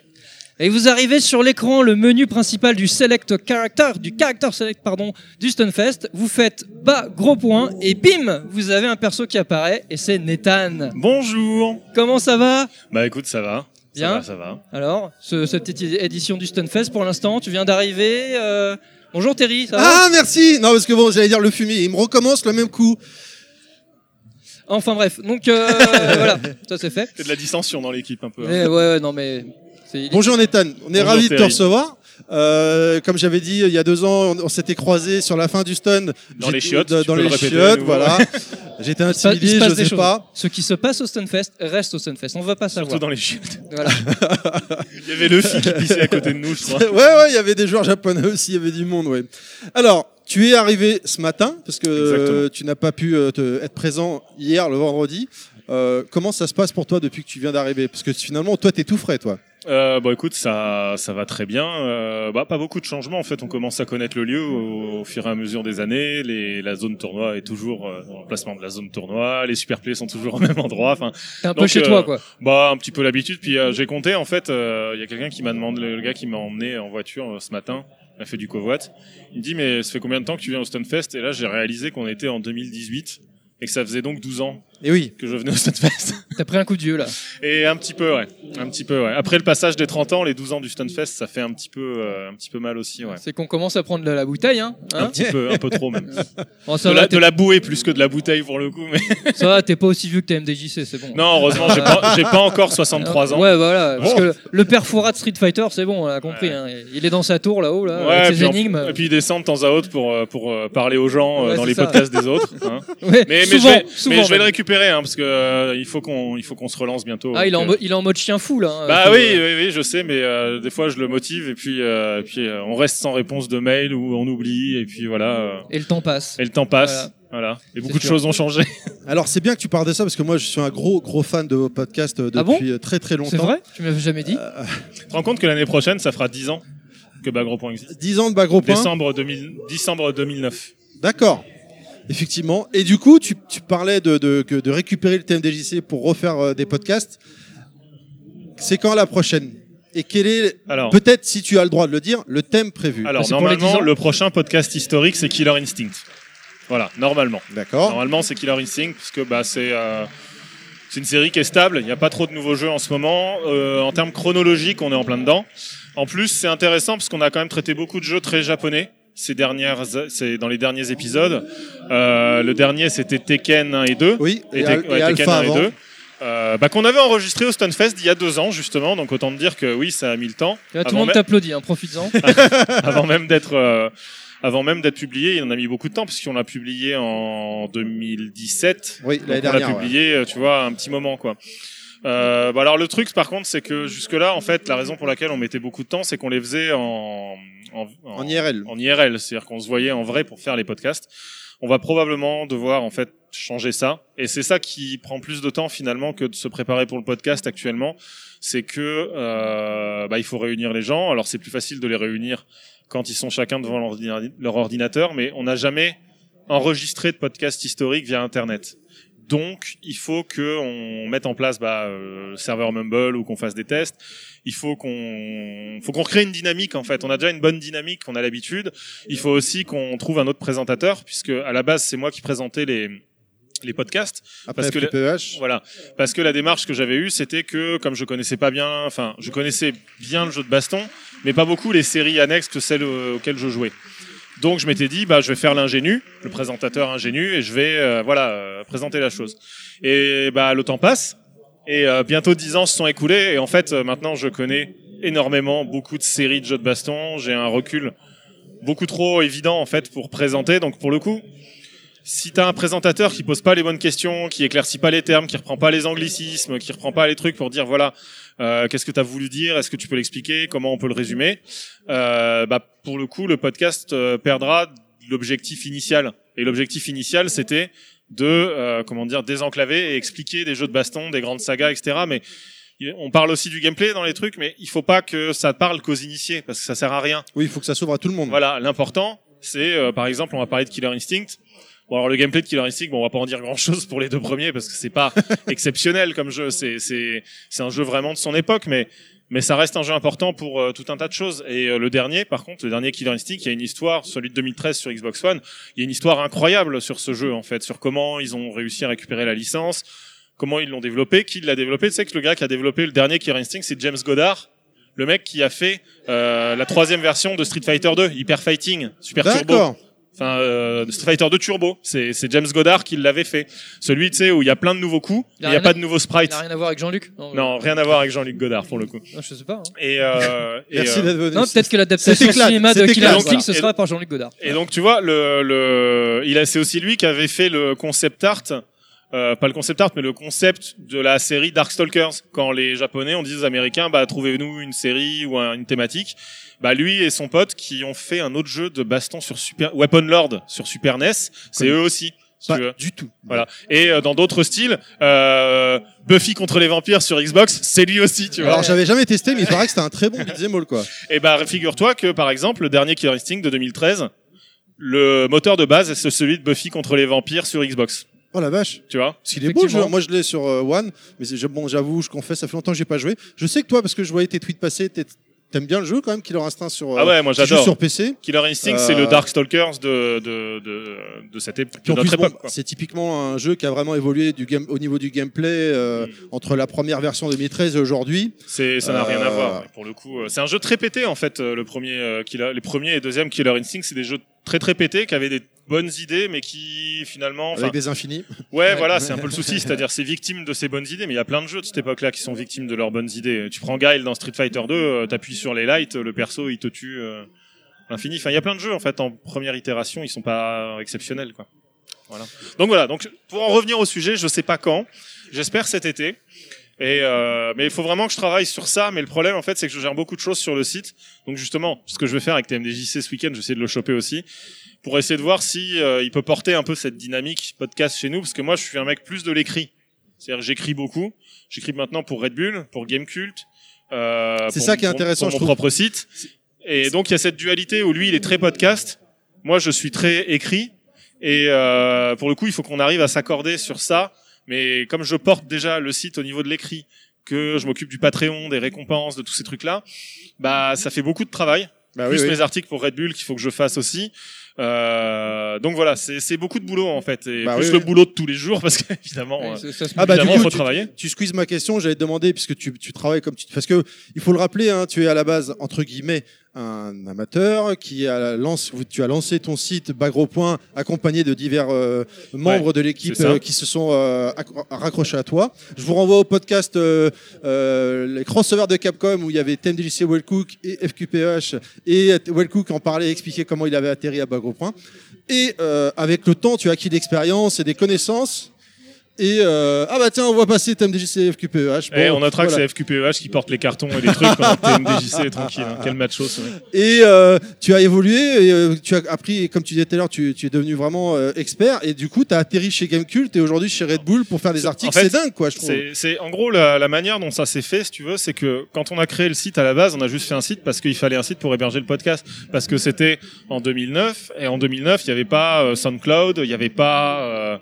D'ailleurs, ne n'hébergez pas vos podcasts sur SoundCloud, respectez-vous. Trop tard.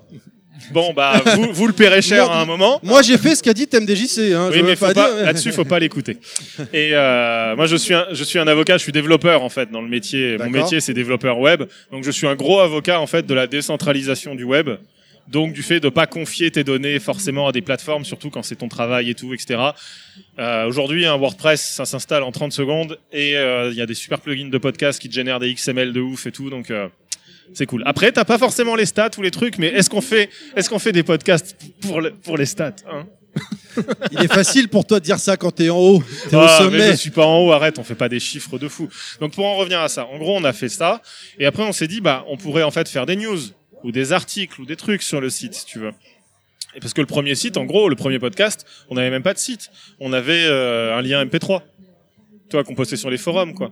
Et, euh, et donc, j'ai commencé donc à écrire, et j'étais en fin d'études à ce moment-là. Euh, donc euh, j'ai pris une année sabbatique et pendant cette année sabbatique, donc l'année 2010, j'ai beaucoup bougé. J'ai fait plein de tournois, euh, j'ai fait plein d'événements. On avait fait par exemple, on avait été à Cannes en 2010. Euh, on avait fait, euh, il y avait, on avait joué à Super Street 4 en avance, etc. Donc tu vois, il y a- il y, a plein de choses comme Vous ça qui font que. la, la liste des nouveaux persos de Super Street 4. Ah mais tu sais que TMDJC C'est comme ça que je vous a- ai découvert. hein. Mais TMDJC et moi, on avait les persos de Street 5 dès 2014 en fait. Oui, mais après vous étiez...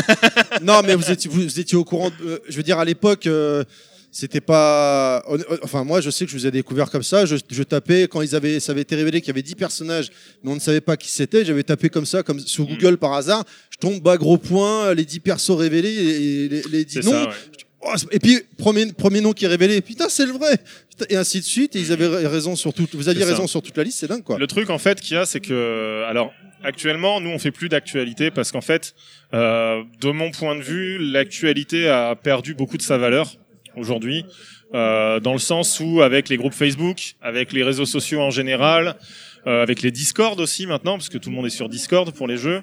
Euh, comment dire La plus-value que tu apportes à juste traduire une information, euh, je trouve qu'elle a un peu disparu. Voilà, elle est toujours, tu vois, tu vois, il y a toujours euh, KX de Versus Fighting Oui. TV qui fait beaucoup d'actu. Euh, mais en vrai, c'est épuisant de faire de l'actu. Je pense que ça le fatigue aussi. Il travaille aussi pour Red Bull d'ailleurs. Oui, je euh, sais. Ouais, KX, je- Et, euh, et pour moi, en fait, l'intérêt, c'est ce qu'il faut, c'est donner plus de plus-value. Donc, soit prendre du recul et donc euh, expliquer pourquoi une actualité, par exemple, elle est importante et quels sont les euh, les tenants et aboutissants. Et donc, un truc qui est bien, c'est que 2010-2011, je fais beaucoup, beaucoup d'actu, beaucoup, beaucoup, beaucoup. On fait beaucoup de podcasts aussi. Et euh, c'est un coup du sort. En gros, à un moment, c'était quand euh, tu te souviens, le premier BlazBlue, il était sorti sur PC. Oui. BlazBlue Calamity Trigger. Il a mis une tonne de temps à arriver sur PC. Et euh, à l'époque, j'étais un fervent lecteur de Canard PC. Et euh, ce jour-là, euh, je vois que bah il y a une preview de BlazBlue Calamity Trigger dans mon Canard PC. C'était Omar Boulon qui avait euh, fait la preview.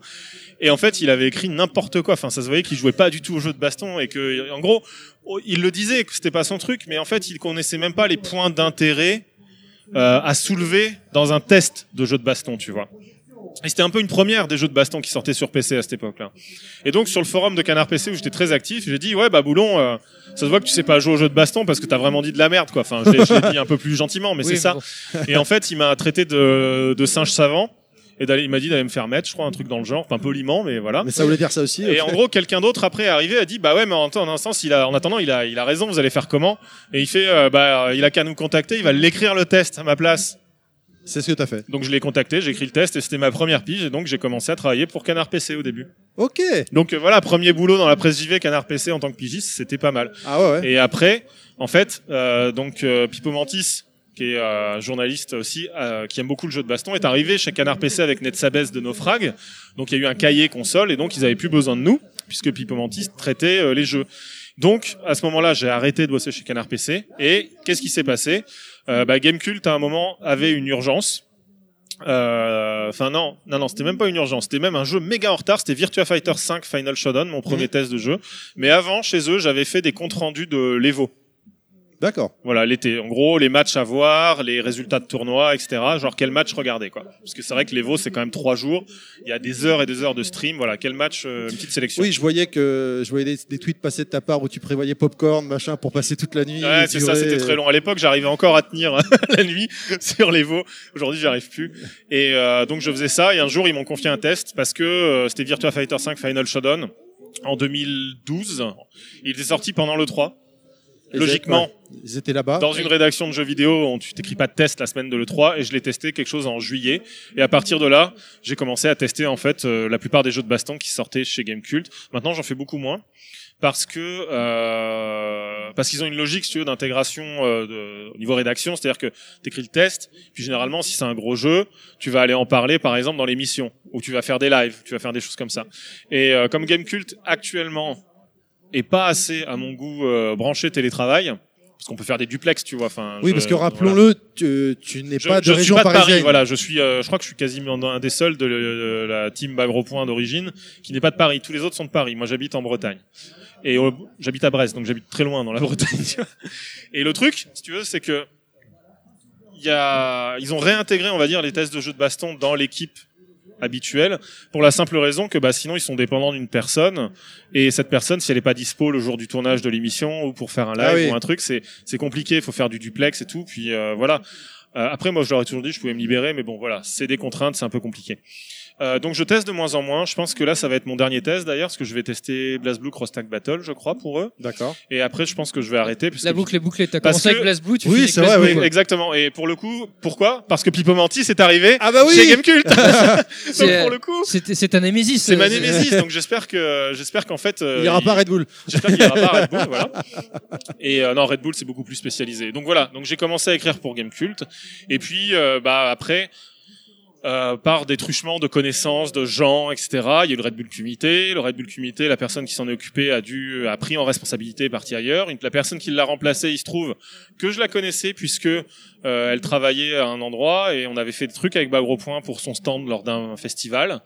Et euh, je lui ai filé un coup de main pour la rencarder un petit peu sur qu'est-ce qui se passait dans le jeu de baston. Elle a eu le poste. Elle m'a rappelé derrière pour que j'écrive pour euh, Cool. pour Red Bull et c'est comme ça que ça marche. C'est par relation et je pense que de toute façon, si tu fais un peu le tour du jeu de baston en général Oui, c'est un microcosme. et des gens qui ont appris, on va dire, à, à en vivre, euh, c'est un tout petit microcosme. Et euh, globalement, on fait pas que ça. C'est-à-dire que personne n'en vit à 100% du jeu de baston actuellement. En tout cas, de, des trucs annexes au jeu de baston. Les joueurs, oui. Les organisateurs, non. Les commentateurs, euh, journalistes, non plus, etc. Regarde même Ken Bogart. C'est 30% de son temps. Il est pas, enfin, il, il fait beaucoup d'é- d'événementiels baston. Mais en vrai, euh, 80% Oui, il est sur de son JVTV. temps, il euh, est sur JVTV, il fait d'autres jeux, il, il fait est de sur la chaîne de l'événementiel. Bertrand Hamar maintenant aussi, euh, S1, Etc. One. Donc tu vois, il y a, y a beaucoup de choses, on ne peut pas vraiment en vivre pour le coup. Mais bon, voilà, ça fait un, ça fait toujours plaisir en fait d'avoir des plateformes sur les sur lesquelles on est payé pour écrire, parce que c'est aussi ça qui est important, c'est que euh, euh, tu peux bosser gratuitement. Moi, je ne bosse pas gratuitement. Normal. Parce que, euh, mais j'ai eu parce que j'ai eu de la chance, parce que je suis arrivé chez Canard PC parce qu'ils payaient bien. Enfin, bien, ils payaient correctement, même bien à l'époque, on va dire. Gamecult, ils payaient bien aussi. Red Bull paye bien aussi. Euh, Il y a bien des endroits où, par exemple, j'avais fait quelques articles sur Geekzone parce que c'est des potes Oui, euh, caféine. avec caféine.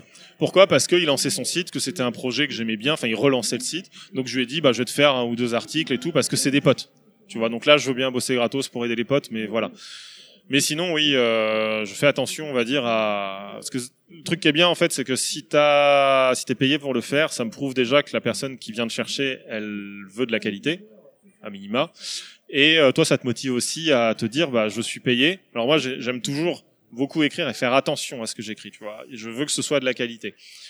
Mais le fait que tu sois payé pour le faire, ça fait que tu vas te consacrer une vraie journée, par exemple, pour travailler ton truc. Tu vas prendre le temps d'interviewer les gens que tu as besoin pour euh, enrichir ton sujet, tout simplement.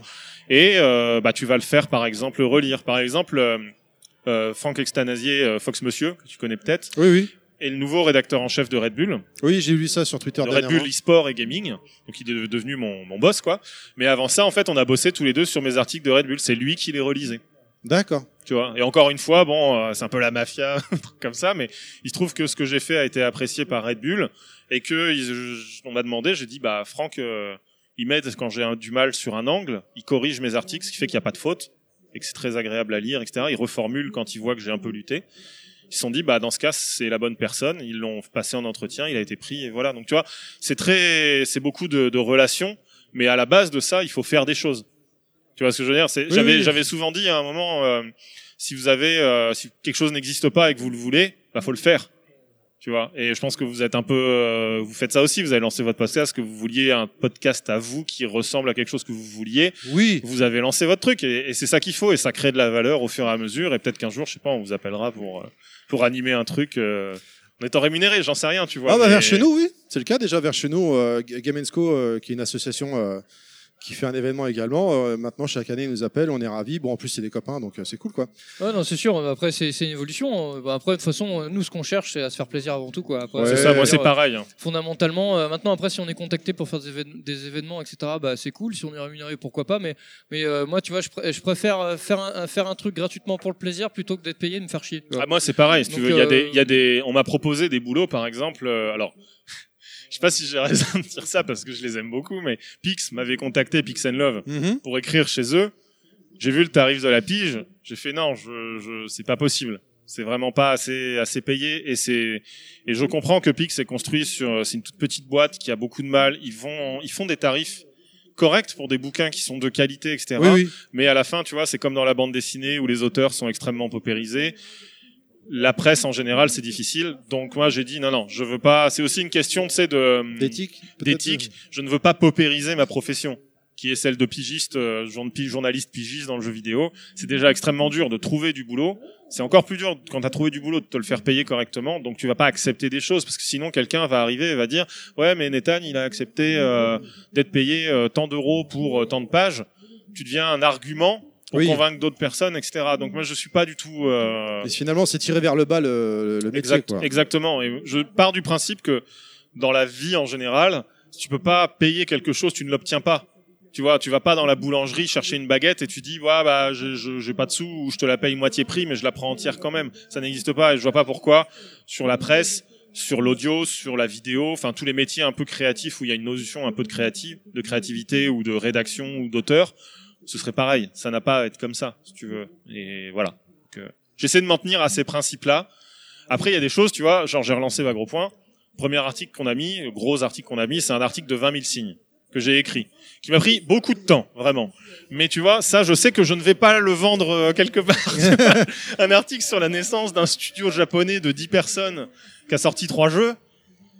Je vais pas le vendre à Red Bull, ni à Gamecult, ni à Canard PC. Je vais le vendre à personne. Si tu veux, c'est pas vendable un article pareil. C'est trop niche. Donc, par exemple, tu vois, c'est dans ces Oui, moments-là que c'est bien d'avoir ta propre plateforme et pas de le publier euh, gratos, par exemple, sur un site comme Medium ou euh, ou dans les blogs euh, d'un d'un gros site comme euh, aussi bien Gamecult que Gameblog que, que, que jeuxvideo.com. Créer ta propre plateforme, c'est te créer ta propre valeur. C'est aussi être vachement libre quand tu veux bouger, quand tu veux récupérer, quand tu veux tous ces trucs-là. Et euh, donc là-dessus, moi, je suis assez euh, content parce que bah, ça fait bientôt dix ans qu'on a Bagro Point. On a eu des moments de mou où le site était plus actif, des moments où il était même plus en ligne. Mais tu vois, j'ai toujours gardé, euh, j'ai toujours gardé le site, j'ai toujours gardé la base de données. Et au moment où j'ai voulu le relancer, eh ben, j'avais tout ce qu'il me fallait. J'ai appuyé sur un bouton, il est reparti, quoi. Alors, il y a c'est une plus refonte- compliqué que Non, non, non, mais, non, mais c'est dans le sens où quand Dans tu le dis que t'as sens tout où- gardé en stock, euh, Voilà, pour c'est ça, que j'ai la tout base de données gardé. et tout. Parce que je savais, là, ce moment-là, je ne voulais plus en entendre parler parce que j'avais envie de faire autre chose.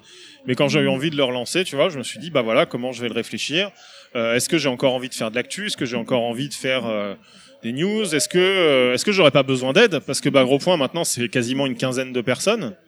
Personne le remarque parce qu'en fait, euh, on on met pas trop en avant en fait les individus parce que c'est la marque entre guillemets qui est. euh, alors je parle comme un putain de marketeur et de et de, de, de j'aime pas Macron, hein, je précise, mais je, je suis pas du tout en marche, hein, tu vois, je suis plutôt un vieux gaucho, mais le truc, si tu veux, c'est que euh, pour moi, la, la marque est importante et, euh, et euh, les individus derrière, si tu veux, doivent vont changer à un moment. Si tu veux, tu crées pas un truc qui va durer 10, 15, 20 ans, 30 ans avec les mêmes mecs de A à Z. Il y a forcément un moment où il va falloir qu'il y en ait qui se reposent, qu'il y en ait qui, qui du sang neuf qui arrive. Et c'est ce qu'on a fait maintenant. L'actualité Oui. est gérée par une autre équipe qui elle n'écrit pas, ça l'intéresse pas trop de faire des gros articles et trucs. Par contre, elle, elle aime bien les podcasts euh, d'actu. Et elle fait ses petits dossiers aussi euh, comme ça. On a recruté un nouveau euh, présentateur, c'est Chine. Chine, oui. Et euh, ça se passe extrêmement bien. Je suis euh, très très content, tu vois. Mais on est quasiment, euh, je crois qu'on est 7 ou 8 dans l'équipe actu, en me comptant dedans. Euh, si tu comptes euh, l'ingé son, sympathisants et gens qui nous aident en général, ouais, on atteint la douzaine, entre 12 et 15 personnes. Donc on est en fait assez nombreux et personne le remarque. Et c'est très bien, en fait. Parce que euh, moi j'interdis à personne, tu vois, comme TMDJC qui dit bah je viens de Bagro Point, machin, etc., de dire qu'ils viennent de Bagro Point. Ils ont le droit de se servir de ça et je veux qu'ils se servent de ça. Parce qu'en plus on est un, on est un site indépendant, on fait notre truc. Personne nous dicte ce qu'on a à faire, ni la plateforme, ni quoi que ce soit. Donc euh, moi, ça me fait plaisir s'ils se servent de ça pour avancer, pour euh, obtenir des boulots, pour euh, pour obtenir des, j'ai pas envie de dire des positions ou des choses comme ça, mais pour se faire inviter, se faire plaisir, vous Eh oui, oui. rencontrer, etc. Moi, il n'y a pas de souci. Mais par contre, j'essaie de faire en sorte que la marque, tu vois, soit le truc fort, tu vois, et euh, qu'elle rime avec qualité. Ah bah nous, nous, quand on va voir les gens pour demander des interviews, on dit qu'on vient de Bagro Point. Oui, bien sûr. Voilà. Alors, par contre, ça, ouvre là- des, là- ça. Hein. Là, là, va falloir qu'on parle. Voilà. Et après, tu vois, c'est ça qui est marrant, c'est que c'est c'est très bien. C'est très bien de se... Bon, alors on dérive complètement de, du, du sujet de Bagro Point en général, mais c'est très bien de faire des choses et de s'en servir derrière pour continuer à évoluer. C'est très important. Tu vois, moi, par exemple, avant, Ah, c'est une j'écrivais carte de visite au bout Voilà, c'est ta carte de visite. Moi, j'écrivais pour Canard PC, puis pour Game Cult. Bon, c'était très bien. Ça m'ouvrait toutes les portes en France. Par contre, à l'international, c'était plus compliqué. Maintenant, j'écris pour Red Bull. Ah oui, je dis là- que je, je bosse pour Red Bull. C'est terminé. Tout le monde sait ce que c'est Red Bull. Euh, Red Bull eSport, en plus, la Bull eSport, elle est en train de continuer de gonfler, etc. Donc maintenant, ça me permet, tu vois, d'arriver, de, mettons, t'as des studios japonais ou autres, et de dire, bah voilà, ou des studios américains, et de dire, voilà, je travaille pour Red Bull. Juste là- ça, voilà, je pose ça là. Je pose ça là, et euh, c'est même pas une question d'ego donne- ou de poser ses couilles. C'est Non, vraiment mais- C'est vraiment une question de carte de visite. Ouais, Voilà, ça, oui. ça donne une légitimité en fait, C'est ça, justement. c'est ça. Donc, c'est- Et- forcément, ça te permet d'ouvrir des portes. hein. Et, et cette légitimité, aussi bien vous que TMDJC, que moi ou autre, elle se construit par le travail, tu vois, parce que t'as- t'en as qui ont de la légitimité, mais qui est construite, qui est achetée. Je pense à des gens qui achètent des likes, qui achètent des vues, qui euh, font de la merde, qui font des, de- du promotionnel sans l'annoncer, etc., et qui ont des, des budgets pour soulever. Je pense à YouTube, par exemple, tu vois, des Cyprien, des Squeezie. C'est pas des gens qui se sont faits intégralement sur euh, leur su- sur leur euh, talent. Ils sont aussi faits parce qu'il y a des agences de com derrière qui ont des accords avec YouTube pour être mieux payés, qui poussent aussi pour que tu sois sur la première page quand tu arrives sur YouTube. Quand tu te dé- déconnectes-toi de YouTube et relance la page, tu vas voir, tu auras Cyprien, Squeezie, le rire jaune, euh, machin, etc. Enfin, tu vois, que des gens qui sont dans des sociétés et qui sont maintenant des acteurs dans des sociétés. Ah, je Et- savais pas. ah oui, complètement, en Ah fait, bah, si tu veux. C'est des, c'est agences dirigé. de talent, en fait, maintenant, qui gèrent les, les plus grosses stars de YouTube. C'est des agences de talent. Ils sont pas venus me voir encore, c'est bizarre. Ah non, bah, ils risquent pas. En même temps, hein. j'ai pas de chaîne YouTube. donc Ils ont ça pas grand chose à ça. y gagner en même temps. Ça joue sur l'opportunisme, mais ouais, de toute façon, vu tout ce que tu nous as détaillé, on voit bien que c'est c'est- toute cette somme d'expérience, c'est un travail. quoi. C'est C'est c'est ça, pas et- et quelque je chose de- qui est venu comme ça. Alors, par c'est- contre, c'est je ne dénote pas le ça fait que des, que des Cyprien et Squeezie travaillent. Attention, parce que c'est quand même du boulot. Ils produisent une vidéo par jour et tout, bien sûr. Mais c'est une autre, tu vois, genre par exemple, j'ai expliqué C'est pas des- la même approche. C'est ça, c'est une approche où vraiment on a une notion de faire de l'argent, euh, d'en faire beaucoup. Euh, Il y a un plan, il y a, tu vois, euh, il y a des analystes, il y a des, des- il y a de l'argent, tu vois, comme ça. Moi, je sais pas quel est notre cœur de cible. Je sais pas quel âge ont la plupart de nos auditeurs ou lecteurs. Ouais, j'aurais dit moi bah 20 20 35. Bah, Ouais, je bah, pense 20, 40 Enfin, même. avec maintenant, TMDJC, bah voilà. 45 même avec euh, TMDJC mais voilà, ouais, voilà. ouais. Nous, on est- nous, euh, enfin, moi je dis nous, hein, moi je me permets, mais je pense qu'on est plus dans le partage de notre passion, tu vois, avec des gens. Bien enfin, sûr. et on parle de choses qui nous plaît et c'est vraiment plus du plaisir donc c'est ce c'est ce qu'on disait tout à l'heure et C'est c'est ça. vrai que c'est cette, cette notion de partage qui est importante et finalement d'ailleurs aussi qui, qui résume totalement l'esprit du Stunfest Oui, bien sûr. et, bah, euh, et quand on tous les gens avec qui on parle depuis qu'on depuis qu'on vient euh, même il y a, on est venu il y a deux ans la première, la première fois bah c'est ça c'est cette notion de partage solidarité entre joueurs bah voilà on, on aime les mêmes choses Bien on sûr. kiffe les mêmes trucs et puis on s'éclate ensemble quoi et c'est ça qui est important et, euh, et c'est ce qui définit totalement ce genre d'événement et c'est ce qui fait son succès aussi hein, Ça, mais tu vois, pareil, c'est pareil pour le Stunfest. On est au Liberté, c'est gigantesque le Liberté là. Et euh, comment t'arrives à avoir le Liberté? Oui, bah oui, c'est vrai Tu que vois, soit t'as un sponsor méga riche qui, en gros, a un plan pour rentabiliser, qui n'est probablement pas un plan basé sur la passion, hein, clairement. ça c'est sûr Euh, tu vois, Jean Emerick, vous l'avez interviewé, vous allez probablement le réinterviewer aujourd'hui. Euh, il a toujours dit c'est SRG. SRG, ouais. Il a toujours dit, il faut aller créer un salon qui soit entre le petit salon de campagne dans la maison euh, comme ça et euh, le, la Paris Games Week. Parce qu'en gros, le meilleur moyen de faire un salon de jeux vidéo, c'est encore d'appeler Sony, Microsoft, des éditeurs. Et puis euh, là, sur la scène, ils postent euh, tout un tas de trucs, de jeux qu'ils vont vendre et de choses comme ça. Et voilà, et tu prends leur argent. Et Deux, trois peux- hôtesses et hop, c'est parti. et quoi. tu peux louer, tu peux louer le Liberté. Voilà. Bon, comment tu loues le Liberté si tu euh, si t'as rien à vendre en fait? Oui, oui. Tu vois ce que je veux dire? Et le plus difficile du, du Stunfest, et ils luttent encore, et je pense qu'ils lutteront toute leur vie, parce que c'est c'est la la malédiction du Stunfest, c'est la valeur qu'ils vendent aux gens qui viennent, parce qu'en vrai, ils vendent quelque chose. Tu vois, ils vendent une expérience du jeu vidéo, ils vendent euh, des moyens, des tournois, des, des, des choses que tu ne peux pas avoir ailleurs. Voilà, ils vendent un truc que tu peux pas avoir ailleurs, des, du jeu vidéo un peu euh, à côté du jeu vidéo normal, du, du speedrun, du shmup, de l'arcade, des trucs comme ça, Je etc. qu'ils vendent de l'underground. L'underground, c'est un peu difficile à définir, mais euh, parce que tu Non, vois, par exemple, niches, ils ont, tu vois là, ils vendent des niches, si tu veux. Ils ont sélectionné des niches qui ouais. sont historiquement des niches qu'on trouve au Stunfest, et euh, et voilà. Mais après, C'est c'est voilà, un peu. ils vendent des c'est un- trucs, mais comment tu quand- le monétises, tu quand, vois quand ce tu regardes un peu euh, ce qu'on voit sur le Stunfest, c'est un, c'est un peu un pont entre euh, tout ce qui est courant mainstream et euh, ce qui est un petit peu euh, finalement une sorte de, de voie parallèle euh, dont, dont on n'a pas besoin de creuser beaucoup, mais il faut creuser, il faut faire l'effort parce qu'aujourd'hui on donne aux gens, les gens ils prennent sans, ils vont pas chercher quoi. Mais si tu cherches par toi-même, la plupart des jeux indés etc, tu peux les trouver facilement hein, sur le net ou te renseigner. Et ça fait pont parce que tu vois à côté, bon, bah, on a, on a des, des gros streamers qui euh, extraient au stream en direct des combats de Street 5 etc. Mais euh, bah 50 mètres plus loin, t'as le petit jeu indé québécois euh, euh, qui te fait un ludo- éducatif super bien foutu. Enfin voilà, mais c'est justement euh, cet est- équilibre, ce jeu d'équilibre qui est vraiment très très bien et très intéressant. Mais par exemple, tu vois, un des, c'est très amusant, je l'ai remarqué en arrivant, mais sur la liste des sponsors du Stunfest, euh, cette année, il y a Mad Cats qui a déposé le bilan l'an dernier Oh, mais ils et, sont qui, relancés. et qui se sont relancés il y a trois mois. Mais je pense pas que Mad Cats, tu vois, ait donné grand chose au Stun cette année. Non. Je pense qu'ils ont strictement rien donné. C'est ce qu'on c'est ce qu'on s'est dit hier. Mais. Mad Cats, tu vois, a toujours été, par exemple, un partenaire Historique. historique du Stunfest depuis bah, l'avènement de Street Cat en 2008-2009, quoi, 2009-2010 plutôt.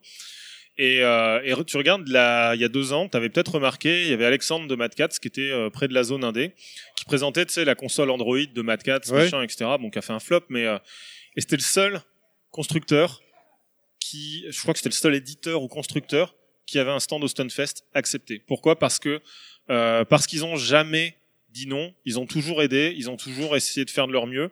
Donc à un moment donné, tu rends aux gens. Tu vois, et c'est encore une fois ce qu'on disait, la carte de on visite. l'ascenseur. Tu vois, la carte de visite, le renvoi de l'ascenseur, ce genre de choses, quoi. Donc voilà. Mais après, voilà, pour en revenir à ce qu'on disait, bah, bah, c'est le Stunfest, j'ai envie de dire. Moi, j'y vais depuis 12 ans, donc euh, pour Et- le coup. euh, d'ailleurs, qu'est-ce qui t'amène cette année au Stunfest? Tu, tu viens pourquoi Faire de la compétition Euh, euh, Travailler un petit peu travailler. faire- hein? Ah. travailler. Il y a beaucoup de, de joueurs euh, internationaux cette année. Euh, J'ai une liste d'articles pour Red Bull eSport. J'ai besoin de témoignages de, de certains joueurs pour euh, certains sujets. Mais du coup, tu parles japonais? Je parle pas du tout japonais, mais Ils ont des interprètes? Il y a des interprètes et il y a des joueurs qui parlent anglais aussi. Ah, qui? Euh, en joueur. En euh, joueur Ah bah il y a par exemple Infiltration, parle très bien anglais. Euh, euh, Il y a qui d'autre? Parce que Tokido, je sais qu'il parle anglais un peu, mais il Tokido est pas parle là. anglais. Il est pas là. euh, il est pas là. Oui, bon après il peut pas être partout. Euh, Daigo c'est mort, parle Ouais. pas du tout anglais. Euh, il puis- parle, lui? Tout euh, court, d'ailleurs Ouais, Daigo il est cool, hein, mais faut, Non, mais j'en doute pas, mais il est très euh, fermé ah bah, quand tu oui, le vois oui, passer, bah, machin. Il, il est comme ça, oui. Mais euh, d'ailleurs, il en a parlé sur. euh, je crois qu'il en a parlé sur Twitter il y a pas longtemps. Quelqu'un lui a dit, mais euh, parce que j'imagine que euh, qu'il en parlait pas trop parce que voilà machin et tout, mais a priori il a dit, enfin je sais plus comment il a formulé la chose, donc j'ai peur de dire une bêtise, mais que en gros il a découvert c'était quoi les syndromes d'Asperger, D'Asperger d'Asperger pardon voilà, de la maladie d'Asperger, et que en fait il en présentait des symptômes. Ah, d'accord. Voilà, donc euh, je, je donc peut-être. Hein, et c'est vrai que Daigo, il a toujours été un peu distant, un peu loin, tu vois, comme ça. Et euh, mais depuis toujours. Attends, Daigo, il venait, euh, il venait il y a déjà dix ans, si tu veux. Mm. J'ai des souvenirs euh, de, de potes qui m'ont raconté Daigo bourré au vin blanc et à la choucroute euh, à Strasbourg, euh, qui bourre euh, des, des, des joueurs qu'on connaît aujourd'hui. Bon, je tairai les noms sur euh, genre Guilty Gear, tu vois, qui met 10-0 en étant bourré et en digérant mal une choucroute, tu vois. Enfin, ça, hein. C'est- Ça, c'est de l'anecdote. Ah bah c'est ça, hein. c'est là où tu vois les bons, les mecs, tu vois, dans toutes, dans toutes circonstances, il y a pas de problème, ils arrivent à, ils arrivent à t'enchaîner. Va- c'est- qui tes cibles en particulier? Euh, je vais essayer d'avoir euh, Sophie Ortiz. Euh, C'est une brune, Ricky Sophie Ortiz. Ah, une brune, je l'ai vu Euh, tout à ouais, l'heure, je t'ai dit, ça. que je t'ai dit, Euh, infiltra- infiltration, ce qui est adorable. Euh, je crois qu'il y a Gamerby qui est là aussi, qui parle très bien anglais et qui est un mec euh, Bruce Siang qui s'appelle. Ouais. Euh, il est adorable aussi. Euh, et puis il y en a un ou deux autres, je vais voir. En fait, quand je les vois, je sais s'ils parlent, s'ils parlent anglais ou pas. J'ai vu le petit jeune là qui jouait Rachid là, qui a gagné. Ah, John Takuchi. Ouais, Ouais, ouais, aussi. ouais. Je crois pas qu'il parle anglais, John Takuchi. lui il est jeune, hein, 18 ans, 19 ans. hein. Oui, bah c'est pas spécialement étonnant et c'est bien qu'il y ait du 109 euh, d'ailleurs pour le coup parce que parce que justement j'ai un des articles qui est prévu, c'est euh, le grand âge des compétiteurs euh, notamment japonais parce que euh, un paradoxe qu'on a dans le jeu de baston, c'est que des vieux jouent. Regarde Sako, tu vois qui c'est Sako Oui, T'as vu l'exé qu'il a, etc. Comment il est violent. Il a fêté ses 40 ans. D'accord, ouais, Tu ça fait. Daigo, il a 37 ans, je D'accord. crois, euh, etc., etc. Donc euh, tu vois, c'est Ouais, c'est un peu à part dans, dans le milieu un- d'e-sport. dans le milieu l'e-sport, le- c'est Tu prends les jeux comme euh, StarCraft, League of Legends ou même euh, les CS, etc. euh, Il y arrive un moment, les mecs, ils, enfin, c'est euh, ça. euh, je crois que c'est Elki qui avait fait un sujet là-dessus euh, par, par rapport à StarCraft. Et il a, à un moment donné, il a, il a insisté. Et avant, mais au, bout d'un moment, il s'est rendu à l'évidence. Il Mhm. était trop vieux en fait. C'est Il a- ça. et donc il y, a des, il, y a eu, il y a eu des revues scientifiques qui ont publié des trucs là-dessus. Effectivement, tu as, un niveau de connexion en fait où enfin, tu, fais des, tu fais des connexions plus rapides à un certain moment. Et surtout, surtout dans les jeux, les RTS, les jeux de stratégie, Mhm. où il faut, enfin, enfin, faut répertorier certaines informations à une certaine vitesse. Et le processus, le fait, euh, enfin, faut jusqu'à, euh, je crois que c'est 17, 18, 25 ans, le, le cerveau est encore capable d'aller à une certaine vitesse, d'analyser euh, l'information. Et après, au-delà, bah, ça devient beaucoup plus difficile. Voilà. Après, euh, voilà, c'est un truc intéressant à, dé- à, à discuter. Tu vois, est-ce que le jeu de baston, étant donné que c'est beaucoup plus court, parce que c'est vrai que les matchs de Starcraft, c'est minimum 20 minutes généralement. Je joue pas du tout à Starcraft. Et, et ne parlons pas de League of Legends et Dota où ça peut durer entre 40 minutes et une C'est heure ça, et quart. ouais. Donc c'est c'est beaucoup. Donc voilà, ça c'est un des sujets. Donc euh, je vais les interroger euh, au passage. Parce que Ok. tu regardes, on parlait de Sophie Ortiz. Sophie Ortiz, euh, elle a commencé en, elle devait avoir 16 ans aussi. Ah ouais, c'est une. Ouais, c'est une, euh, c'est une ancienne, tu vois. C'est D'accord. vraiment une ancienne d'ancienne. euh, euh, en 2001, elle jouait déjà, tu vois. D'accord. Ah oui. C'est, euh, non, non, c'est vraiment une ancienne. Bah, il y a beaucoup d'anciens qui, tu te dis, ouais, euh, machin, mais en fait, ceux qui ont vraiment de l'âge, c'est-à-dire ceux qui ont entre 30 et, entre 32, 33 et 40 ans, ils jouent depuis, euh, Ouais, très depuis- très longtemps, en Ouais. fait. Ils sont pas arrivés, euh, ils sont pas arrivés là par hasard. L'expérience, euh, l'expérience fait beaucoup dans les jeux de combat, contrairement à peut-être d'autres types de jeux. Ce que je veux dire, Oui, au je du jeu, ouais. c'est vraiment le- la dextérité, le réflexe, fait- etc. Alors que le jeu de combat, il y a ça, mais il y a aussi l'expérience euh, de tout un tas de, une riche expérience de jeux avant. Exactement. Et quand tu arrivais à maîtriser des choses sur Street 3.3, c'est un bagage qui va forcément te servir sur d'autres Street, je pense. C'est ça. euh, Le, le truc, en fait, c'est que euh, j'aime bien comparer le jeu de baston à l'athlétisme. Tu sais, l'athlétisme, c'est des tas de disciplines. T'as le lancer de javelot, t'as la course. Enfin, tu vois, par exemple, ceux qui font le 100 mètres, ils font aussi le 200 mètres, le 400 mètres. ouais, y a des- il Ils y a font des- parfois aussi le saut en hauteur ou ce genre de choses.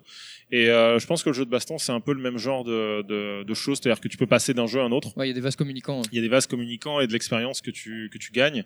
Puis globalement, c'est pas si éloigné des sports de combat. C'est-à-dire que si tu regardes la boxe aujourd'hui, tu as des, des boxeurs qui sont bien plus âgés qu'on pourrait le penser au premier abord.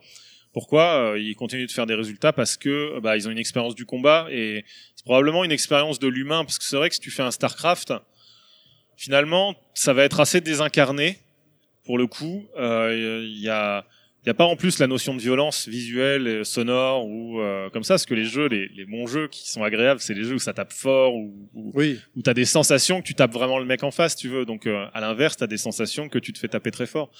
Donc pour le coup, cet aspect sensoriel, il doit jouer aussi dans le fait que les gens se révèlent plus au niveau mental, au niveau erreur, au niveau truc comme ça. Et ça, à force d'en croiser, d'en croiser, d'en croiser, tu dois vraiment, même instinctivement finalement, détecter, tu vois, les, les petits indices qui font que tu te dis là il se chie dessus, là il est trop confiant, là il en fait trop, là il en fait pas assez, je peux y aller, je peux, je me retire, je me calme, etc. Tu vois. Je pense qu'il y a beaucoup de choses comme ça qui, qui jouent. Voilà. On dérive vachement de, du sujet Non, mais c'est initial. c'est hein. bien, mais c'est intéressant parce que ça- on est, on est, on est dedans hein, de toute façon. Quand Ah, t'es au Stunfest, hein, si on parle de jeux de combat, je veux dire. euh, Ça va, on y est. Ouais. voilà. La dernière question classique, c'est toi? Vas-y. Ou t'as encore, c'est- t'as- c'est- t'as encore une question peut-être? Non, non, vas-y, euh, je Non? t'en prie. euh, vas-y. Allez, Nathan, tu es un joueur. Forcément. Tu joues à quoi en ce moment? Tout confondu. hein, Euh, alors j'ai pas beaucoup le temps de jouer en ce moment malheureusement. Euh, Bon, alors là, il y a 10 ans, quand tu as joué à quoi il y a 10 ans C'est- Ah, c'est- ou alors t'aimerais jouer à quoi? Alors en fait j'essaie de finir des jeux parce que je commence des jeux et je n'arrive pas à les finir. Euh, là j'ai commencé Prey. Ok. Euh, j'ai tellement peur.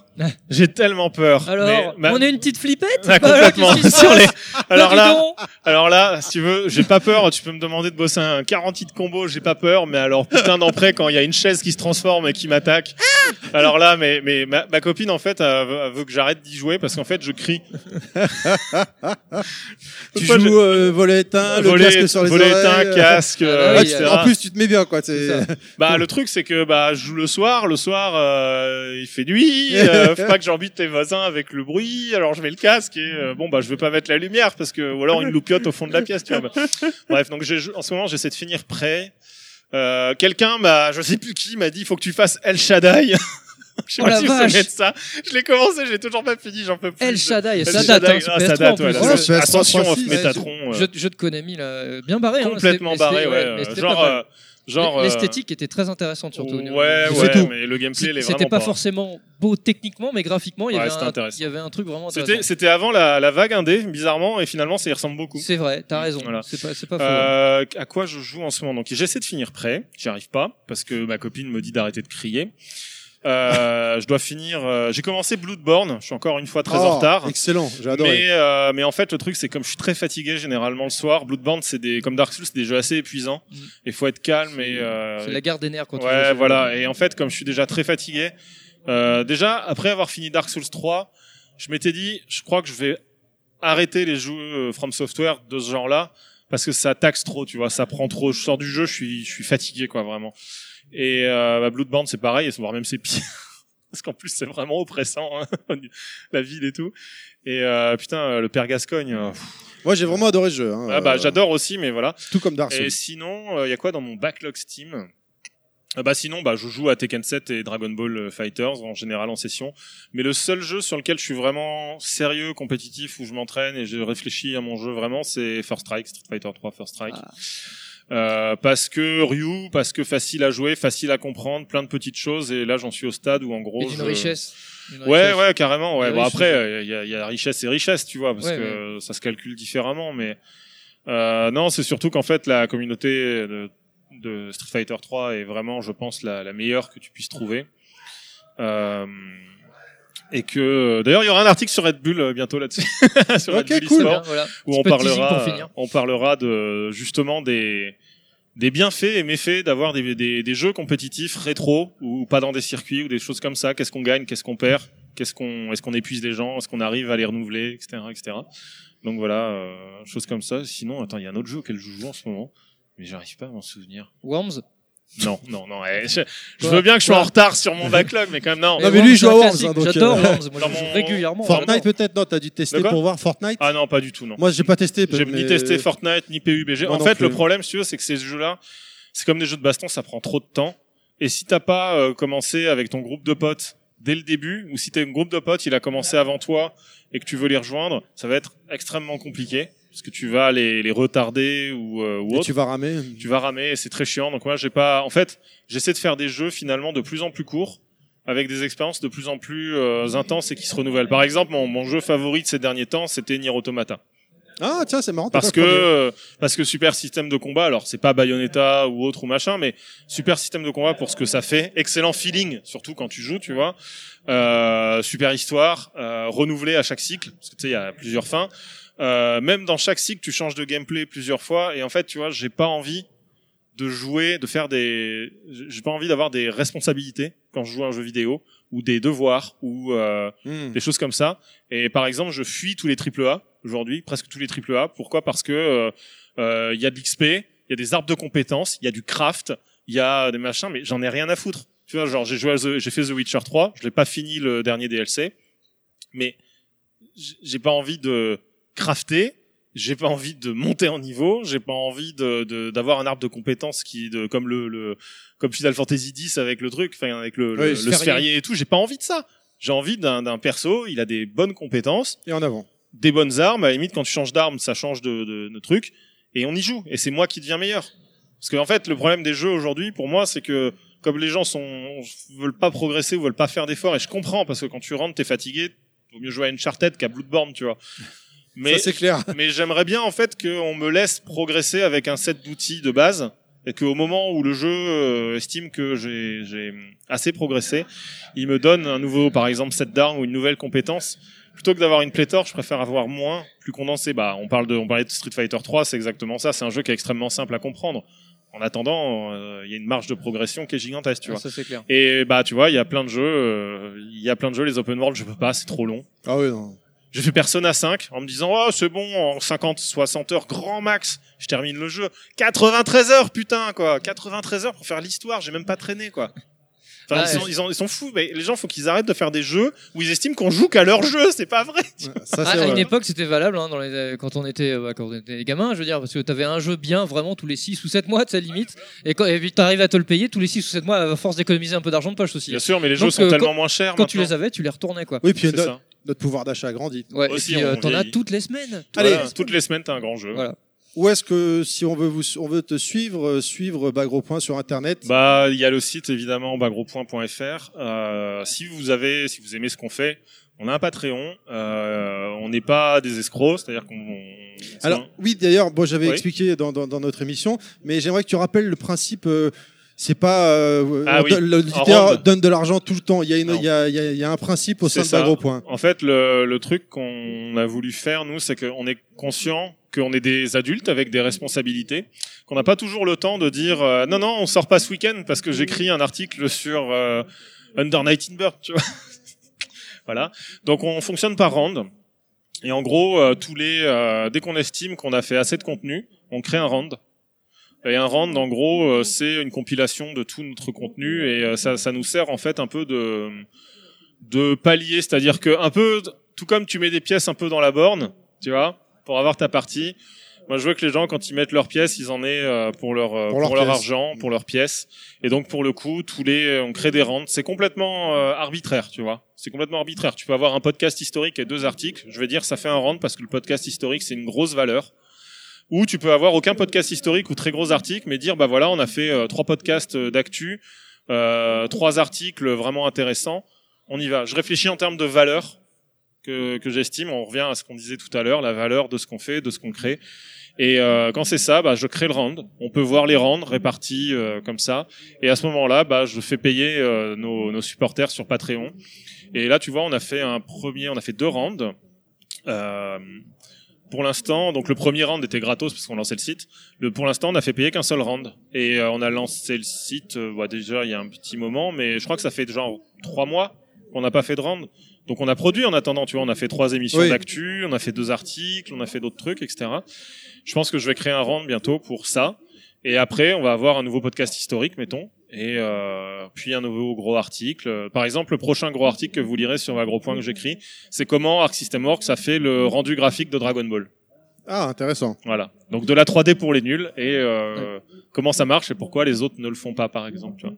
Et donc voilà, j'estime ça c'est la très grosse valeur, donc euh, je vais faire ça. Donc j'encourage en fait les gens à, à plus réfléchir en termes de valeur sur leur euh, création, on va dire, si- s'ils demandent de l'argent à des tiers, euh, à leurs supporters, pour dire voilà, plutôt que pour réfléchir à l'heure, à la mensualité, à l'hebdomadaire, etc., qui sont des notions qui sont vraiment héritées de, je sais pas, de l'école, de l'entreprise, de la, du calendrier. Enfin, tu vois, on n'aurait pas le même calendrier, ce serait pas pareil, c'est ridicule. Tu Mhm. vois, enfin, j'encourage plus les gens à réfléchir en termes de valeur. Voilà, de dire, euh, voilà, tu produis une vidéo toutes les deux semaines. Voilà, euh, et bah écoute, tu feras banquet toutes les deux semaines et pas tous les mois. Ok. Voilà. Donc, euh, Donc bagropoint.fr, un voilà. Twitter, Bah Twitter at euh, bah, gros point, évidemment. Facebook, une page Facebook. Facebook, slash gros point, euh, page euh, bah, gros point, je sais plus. Puis voilà. Et je vais pas donner mon Twitter, on pouvait le retrouver facilement, mais euh, Oui, de toute façon, il est verrouillé ton Twitter. C'est... ouais, j'ai un Twitter verrouillé, t'en mais as j'en ai- plusieurs, j'en ai, un pu- j'en ai un public aussi, parce que c'est utile. Eh ben, donne-le. Enfin, Oh, si tu le souhaites. Il, est- il est chiant, euh, non, c'est bon. C'est pas... Suivez bah, gros point, c'est Voilà, très bien voilà. pour la baston. Très Il bien. faut que les gens ils bossent un peu, faut qu'ils cherchent par eux-mêmes aussi. Voilà, exactement. Merci beaucoup, Nathan, de nous avoir De accordé Ouais, du temps. merci beaucoup, et euh, bon, bon festival à toi. Puis à Ouais, bientôt. merci. Allez. Ciao. Merci. Au revoir.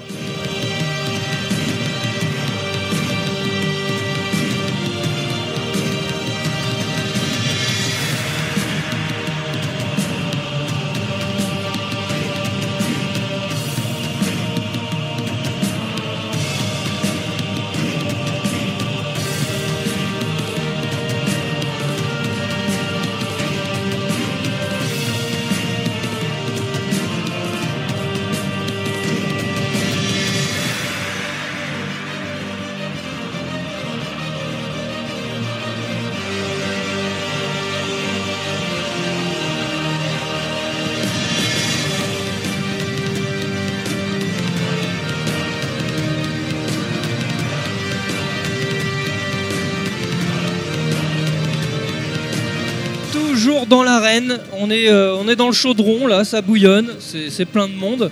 Et euh, effectivement, euh, avec Terry, on se, balade et au fur et à mesure de pérégrinations, on, rencontre des gens très intéressants. Et dans ce chaudron bouillonnant, bah, on est tombé sur un jeu tout aussi bouillonnant et tout aussi, on va dire, hardcore, parce qu'il y, y a un bon petit niveau. J'ai eu l'occasion d'y jouer à plusieurs reprises chez des amis. Et c'est un jeu qui a attiré mon attention parce que je trouve, bah, je trouve qu'il y a une patte, il y a quelque chose qui me plaît beaucoup.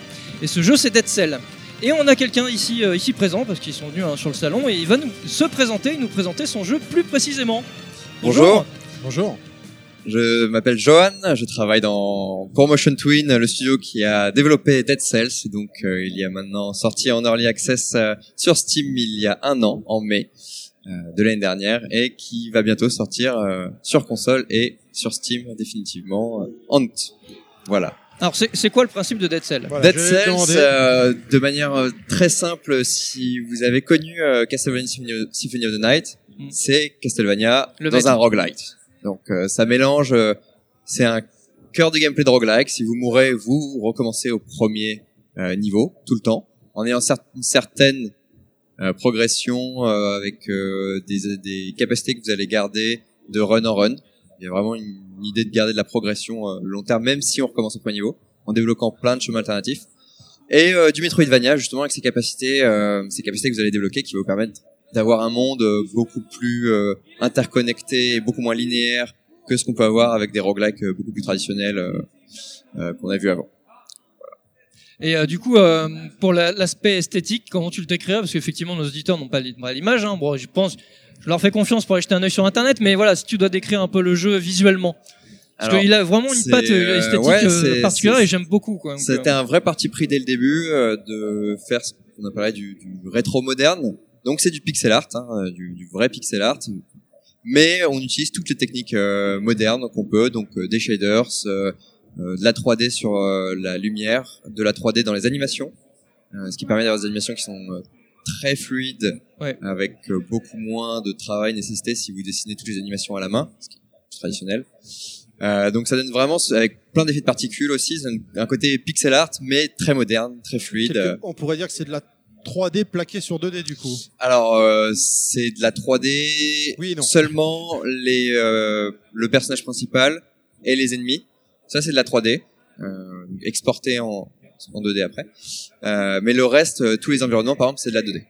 Et euh, la plupart des PNJ sont de la pure 2D aussi. C'est ce qui donne cet aspect, euh, bah, surtout dans le dans l'animation et la fluidité. Il y a un petit côté, euh, enfin ce petit côté un peu fait main. Et euh, qu'on a, c'est cette impression que ça donne, mais ça fait vraiment quelque chose de de très, euh, j'allais dire très organique en fait. Quand, on- quand on voit le, le personnage bouger, etc. Et euh, enfin même tous les personnages. Hein, euh, et donc du coup c'est vraiment, euh, je trouve que ça tire vraiment l'œil et euh, ça permet d'accrocher. Puis une fois qu'on a la manette en main, bah là on se rend compte qu'il y a beaucoup de choses, beaucoup d'autres choses qui peuvent nous accrocher, notamment sur le gameplay. Et c'est vraiment très très très bon quoi. Et du coup, c'est c'est parti d'où en fait ce, la genèse, on va dire. C'était quoi? C'était une envie comme ça, une Alors idée c'est euh, c'est- c'est c'est une histoire euh, qui est euh, très compliquée. euh. À la base, euh, Dead Cells c'était censé être le successeur d'un des jeux euh, précédents de Motion Twin, Ouais. un de ses succès euh, en jeu flash qui s'appelait Horde. Euh, et donc on voulait faire Horde Zero, la suite de Horde qui était censé être un tower defense euh, Ok. sur navigateur, On gratuit. bien loin. Ah oui. Euh, on est bien loin du. voilà, D'accord. en Ok. 2D, ça a bien trouvé, ouais, ouais. et euh, en multi en multijoueur et c'est devenu Dead Cells au fur et à mesure on a on avait un tower defense avec de la plateforme euh, la partie stratégie planification était pas était pas excellente c'était pas très fun donc on a enlevé ça et on a gardé la partie euh, plateforme. Et en rajoutant de l'action de ce côté euh, on a fini par aller sur euh, quelque chose qui ressemble à Dead Cells qui était absolument pas ce qui était prévu au début. Et, euh, et c'est pour ça qu'il y a encore des restes des restes notamment les zombies euh, c'était euh, parce que Ouais, c'était un tower defense deux zombies Oui, à la base les tourelles, euh, les grenades, tout ce matériel-là qu'on trouve pas vraiment dans les Rogue Fantasy traditionnels. Du coup, ça Euh, donne un mix assez, assez inédit. c'est ça, c'est des- d'un héritage de euh, il y a quelques années. Et après, euh, une fois qu'on est passé sur un jeu vraiment un peu plus action, euh, euh, c'est devenu l'envie de- du lead dev Sébastien Bénard et de l'artiste principal, enfin, qui était à l'époque seul artiste, Thomas Vasseur, euh, sur le jeu, euh, qui sont tous les deux des, des- des énormes fans de Castlevania Symphony of the Night. Oui, parce que ce que je veux dire, c'est le premier jeu que t'as Et, cité quand euh, t'as c'est ça. quand t'as voulu décrire Dead Cell. Et en euh, fait, euh, du coup, enfin, vraiment, c'est, ça, ça, ça, transpire par les, les pores de la peau de- du jeu, de quoi. toute façon, ce jeu est magnifique. Et, hein. euh, et du coup, ils ont décidé qu'ils allaient, euh, comme ils avaient déjà très habitué, euh, donc le roguelike, on va dire que c'est, c'est beaucoup, de, c'est de la permadef et de la génération procédurale, qui sont deux techniques qu'ils utilisaient déjà dans leur jeu Flash avant. Euh, donc ils ont dit, ben on va faire Castlevania, mais qu'on peut rejouer à l'infini, sans connaître où sont les secrets, sans connaître le placement des ennemis. euh. donc on va faire un roguelike, euh, on va faire Castlevania en roguelike, avec Ouais, notre patte graphique. c'est quand même un sacré gap, mine de rien, passer par rapport Ah, à ce qu'ils faisaient avant, à des jeux Flash, etc. Et là, passer une production, euh, c'est pas du triple A, mais honnêtement, enfin voilà, il y, a- il y a vraiment beaucoup, de- enfin il y a beaucoup plus de choses, ça sous-entend plus de choses. J'imagine d'ailleurs que l'équipe a, a dû grossir entre entre ces deux projets. Alors euh, pas vraiment. Pas forcément, Euh, ouais. Pas vraiment. Justement, l'équipe s'est euh, vachement réduite euh, à une époque. C'est-à-dire que euh, Motion Twin, ça fait 17 ans qu'ils existent. Donc ils ont Ok. une grande, euh, voilà, une- un, un très bon succès euh, avec des jeux Flash. Euh, vraiment de, de très bon succès. Euh, après, le mobile est arrivé. Donc le marché du jeu sur navigateur s'est un peu cassé la gueule. Et, euh, et donc ils ont fait du mobile et ça a marché un petit peu. Moins, ça marchait. Mais par contre, l'équipe en pouvait plus euh, de regarder des statistiques. euh, ça demandait énormément d'investissement en communication marketing, de regarder des, des, des, des data en permanence pour savoir comment le joueur réagissait pour optimiser les dépenses. C'était vraiment une autre philosophie du jeu vidéo qui- qu'ils avaient pas. Même dans leur jeu Flash, c'était vraiment en termes de game design très très intéressant. Et, euh, et là, euh, le, le jeu mobile, ça, ça passait plus. Et ils avaient décidé que bah Dead Cell, ça serait euh, soit on fait quelque chose qu'on aime. euh, Sans et on continue, soit on arrête la boîte, euh, tant pis quoi. Au Eh moins, ben, euh, Je pense que c'est ils ont bien fait parce que ça se sent en fait. Ça sent Ouais. quand on joue. C'est- un produit fait maison, enfin fait avec amour. Voilà. Ah, totalement, Ça- ouais, c'est- c'est- Et c'est c'est ça un- qui transpire, c'est c'est ça qui est un, un important. projet de passion vraiment. ils se sont dit on va faire un jeu pour nous. Et du coup, c'est 100% français? 100% français.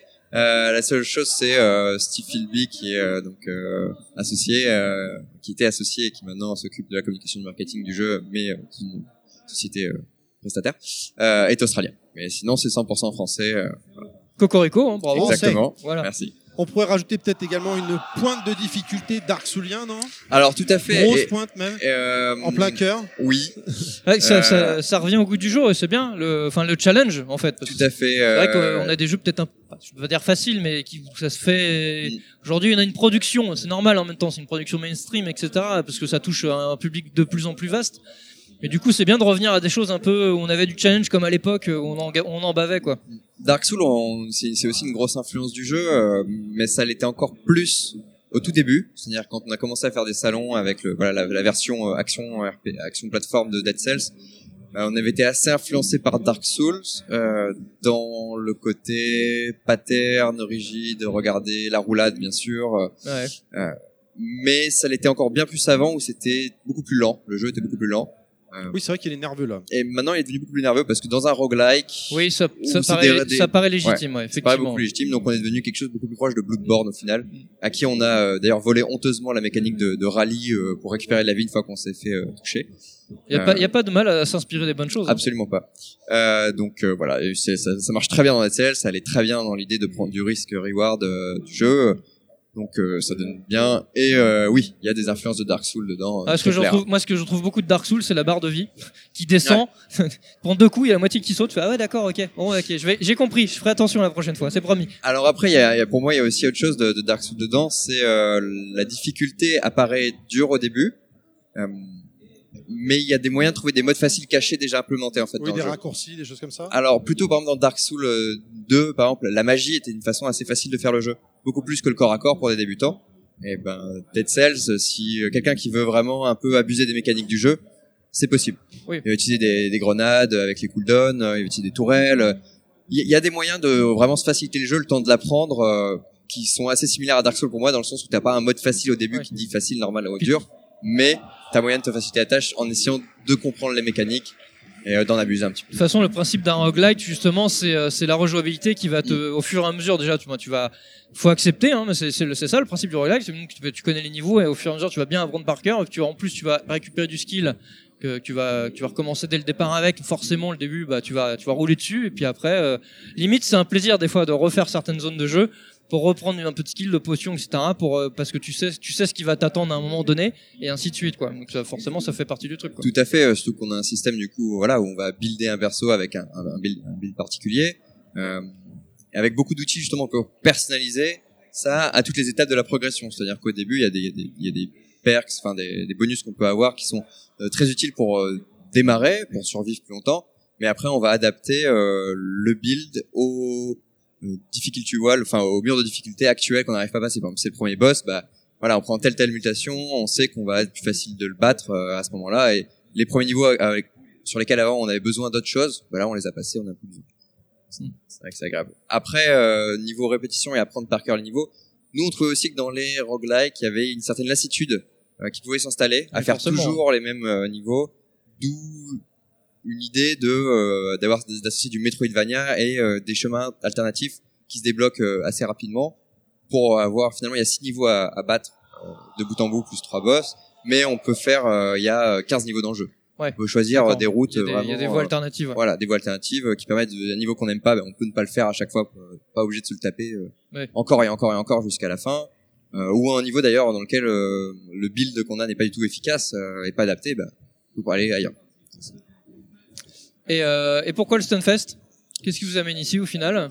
Ben, Et nous, comment comment c'est arrivé? Euh, Comment comment êtes-vous arrivé là? Alors, euh, j'étais en, en veille sur le Stonefest depuis l'année dernière. Je savais que ça voulait repre- ça reprenait. J'avais eu très très bons échos sur euh, sur ce festival. euh. et malheureusement, euh, j'ai loupé l'inscription. Ah. Donc euh, deux mois après, je me suis rendu compte que la date limite était passée. Ouais, mais j'ai appelé l'association qui euh, qui m'a arrangé le coup en me disant d'envoyer euh, notre notre pitch, euh, notre jeu, et de voir si ça les intéressait. Et du coup, ils ont fini par, par nous trouver une petite place euh, dans le village indé et on les remercie euh, pour ça. Et nous, on est vraiment venus là pour pour deux choses en fait. C'est déjà bah, voir comment le, le festival se passait, parce que c'est quand même une très bonne réputation et ça avait l'air très très bonne ambiance. Et ça change des, des très gros festivals qui sont peut-être un peu plus compliqués à gérer. Et aussi parce qu'il a une orientation scoring, super play, speedrun qui nous intéresse potentiellement de mettre en place pour la sortie des events, euh, travailler avec des, de la communauté des speedrunners. Euh, S'il y a des petites modifications, petits ajouts qui peuvent permettre de rendre le jeu euh, pertinent pour les streamers, c'est quelque chose qui nous intéresserait d'avoir comme retour. D'avoir un retour d'expérience euh, Ouais. par rapport effectivement à des gamers ou autres ou des spécialistes euh, voilà ou, ou du running. typiquement ils nous disent voilà il faut là par exemple ça c'est ça, ça ça nous tue le, le, le côté speedrun parce que je c'est trop aléatoire là on a un système d'NG+ qui fonctionne aussi euh, peut monter la difficulté pour booster son personnage et redescendre en difficulté ce qui fait que le le, le speedrun est très très facile euh, en faisant ça, en abusant de cette mécanique. Peut-être que c'est peut-être que c'est quelque chose qui finalement va, va, va tuer le speedrun sur le jeu, ce serait dommage. Donc autant essayer de- d'avoir des retours euh, de ce côté-là. Donc vous, vous continuez perpétuellement à faire des ajustements en fait sur le jeu? Tout à fait. euh, On, est la- en- on est en early access. on a fait aujourd'hui, on a sept updates majeurs qui sont arrivés, qui ont vraiment modifié le jeu. J'ai beaucoup de gens qui l'ont reconnaissent plus le jeu quasiment. euh. Ouais, il est, il devenu évolué. moins simple euh, d'accès, un, un peu moins instinctif euh, quand on prend la manette, avec plus de mécanique bien sûr à comprendre, mais c'est normal parce qu'on a cherché à approfondir le jeu, à donner plus de profondeur, donc c'est un tout petit poil plus lourd, mais Ouais, forcément, c'est plus riche quoi. Voilà, c'est beaucoup plus riche sur le long terme. Et tu peux nous rappeler pourquoi est prévue la sortie physique euh, et Alors- donc- et sur quel support Alors la, la sortie est prévue pour août, normalement début août. Ouais. On croise les doigts, euh, pas encore de, de, de date euh, assurée. Et Je ne garantis rien d'ailleurs pour août. D'accord. euh, mais euh, c'est le jeu vidéo.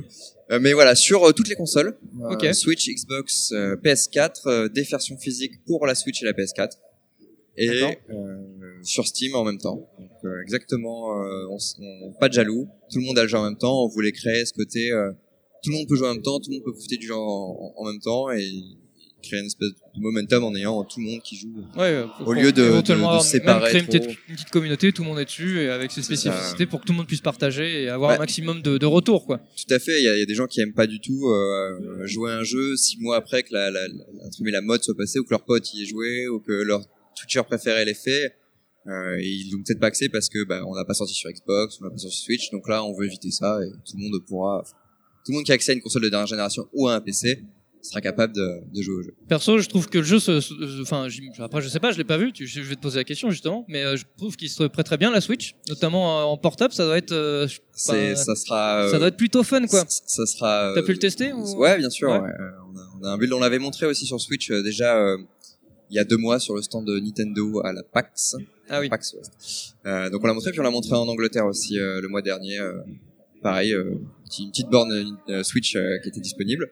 Euh, le jeu, va- c'est clairement la meilleure expérience, je pense, Ouais, hein. euh, sur Switch. euh, Ah, ça me surprend euh, pas. ouais. Ça, ça se prête extrêmement bien au, au portable, euh, déjà parce que l'écran de la Switch est magnifique, Mm. Euh, et ensuite parce que pour un roguelike, pouvoir faire des runs courtes, euh, c'est tout à fait l'usage que tu peux en avoir Ouais, avec un forcément, c'est portable. parfait. Ça s'y prête parfaitement. euh, clairement, je pense que ce sera la, la meilleure version. La seule problématique actuelle, c'est euh, pour les gens comme moi qui sont habitués à jouer sur Steam, euh, la roulade et le saut sont inversés euh, sur les boutons.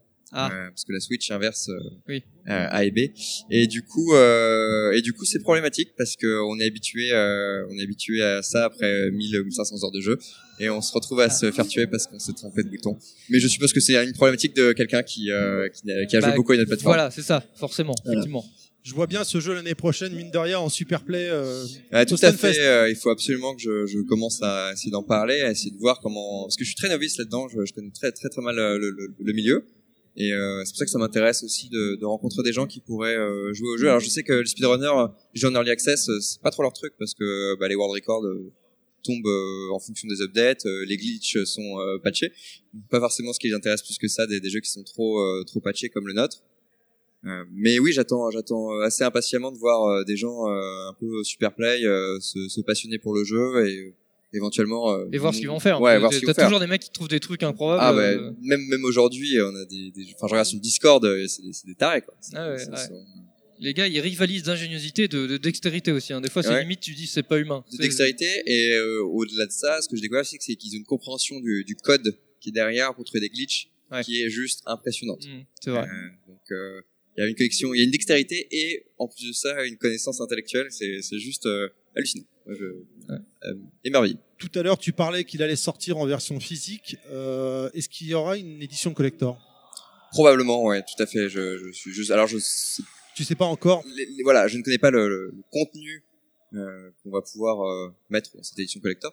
Mais oui, tout à fait, on a, on a dans les plans. C'est ne serait-ce que pour euh, Lego. euh, C'est cool, puisque moi fera. je suis fan des éditions collector. Voilà, ça c'est fait. Est-ce que tu as une dernière question, Euh, Claude? Oui, oui, tout à fait. Tu as dit que c'était ta première fois au Stunfest. tout à fait. Et alors? Tes impressions, comment comment ça s'est passé, enfin euh, et puis toi personnellement comment tu ressens l'événement par rapport à son plus que tu as déjà connu parce que tu nous as dit là que tu avais fait la PAX, tu étais en Angleterre, etc.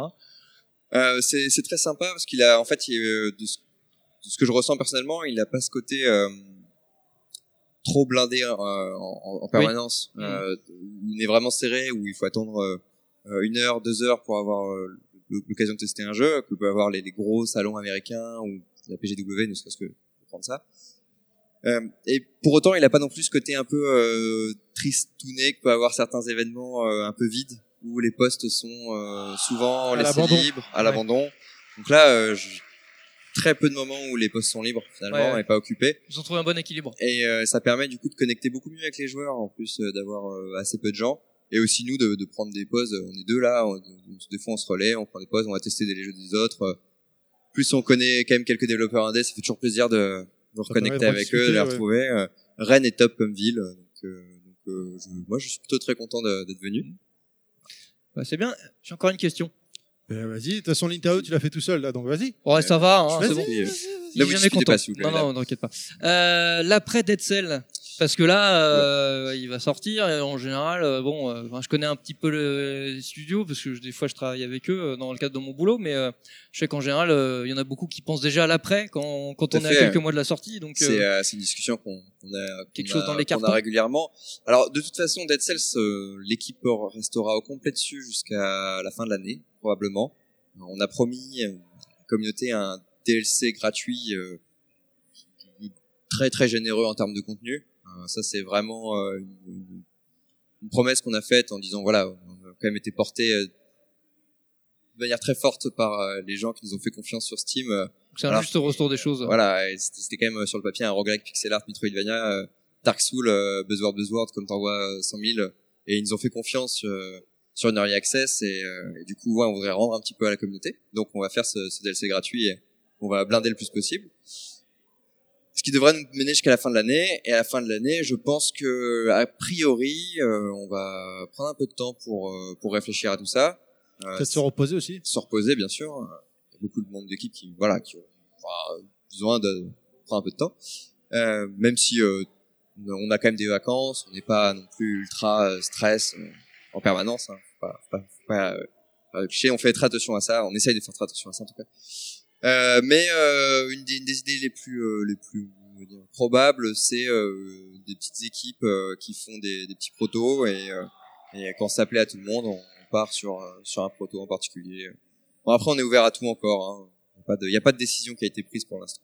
Et là, vous, enfin là, donc vous êtes parti sur un roguelike parce qu'il y avait une volonté. Finalement, vous avez dit, enfin ça, ça vous a fait envie. Est-ce qu'il y y a un genre de jeu peut-être qui qui vous trotte ou toi personnellement, qui diras, ce serait pas mal si on faisait ça comme ça là, le- à Alors, l'emporte-pièce là, comme à l'emporte-pièce, euh, moi je fais Hyper Light Drifter 2, donc euh, voilà que j'attends, j'attends encore. euh, donc j'a- j'adorais ça. Donc c'est de la euh, 2D pixel art isométrique euh, Ouais. et c'est le pixel art de l'amour euh, le plus joli du monde.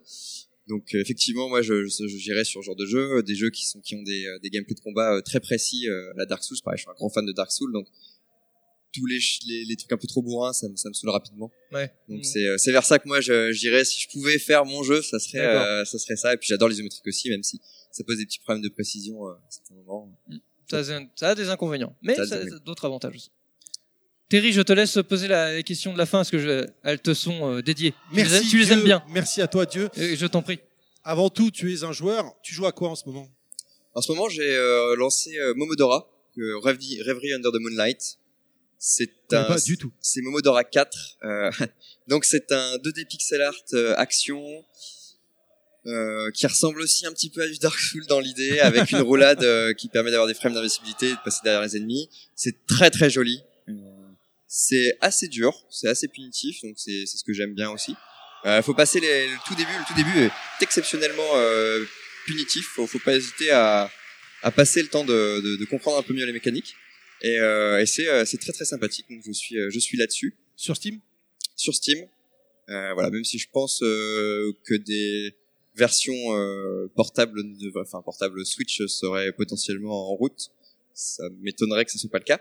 Donc si vous voulez attendre un petit peu, mais en attendant sur Steam, ça vaut le coup. C'est pas très cher, je crois, et, euh, et c'est vraiment top. C'est vraiment top. Ok. Ça, il faut que je finisse Divinity 2 un jour aussi.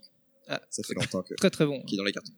C'est fini pour toi, Claude? Mais oui, très bien, très très bien. Avant de se quitter, ou les gens qui voudraient vous suivre sur Internet, où est-ce qu'ils peuvent vous retrouver?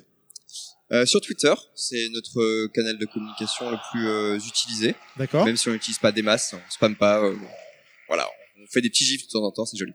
Tu peux le rappeler? Donc c'est at Motion Twin. D'accord. Euh, Motion Twin étant le nom de la, du studio du coup, M-O-T-I-O-N-T-W-I-N. D'accord. Et sinon, sur Facebook, on a une page Dead Cells. Et après, c'est nos canaux de communication principaux. Sur Steam, bien sûr. euh, alors, si vous jouez à Dead Cells, euh, on fait souvent des news quand même sur Steam pour euh, prévenir. On essaye d'être assez, assez au contact de la communauté là-dessus. Et si vous voulez discuter avec des gens de, de- de- sur Dead Cells qui sont des gros passionnés, venez sur Discord. Ils nous impressionnent tous les jours. Très bien. Merci à toi de nous avoir accordé un petit peu de temps. Merci beaucoup. Ouais, C'était un grand plaisir. Félicitations pour ce superbe jeu. Oui, bravo. Et puis, euh, bah, bonne fin de festival, puisque là, ça y est, nous, on se dirige vraiment vers la fin. Et nous aussi. Voilà. Merci. Je vous remercie beaucoup. Merci beaucoup. Merci à toi. bientôt. Au revoir. Au revoir.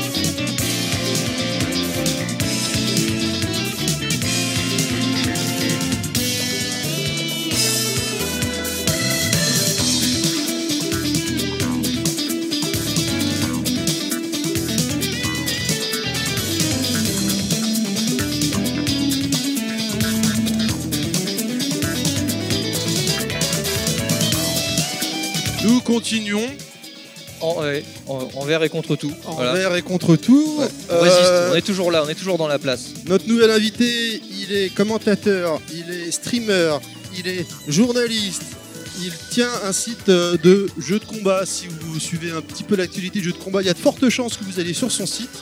On est ravis de le recevoir aujourd'hui. KX, bonjour KX. Bien le bonjour à vous. Hello. Comment Salut. ça va? Donc euh, on peut voir que ta voix est quand même globalement partie.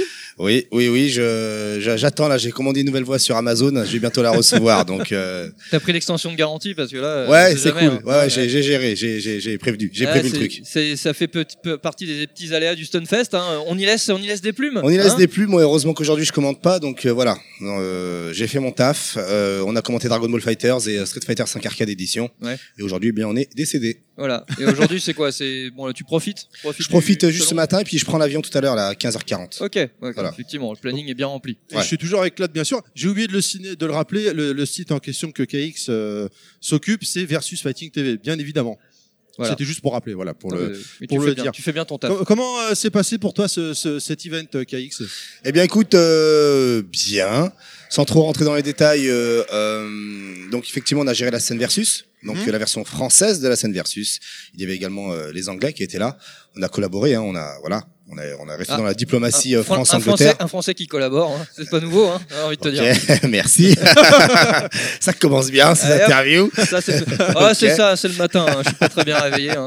Excellent. Voilà. Euh, ouais, donc non, ça s'est bien passé. On a géré la scène versus. Voilà, on a, on- euh, j'ai également, euh, bon voilà, tenu le rôle de commentateur en compagnie de Drus dans ce nouveau format qu'on a créé, hein, qui est voilà euh, en duo, en canon. Donc euh, on, on se tire pas la couverture, au contraire, c'est celui qui Oui, donne. c'est le- de la coop, quoi. C'est de la coop, c'est ça. Et ça se passe bien? Ouais, nickel, ça nickel, fait, ça nickel. fait combien de temps maintenant? Euh, les- au niveau des commentaires avec Drus comme ça. Ouais, ouais, ouais. ça Oh, fait on a vraiment, temps, on- non, de ce format-là précisément. Ouais, voilà, comme ça. Ouais, On a inauguré ça à la PAX.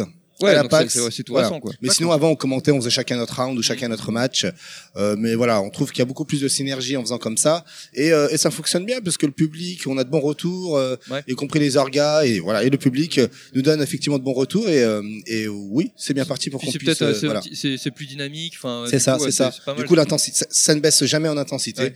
Et, euh, et voilà, donc. Ouais, puis je pense que vous avez une bonne complémentarité en fait. Oui, oui, oui, également, également. Que C'est ça, c'est pour ça que ça marche bien. Ouais, ouais, ouais, ouais. Donc euh, voilà, on est plutôt. Les retours sont bons, on est satisfait au niveau des commentaires, au niveau du taf également sur le stream également. euh, les bons retours étaient présents. Donc non, non, non, le contrat est rempli pour euh, ce week-end. Euh, mais voilà, comme vous l'avez remarqué, je n'ai plus de voix. Donc pas- euh, c'est une bonne cuvée pour toi cette année, euh, ce Stunfest 2018 Alors, on va dire que la vitrine, oui, la vitrine est bonne, très très bonne. Euh, après en interne.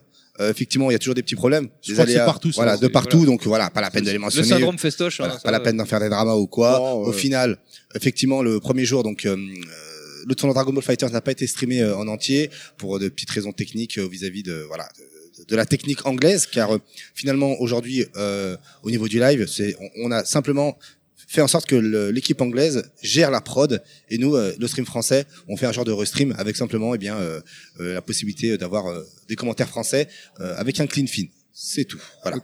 Bon, après, le premier jour, en général, il faut le temps que la machine se mette en marche, que ça démarre. euh, Oui, oui, bien euh, sûr, c'est bien pour sûr. ça, quoi. Bien sûr. Parce que je vois, nous, quand on est arrivé le premier jour, bon, bah voilà, les files d'attente au tout début, c'était quand même assez euh, long Oui, euh, bah dans oui, la bah queue. ouais. Puis voilà, après, euh, les, Ça les- hier et aujourd'hui, on est arrivé, euh, ça a duré trois minutes, Ouais. euh, c'est passé direct, quoi. Donc, Ah bon, Non, c'est sûr, mais bon après faut le temps que la forcément, machine le- se mette en marche, quoi. Ouais. je veux dire les, les viewers ils attendent. euh, Enfin, ouais. Il y a une, maintenant Aujourd'hui, évident de leur faire comprendre ça. hein, C'est ça, aujourd'hui, hein. aujourd'hui, un événement euh, est bien si le live est bien. Tu as beau avoir deux personnes et demie à ton tournoi, si le live est juste aux petits oignons, euh, est bien foutu, les gens vont dire que ton événement était juste trop bien et tu peux t'assurer que l'année prochaine, euh, tu vas avoir blinde de, blinde de personnes. Si par contre, t'as masse monde à ton événement, mais le live est juste pourri, on va dire que ton événement est pourri. Ah bah oui, parce que l'expérience c'est pas agréable quoi. Voilà. dire, euh, tu tu peux pas profiter de l'événement de l'autre côté du, Voilà, bout c'est du ça. monde euh, dans les bonnes conditions. Tout à fait. Donc aujourd'hui, aujourd'hui, un événement doit être euh, aussi bien euh, à l'intérieur de l'enceinte que euh, avec la vitrine via le live où euh, les gens euh, à l'autre bout du monde ou chez eux qui n'ont pas pu se déplacer, eh bien euh, voilà, puissent se juger du live à travers le Twitch. Et justement, il faut créer cette frustration.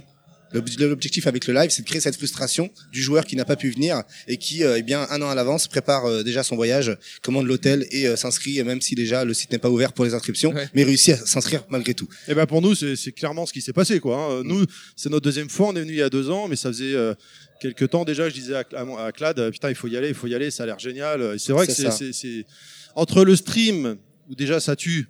Et t'es sur place dans le public et tu cries, Ouais, ouais. euh, Mm. ça, ça c'est- c'est c'est multiplié par 10 quoi. C'est comme ce qui se passe actuellement avec l'Evo. L'Evo, euh, vous voyez l'événement, à travers toutes ces compétitions, tout ça, ça vous donne envie d'y aller. Oui, Ouais, c'est clair. sûr. Moi, personnellement, en tant que joueur, j'y étais en 2011. Euh, je peux vous dire que l'Evo sur place euh, est largement moins bien que le stream. Le stream est mieux que l'événement. Par exemple, les commentateurs, vous ne les avez pas durant. Les veaux, c'est juste une grande scène avec des matchs et le son à fond. Et il n'y a pas de commentateurs. par D'accord. Contrairement à ici d'ailleurs. Contrairement à ici, oui, il y a les commentateurs aussi. La culture n'est pas la même aux États-Unis. Aux États-Unis, on se contente de s'asseoir sur euh, sur une chaise, de regarder le match euh, passer et de manger son popcorn. Comme euh, le Super Bowl, cinéma, le Super Bowl, le baseball, il n'y a pas de commentateur, t'es posé, tu regardes. Alors que chez nous, la culture française, c'est on a RMC avec les, les matchs de foot à la radio, on a TF1 avec les, les- les- la Coupe du Monde ou je ne sais quoi, les matchs de foot importants. Et bien on a cette on a cette culture du comment du commentating et on la reproduit eh bien dans nos événements aujourd'hui en France. Et c'est ce que justement les étrangers kiffent euh, regarder euh, sur place dans ces événements européens, enfin français, c'est parce que voilà, on a les commentateurs sur scène, ils ont le live en live en fait. tout Ouais, c'est l'avantage du stream, c'est qu'on te sert tout sur un plateau, quoi. Voilà, c'est ça. tout ce qu'il faut dans, dans les meilleures Mm. conditions et surtout quand le stream marche, évidemment. Euh, forcément, là, t'es bien. Et en plus, t'es chez toi sur ton canapé Ouais, pour un ouais, peu, si t'es bien optimisé. donc Ouais, oui, c'est ça. Donc finalement, la morale de l'histoire, c'est qu'il faut avoir un live impeccable pour euh, pour vendre ton événement. Voilà. Et du coup, toi, ça, ça fait combien d'années que tu viens au Stunfest? Depuis euh, ouah, depuis la MJC, la MJC. euh, Donc toi aussi, euh, comme tous les invités qu'on a reçus, t'as vu la progression du Stunfest Carrément, euh, carrément. Ouais, ouais, j'ai, partir d'en bas, entre guillemets, ah, d'un ouais, truc ouais. local, famille, de quartier à ouais. l'explosion mondiale maintenant. C'est ça, ouais, depuis la MJC, la touche, un truc comme ça, la touche, ouais, ouais. Et, et donc après, on est passé par le garage, on est passé par euh, ensuite le, le complexe, le grand complexe là, en, plein air. Et après, finalement, on est tombé aux libertés. Et d'ailleurs, hein, si vous voulez avoir un petit euh, aperçu de ce que, de, comment était euh, l'époque du garage, justement sur ma page YouTube hein, versus Fighting TV, vous avez euh, quelques petites c'est- d'une dizaine de minutes, euh. voilà, euh, qui relatent justement de comment était euh, le Stunfest à cette époque-là. Je peux vous dire que c'est assez folklorique. Des documents d'archives. C'est ça, document d'archives. Hein. Vous tapez, euh, K... non, vous tapez quoi? Euh, mince, comment ça s'appelle déjà? Wouh euh, KX Gamers Maison, en fait, je crois que ça s'appelle comme ça. Non, non, euh, Surstrike TV. Voilà, Ah. bim. Ça s'appelle Surstrike TV. Très un vieux, bon nom. un- un- Voilà. voilà, un vieux format à l'époque où Surstrike, Street Fighter 3 Surstrike était à son âge d'or, euh, à sa sortie PlayStation 2 en Mais il l'est 2004. toujours, il le sera jamais. C'est le meilleur jeu du monde et de l'histoire. Amen. et, euh, et voilà, donc vous aurez un petit aperçu. hein, Vous tapez sur Strike TV, vous cherchez euh, euh, ceux qui sont ceux qui justement relatent de, de, de, de cet événement Stunfest euh, à l'époque du garage. Et je pense que vous allez euh, vous dire, mais ces mecs-là, euh, ils faisaient des tournois avec euh, deux trois bouts de chewing gum. Et Ah voilà. c'est ça, c'était roulé sous les aisselles, quoi. C'est c'était ce qui se dit, mais apparemment, enfin, quand on entend les gens qu'on a pu recevoir en interview, ils, ils le disent aussi avec nostalgie, quoi. Enfin, ils, aiment bien la version du Stunfest d'aujourd'hui, mais la version d'époque était euh, euh, appréciée a priori aussi, quoi. Alors euh, honnêtement, hein, je vais, je vais, je vais, je vais vraiment être honnête là-dessus. Euh, si aujourd'hui tu me téléportes dans le temps pour aller dans le garage, je vais te dire non mais c'est pas possible. Oui, mais t'as goûté à aujourd'hui. J'ai goûté aujourd'hui et aujourd'hui c'est mieux. euh, Aujourd'hui c'est mieux. Non, bien sûr, mais le côté roots underground, euh, voilà, familial, euh, apparemment, Bah, ce que j'ai cru on l'a, comprendre. on l'a toujours ici finalement, on l'a toujours parce que euh, les cadres de, du Stunfest euh, sont toujours là et, euh, et, et justement, eh bien, euh, amènent avec eux cette euh, cette nostalgie. Donc, euh, euh, je pense à Waldo, à Zuzu et compagnie. euh, euh, ils sont là et ce sont les cadres du Stunfest. Ils étaient là depuis le 1, comme on dit. Et, euh, et, et Ils voilà. sont mais, toujours là. mais ce qui changerait, ce qui change réellement entre l'époque du Stunfest convivial et celui d'aujourd'hui, c'est qu'à l'époque du convivial, je vais vous raconter une petite anecdote assez marrante. Vas-y. Ah, nous, on adore les anecdotes. Ouais, alors vas-y, lâche-toi. C'est qu'à l'époque, dans le- à l'époque du garage, je crois que c'est vraiment l'âge d'or du Stunfest, le garage, eh bien, on pouvait dormir sur place, c'était non-stop. Du coup, moi, quand je venais au Stunfest de l'époque du garage, je commandais pas d'hôtel, je dormais sur place. Ouais. Je dormais à côté d'une borne. Donc, euh, j'avais mon petit transat, je me posais à côté de la Tu Surstrike. te, le- tu te levais contre la bande Voilà, c'est ce que veux dire, la bande Strike, forcément. Ah. Je dormais à côté de la Bonne Surstrike. nuit, Dès- chérie. Et dès que j'avais Tu un un, petit bisou. un coup, je me réveille, je vois que ça dose, hop, et je me mets, et je prends la gagne et je dose avec eux. Et puis, ah, je suis crevé, je me rendors à côté. Voilà, c'était ça. Ouais, c'est un autre level. ouais. C'est un autre level. C'est un autre et- monde. Et, et- et- et par exemple, un autre truc marrant, c'est que euh, il y avait aussi euh, une, une petite troupe de, de, de, de Lascar qui faisait euh, comme ça, qui faisait de la musique. Il y avait une petite troupe genre euh, tambour, musique, enfin euh, saxo, trompette, euh, tambour, Excellent. etc. Et qui faisait voilà une petite fanfare, Ouais. qui faisait euh, le tour du Stunfest garage et qui venait casser les pieds de ceux qui dormaient. et du coup, moi, je me faisais réveiller par ces enfoirés. et, et voilà. Et, et- et, euh, et, euh, une autre anecdote, c'est que genre euh, c'était du grand n'importe quoi. Genre j'avais un petit peu froid, je vois un, je vois genre un, euh, comment on appelle ça. Euh, euh, Un sweat, un hoodie. euh. non, tu sais, quand tu prends ta douche et tu as Un peignoir. Un peignoir, voilà, merci. Je, je- tu vois, un- je vois un peignoir. Un peignoir sur strike Non, un peu noir de Ah, base, merde. rose. Je, je vois, je fais, ah, Ah, tiens, ouais, je vais rose, le prendre. Je vais le prendre parce que j'ai un petit peu froid. Je suis un petit, voilà. Voilà. Je le prends, je commence à le mettre. Je me dis, mais c'est chelou, il est chelou, ce peignoir. Et en fait, il puait le vomi. Ah, ouais, vois sympa. Ah, c'est custom. Tu vois, donc euh, il y avait plein d'ambiances. En fait, il était pas Ah, rose. En fait, le rose, c'était pas sa couleur d'origine. Voilà, donc il y- avait plusieurs ambiances à l'époque Ah, du. Ah oui, du. Stunfest du garage. C'est roots. Mais c'était roots, Ah. c'était vraiment roots. Ah, donc tu comprends pourquoi je te dis qu'on est mieux maintenant. Ah. C'est horrible, j'imagine là. tu sais. Ils sont bizarres. Je, je commence à le sentir comme ça. Je fais, Ouah, mais les mecs, ils sont lâchés dessus. Donc voilà. Heureusement que je me suis pas taché avec, mais voilà. Ouais. Mais voilà, il y avait plein d'ambiance. Euh, C'était vraiment roots, comme vous le disiez. Euh, voilà, et plein d'autres plein d'autres anecdotes. hein. Il y avait Justin Wong qui était venu, Justin, Justin Wong qui était venu avec eh bien justement euh, ces prémismes de euh, je t'apprends à jouer euh, en échange d'argent. Ah.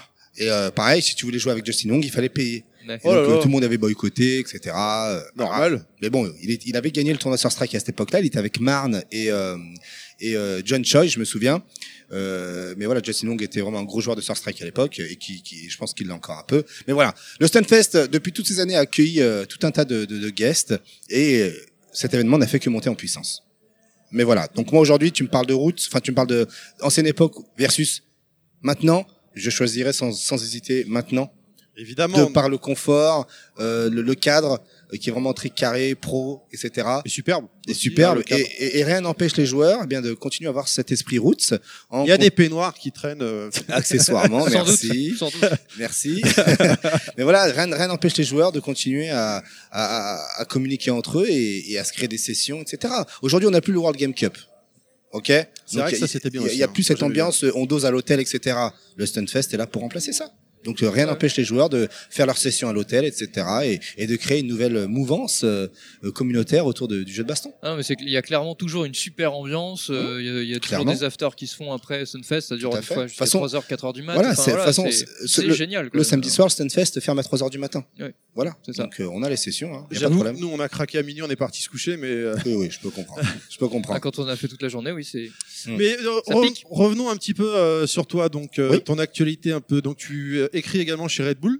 Oui, effectivement, ouais, tout à fait. Euh, et je- et, euh, tu fais donc tout, t'as le site, commentateur, tu fais beaucoup de streams également et Red Bull euh, et tout un tas d'événements à chaque fois que, que tu participes ou que tu, tu crées. Ouais. Est-ce qu'aujourd'hui euh, tu arrives à vivre de ta passion de Bien sûr, bien sûr, bien sûr. Alors aujourd'hui, tout ce que je fais, hein, donc euh, qu'il s'agisse de, de, de, de ma plume, hein, donc écrire euh, Ouais. euh, du côté de Red Bull ou, euh, ou ou versus Fighting TV. versus Fighting TV ou même le manga versus Fighting Story, hein, dans Oui. lequel je, je, je suis consultant technique et également rédacteur pour le pour le guide à la fin, etc. Euh, bref, toutes ces activités-là que vous voyez, y compris commentateur, tout ça, me rapportent des revenus. Et aujourd'hui, hein, je peux vous, je vous dire, hein, j'en vis. Aujourd'hui, l'e-sport est mon boulot. Donc, euh, je n'ai rien d'autre. Euh, je suis euh, T'as trouvé ton équilibre. Voilà, En j'ai trouvé mon parce équilibre. que finalement, il y a quand même pas mal de choses différentes, mais t'arrives à. Voilà, ouais. Aujourd'hui, je suis, euh, j'ai le statut d'auto-entrepreneur et, euh, et voilà, donc mes prestats sont rémunérés et je suis payé par trimestre en fait. Donc c'est à moi de gérer mon propre mon propre budget et je vous cache pas que ce que je fais aujourd'hui m'a permis d'être très épanoui. J'ai toujours eu, eu un problème avec euh, l'autorité. Donc euh, quand je travaillais, euh, quand j'étais employé, j'avais toujours des, des, des problèmes. J'étais frustré par le fait de, de recevoir des ordres. Mhm. Et donc euh, je suis quelqu'un qui a besoin de- coups de pied au cul pour avancer et qui justement est friand de tout ce qui est eh bien rivalité ou, ou quoi que ce soit. Tu vois Donc si aujourd'hui il y a un gars qui, euh, qui commence à, à faire des nouvelles vidéos de, de jeux de baston, etc., etc., eh bien ça va me motiver à faire encore plus. Donc moi j'ai vraiment, je suis vraiment quelqu'un qui a besoin d'un coup de pied au cul. Et dans ma vie euh, professionnelle, j'avais besoin d'un coup de pied au cul qui était de bien de voler de mes propres ailes et de ne pas avoir un, un, un patron qui vienne me casser les pieds tous les jours. Donc moi aujourd'hui j'ai des clients euh, qui euh, pour qui j'ai établi des factures et, euh, et voilà. Donc aujourd'hui effectivement l'e-sport est mon euh, Et ça- mon ma ça source de revenus. Et du coup, dans, dans, bah, dans, dans ce milieu-là, qui c'est qui te donne des coups de pied au cul? Est-ce que Tout le monde, tout le monde, tout Non, mais je veux dire, qui c'est que de temps en temps, tu dis putain, ouais, le mec, il a eu la bonne idée de faire ci ou de faire ça, puis finalement, ça te pousse un peu de l'avant. Enfin, est-ce qu'il y en a eu un ou deux dans, dans ta carrière, entre Mais bien guillemets, sûr, carrément, qui carrément. vraiment boosté, qui- enfin, qui ont vraiment fait une différence, euh, qui t'ont, qui t'ont, enfin, énormément, énormément. Moi, moi, moi, si, si vous voulez, moi, en fait, je, je, je ne me mets pas euh, à un niveau euh, extra. Moi, je, n'importe qui, hein, même euh, un gars qui vient de nulle part, qui crée ses vidéos, etc. Je vois, je vois qu'il fait, enfin, quand je vois un créa- une création de contenu de qui que ce soit, eh bien, euh, c'est motivant c'est motivant. Je me dis putain, c'est trop cool. Lui, il a fait ça. Et bien voilà. Moi, je, ça me donne un coup de pied au cul. Je fais putain, il a bougé son cul pour faire ça. Moi aussi, je vais bouger mon petit popotin pour faire euh, quelque chose et euh, écrire encore plus de contenu. Et c'est comme ça. C'est comme ça. On a besoin de diversité. Ouais, si t'attires les choses vers le haut, c'est C'est bien. ça. On a besoin de diversité et, et au contraire, euh, moi j'encourage tout le monde à créer des contenus, euh, à me contacter. Je partage ça sur mon site. Il y a aucun problème d'ailleurs. Hein, euh, euh, ceux qui écouteront cette vidéo, hein, si vous êtes organisateur d'événements, cet audio, pardon, si vous êtes créateur d'événements ou quoi que ce soit régulier, récurrent, etc., venez me contacter. Moi, je vous crée un compte sur vsftv.com et euh, on centralise tout ça sur mon site. D'ailleurs, le- la SWG à Bordeaux va avoir bientôt, euh, normalement là, dès lundi, hein, après le Stunfest, va avoir son propre compte sur Versus Fighting TV pour relayer justement ces événements. Et j'encourage tous les autres assos euh, qui n'ont pas forcément de site, de compte Twitter ou, de, ou, de ou juste une page Facebook à venir me contacter pour justement euh, profiter de la plateforme Versus Fighting TV pour justement euh, profiter de, du Twitter versus Fighting TV, de la page Facebook versus Fighting TV et du site pour justement communiquer sur, vos- sur vos événements, les gars. Voilà. C'est bien parce qu'on voit que c'est vraiment, enfin, c'est, on est toujours dans l'esprit de la communauté, la communauté du jeu de combat notamment, parce qu'au final, de ce que tu décris, c'est un peu ce que ce qu'on peut ressentir quand on quand on est dans la communauté jeu de combat, parce que on est content de rencontrer des mecs plus forts, des mecs qui vont nous apprendre des, des patterns ou des choses, enfin, ou des, des techniques qui vont nous pousser de l'avant, et, et tout ce petit monde là, tout ce, ce petit jeu de la concurrence, mais la concurrence dans la bonne enfant au final, Mm. ça nous permet d'aller plus loin. quand même. Et- ça, ouais. et ça se traduit encore plus même, ça va plus loin que dans le en dehors du jeu, Mm. parce que dans la communauté, bah, tu vois, comme tu viens de le faire, en proposant évidemment de- d'héberger, etc., euh, tout, tout événement euh, qui a envie de se monter ou de se faire, et bah, c'est ce qui permet de pousser les choses vers le haut. Ça, c'est cool, quoi. Ah ouais. Ouais, ça, c'est très très bien, quoi. Et alors, vu que toi, tu es clairement dans l'e-sport, pour... parce que c'était euh, une émission qu'on aurait aimé enregistrer ce week-end, qu'on n'a pas pu faire à part de celle-ci. Ouais. Mais du coup, vu que toi, tu es complètement dedans, euh, ma question, c'est euh, pour toi, euh, euh, vu que l'e-sport a bien évolué, ce serait quoi la prochaine Parce qu'il y a même une chaîne de télé qui s'est montée maintenant. Euh, ouais, tout à fait. Voilà. Euh, et puis la JVTV a poussé également euh, Ouais. énormément. Euh, plus des, des gens comme toi le, de- qui ont fait des sites et des streams. et autres. Quelle serait la prochaine étape ultime, j'ai envie de dire, pour vraiment l'e-sport soit, euh, j'ai envie de dire, vraiment reconnu? Parce que c'est en train d'être reconnu, mais je trouve que c'est pas encore euh, totalement aux yeux du grand public, quoi. Alors, déjà, avant, je vais te, poser, je vais te répondre en te posant une question. Euh, de quel e-sport me parles-tu? L'e-sport ce dire. LOL Dota ou l'e-sport jeu de baston? Ouais, ouais, Parce que ce sont deux catégories sport bien distinctes. Et attention, je vais pareil, hein, te, te, te- te- je pourrais te citer plein d'autres exemples que je vais te citer juste après une fois que tu m'auras répondu. Euh, ce sont deux catégories bien différentes. Bah pour moi, bon, moi, l'e-sport Dota me parle pas. Ok, Donc très moi, bien. je suis plus e-sport euh, jeu de combat, quoi. Très bien. Alors, ce qu'il faut savoir, c'est qu'aujourd'hui, malheureusement, on va être honnête, e-sport, Dota, LOL, euh, Fortnite, euh, PUBG et tout ce qui s'ensuit n'est pas télévisuel. Ça reste euh, quelque chose qui est vu énormément par les euh, par les jeunes, par les Enfin, c'est les pas, fans, c'est etc. pas pour les néophytes, quoi. C'est Voilà. pas accessible. C'est pas accessible. facilement. C'est ça, justement, voilà, euh, bien joué. Et donc, c'est, ça reste très YouTube, euh, Twitch et compagnie. Par contre, euh, les jeux de baston, aujourd'hui, c'est très accessible visuellement, pas forcément accessible au niveau du gameplay, mais qu'on s'en fout. Est-ce que vous, est-ce que vous, personnellement, vous êtes en division 1 au football? Non. Mais voilà, quand on regarde un foot, c'est accessible. Et même si on joue pas au foot, on a envie de regarder. Voilà. Donc, c'est, le jeu de baston, c'est pareil. Même si on joue pas, c'est comme la boxe.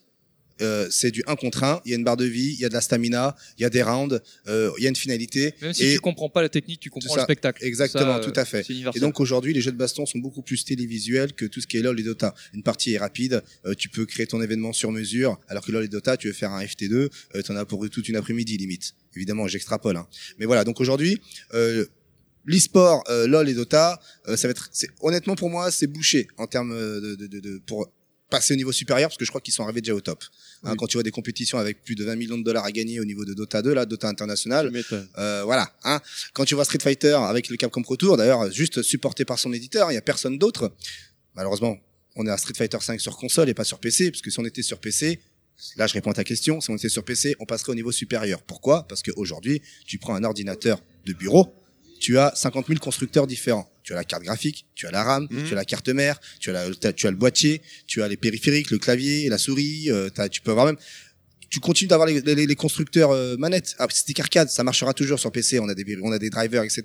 PlayStation peut toujours vendre ses manettes PlayStation 4 sur PC, ça marchera. Mais aujourd'hui, si t'es que sur PlayStation, c'est bouché, c'est bouché. Donc la prochaine étape pour euh, monter en puissance, ne serait-ce qu'un seul palier au niveau de l'e-sport des jeux de baston, ce serait faire des compétitions exclusivement sur PC. Mais cela implique un gros budget pour les associations parce que euh, va payer des PC à X euros pour faire tourner Street Fighter 5. Après aujourd'hui, plus le temps avance et plus les bécanes nécessaires à Street Fi- euh, pour faire tourner Street Fighter 5, pour ne citer que lui, parce que faut être honnête, C'est le jeu le plus mis en avant, ouais. et c'est le jeu le moins bien euh, développé sur PC. Hein, parce plus, que c'est Ouais. vraiment développé à l'arrache. C'est Capcom. Hein. Voilà, donc quand tu prends Guilty Gear à côté, euh, Dragon Ball Fighters ou, euh, ou Tekken 7, euh, les, les, ces jeux-là sont optimisés pour PC je, je, par rapport à Street Fighter 5. Je dis pas qu'ils sont ex, euh, ex- exemptés de, de défauts, mais voilà.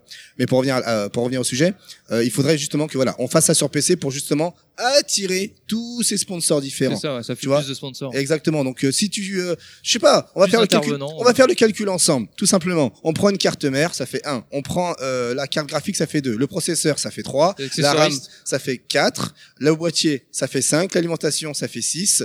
Euh, L'écran, ça fait 7. Euh, on va s'arrêter peut-être là. Après, t'as le lecteur CD si tu veux, mais on s'en fout. Le disque dur, ça fait 8. Évidemment, faut un disque dur pour faire marcher le topo. Et, euh, et Windows, euh, pourquoi pas, mais bon, on s'en fout, hein, qui euh, de nos jours télécharge Windows. Donc, le truc, c'est que ça fait, nous fait déjà entre 8 et 9 sponsors potentiels, ne serait-ce que pour un événement. Si chacun d'entre eux donnait 2000 euros pour un événement, fois 9, fois 9 combien ça fait? Ça fait déjà beaucoup. Hein. Ça fait beaucoup, ça fait loin de 18 20 000. euros, 18 000. 20 000 allez, on va arrondir parce qu'on 20 000 euh, on est en France. 20 000 euros de budget, ne serait-ce que pour un tournoi euh, global. Dans, la Ouais, commu- ouais. dans la communauté des jeux de baston, 20 000 euros, quand tu organises un, événement, c'est ce que tu organises pendant 10 ans. Voilà. D'accord. Donc, euh, pour passer au palier suivant, il faudrait que ce soit sur PC, ne serait-ce que pour ça. Je me souviens à l'époque de Street Fighter 4, Asus avait tenté une percée avec un tournoi Street Fighter 4 sur PC portable, euh, dans je ne sais plus quelle convention, sur un invitationnel avec Alune, etc. Tout ça. Malheureusement, il y a eu quelques petits euh, problèmes de paiement et Asus a des, et, les, et, et les dirigeants justement de ce tournoi-là, euh, bien particulier, donc les prestataires ont disparu avec l'argent. Mais bon, Ah, ce qu'il faudrait, voilà, c'est ça, c'est ça. Et est-ce que tu crois que par rapport euh, aux mentalités notamment des gamers et des compétiteurs, euh, il y aurait pas un problème de passer sur PC Non, non, non, non, On- non, on- non. C'est fini ce petit duel console PCiste Non, l'avantage de Street Fighter 5, je vais toujours rester sur Street Fighter 5 parce que comme tu dis, c'est le jeu le plus euh, joué actuellement et le plus euh, visible, celui qui a le plus de visibilité. Non, aujourd'hui, l'avantage de Street Fighter 5, c'est que tu sois sur PlayStation 4 ou PC, OZEF, le jeu il marche, hein. Il y a pas de problème. hein. Les deux jeux maintenant euh, sur des deux, les deux plateformes ont quasiment le même lag. Allez, une frame de différence peut-être, allez savoir. Mais voilà, donc aujourd'hui, les joueurs qui ont une PlayStation 4, on s'en fout. Ils jouent sur PlayStation 4. Ga- Achetez vos PlayStation 4. Vous allumez, ça démarre tout de suite. Oui, bien Mais sûr. les organisateurs de tournois, faites ça sur PC. Comme ça, eux, vous avez ces organisateurs-là auront plus d'argent pour leur tournoi. On parle pas des joueurs, on parle des organisateurs. Donc les joueurs garderont leur support PlayStation 4 et viendront avec leur manette et jouer sur PC. Et c'est ce qui se passe. Je mets une virgule aux États-Unis avec les, West- les, les, les, les- les tournois du mercredi euh, qui ont lieu à Los Angeles, organisés par Level Up Live, euh, en partie euh, euh, chapeauté par Alex Valley, qui lui fait ses tournois Street Fighter 5, ses rankings sur PC, notamment avec le sponsor Alienware. Ok. Ouais. Mais euh, tu vois, là, pour en pousser la réflexion un peu plus loin, est-ce que Hmm. tu penses que euh, ça ferait plaisir à Sony en fait?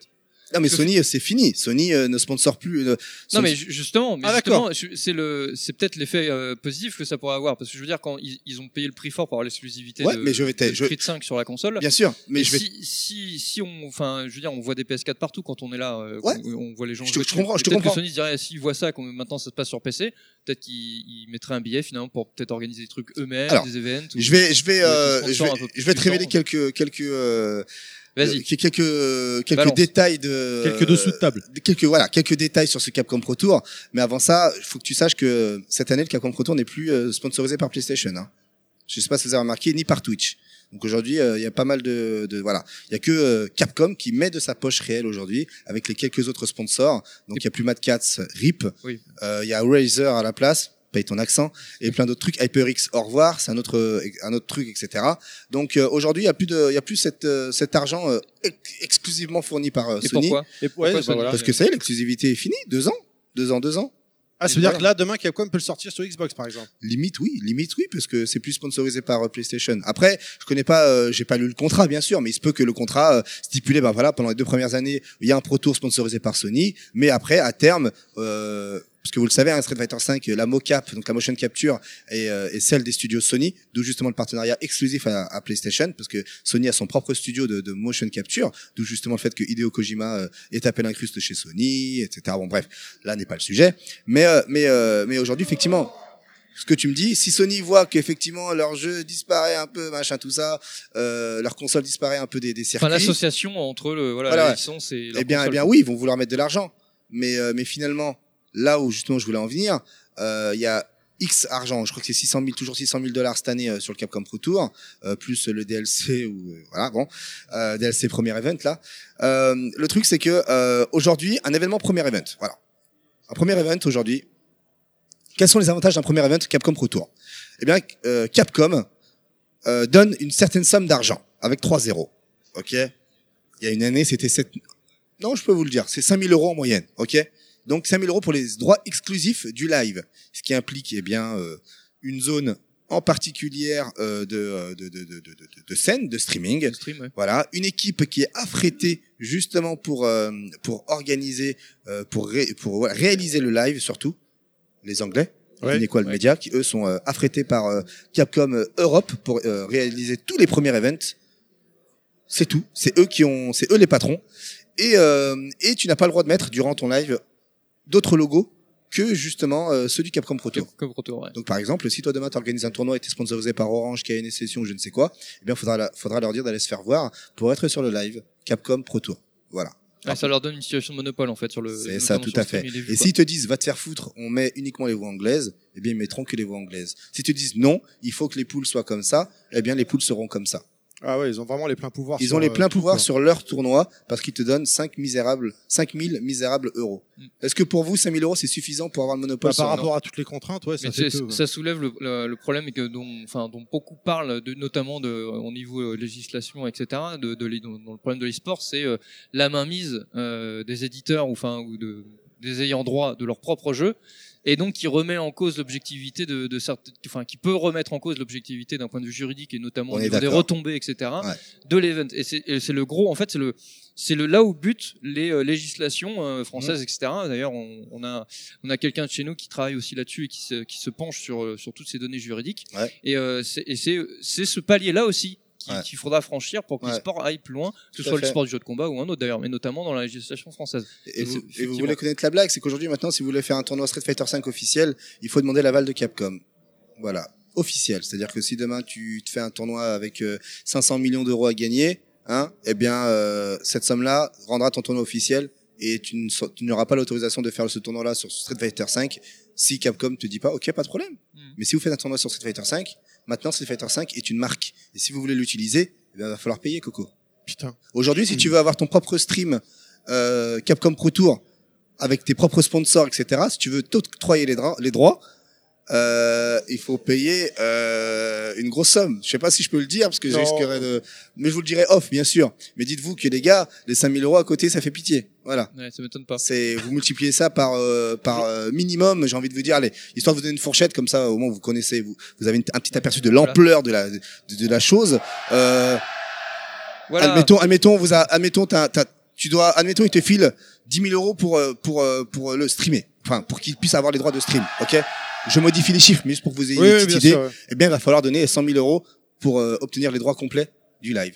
Putain. C'est Donc en fait, voilà, toujours une histoire de gros sous. hein. voilà. C'est vraiment, je modifie les chiffres pour pas euh, Oui, euh, oui, oui. casser le business, mais mais mais voilà.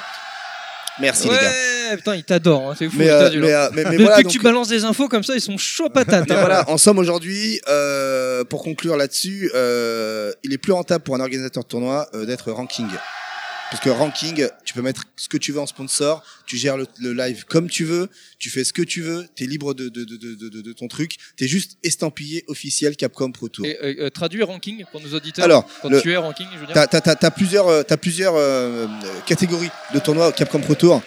Euh, le top du top, il y a l'Evo, qui est vraiment à part, Ouais. où euh, tu gagnes l'Evo, tu es sûr que tu, euh, que tu finiras euh, dans, les, dans le tournoi final qui s'appelle le Capcom Cup.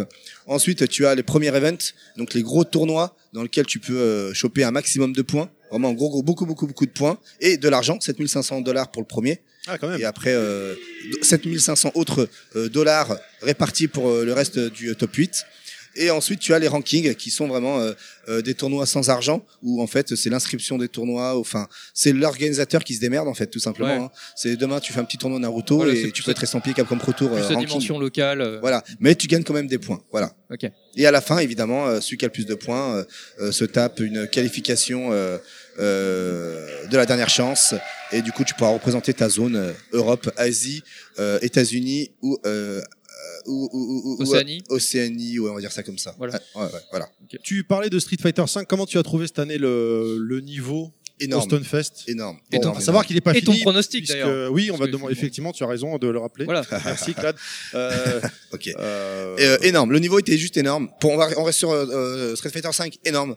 Énorme, énorme. Dragon Ball Fighters aussi, hein, j'en glisse une. Dragon Ball Fighters aussi, j'ai Ouais. juste kiffé. C'est pour ça que j'ai plus de voix. Mais euh, euh, Street Fighter 5, si le niveau était juste euh, oufissime. Belle surprise. Le français Akainu qui euh, se hisse dans le top 8 d'un premier event. C'est juste incroyable. Phenom qui se fait éliminer avant. Luffy aussi. Crimson malheureusement aussi. TKR aussi. Akainu, le dernier représentant français. Le patron, comme on dit. Euh, effectivement, j'aimerais qu'il gagne. J'aimerais qu'il gagne. Il joue qui que- à Kainu déjà Gail, Gail, le perso le plus Ouais. faible du jeu. On sera tous derrière lui. hein. Le, perso sûr. le plus faible du jeu, bien Qui, sûr. qui c'est qui reste d'autre en, en liste là Mais non. encore? On a qui? Donc il y a alors, Akainu. euh, alors, je sais qu'en termes de personnages, effectivement, on a deux Gail.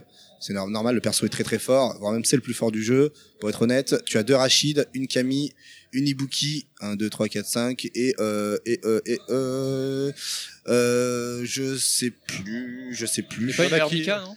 Hermika, non, ça, le ticket s'est fait éliminer par Enel. Ah, il y a Fudo, merci. Fudo. Fudo. Fudo, la, la Hermika. Mais en, en joueur. En joueur, euh, en c'est joueur, qui tu as alors tu as Akainu, donc Gail, tu as euh, Daigo Gail, tu as euh, Gachikun euh, Gail, tu as euh, Fudo, donc, on a All, dit. All King Ga- euh, euh, Gachikun Rachid, All King Rachid, Fudo Hermika. Donc, ça fait 1 2 3 4 5, ça nous fait 5 là pour le moment.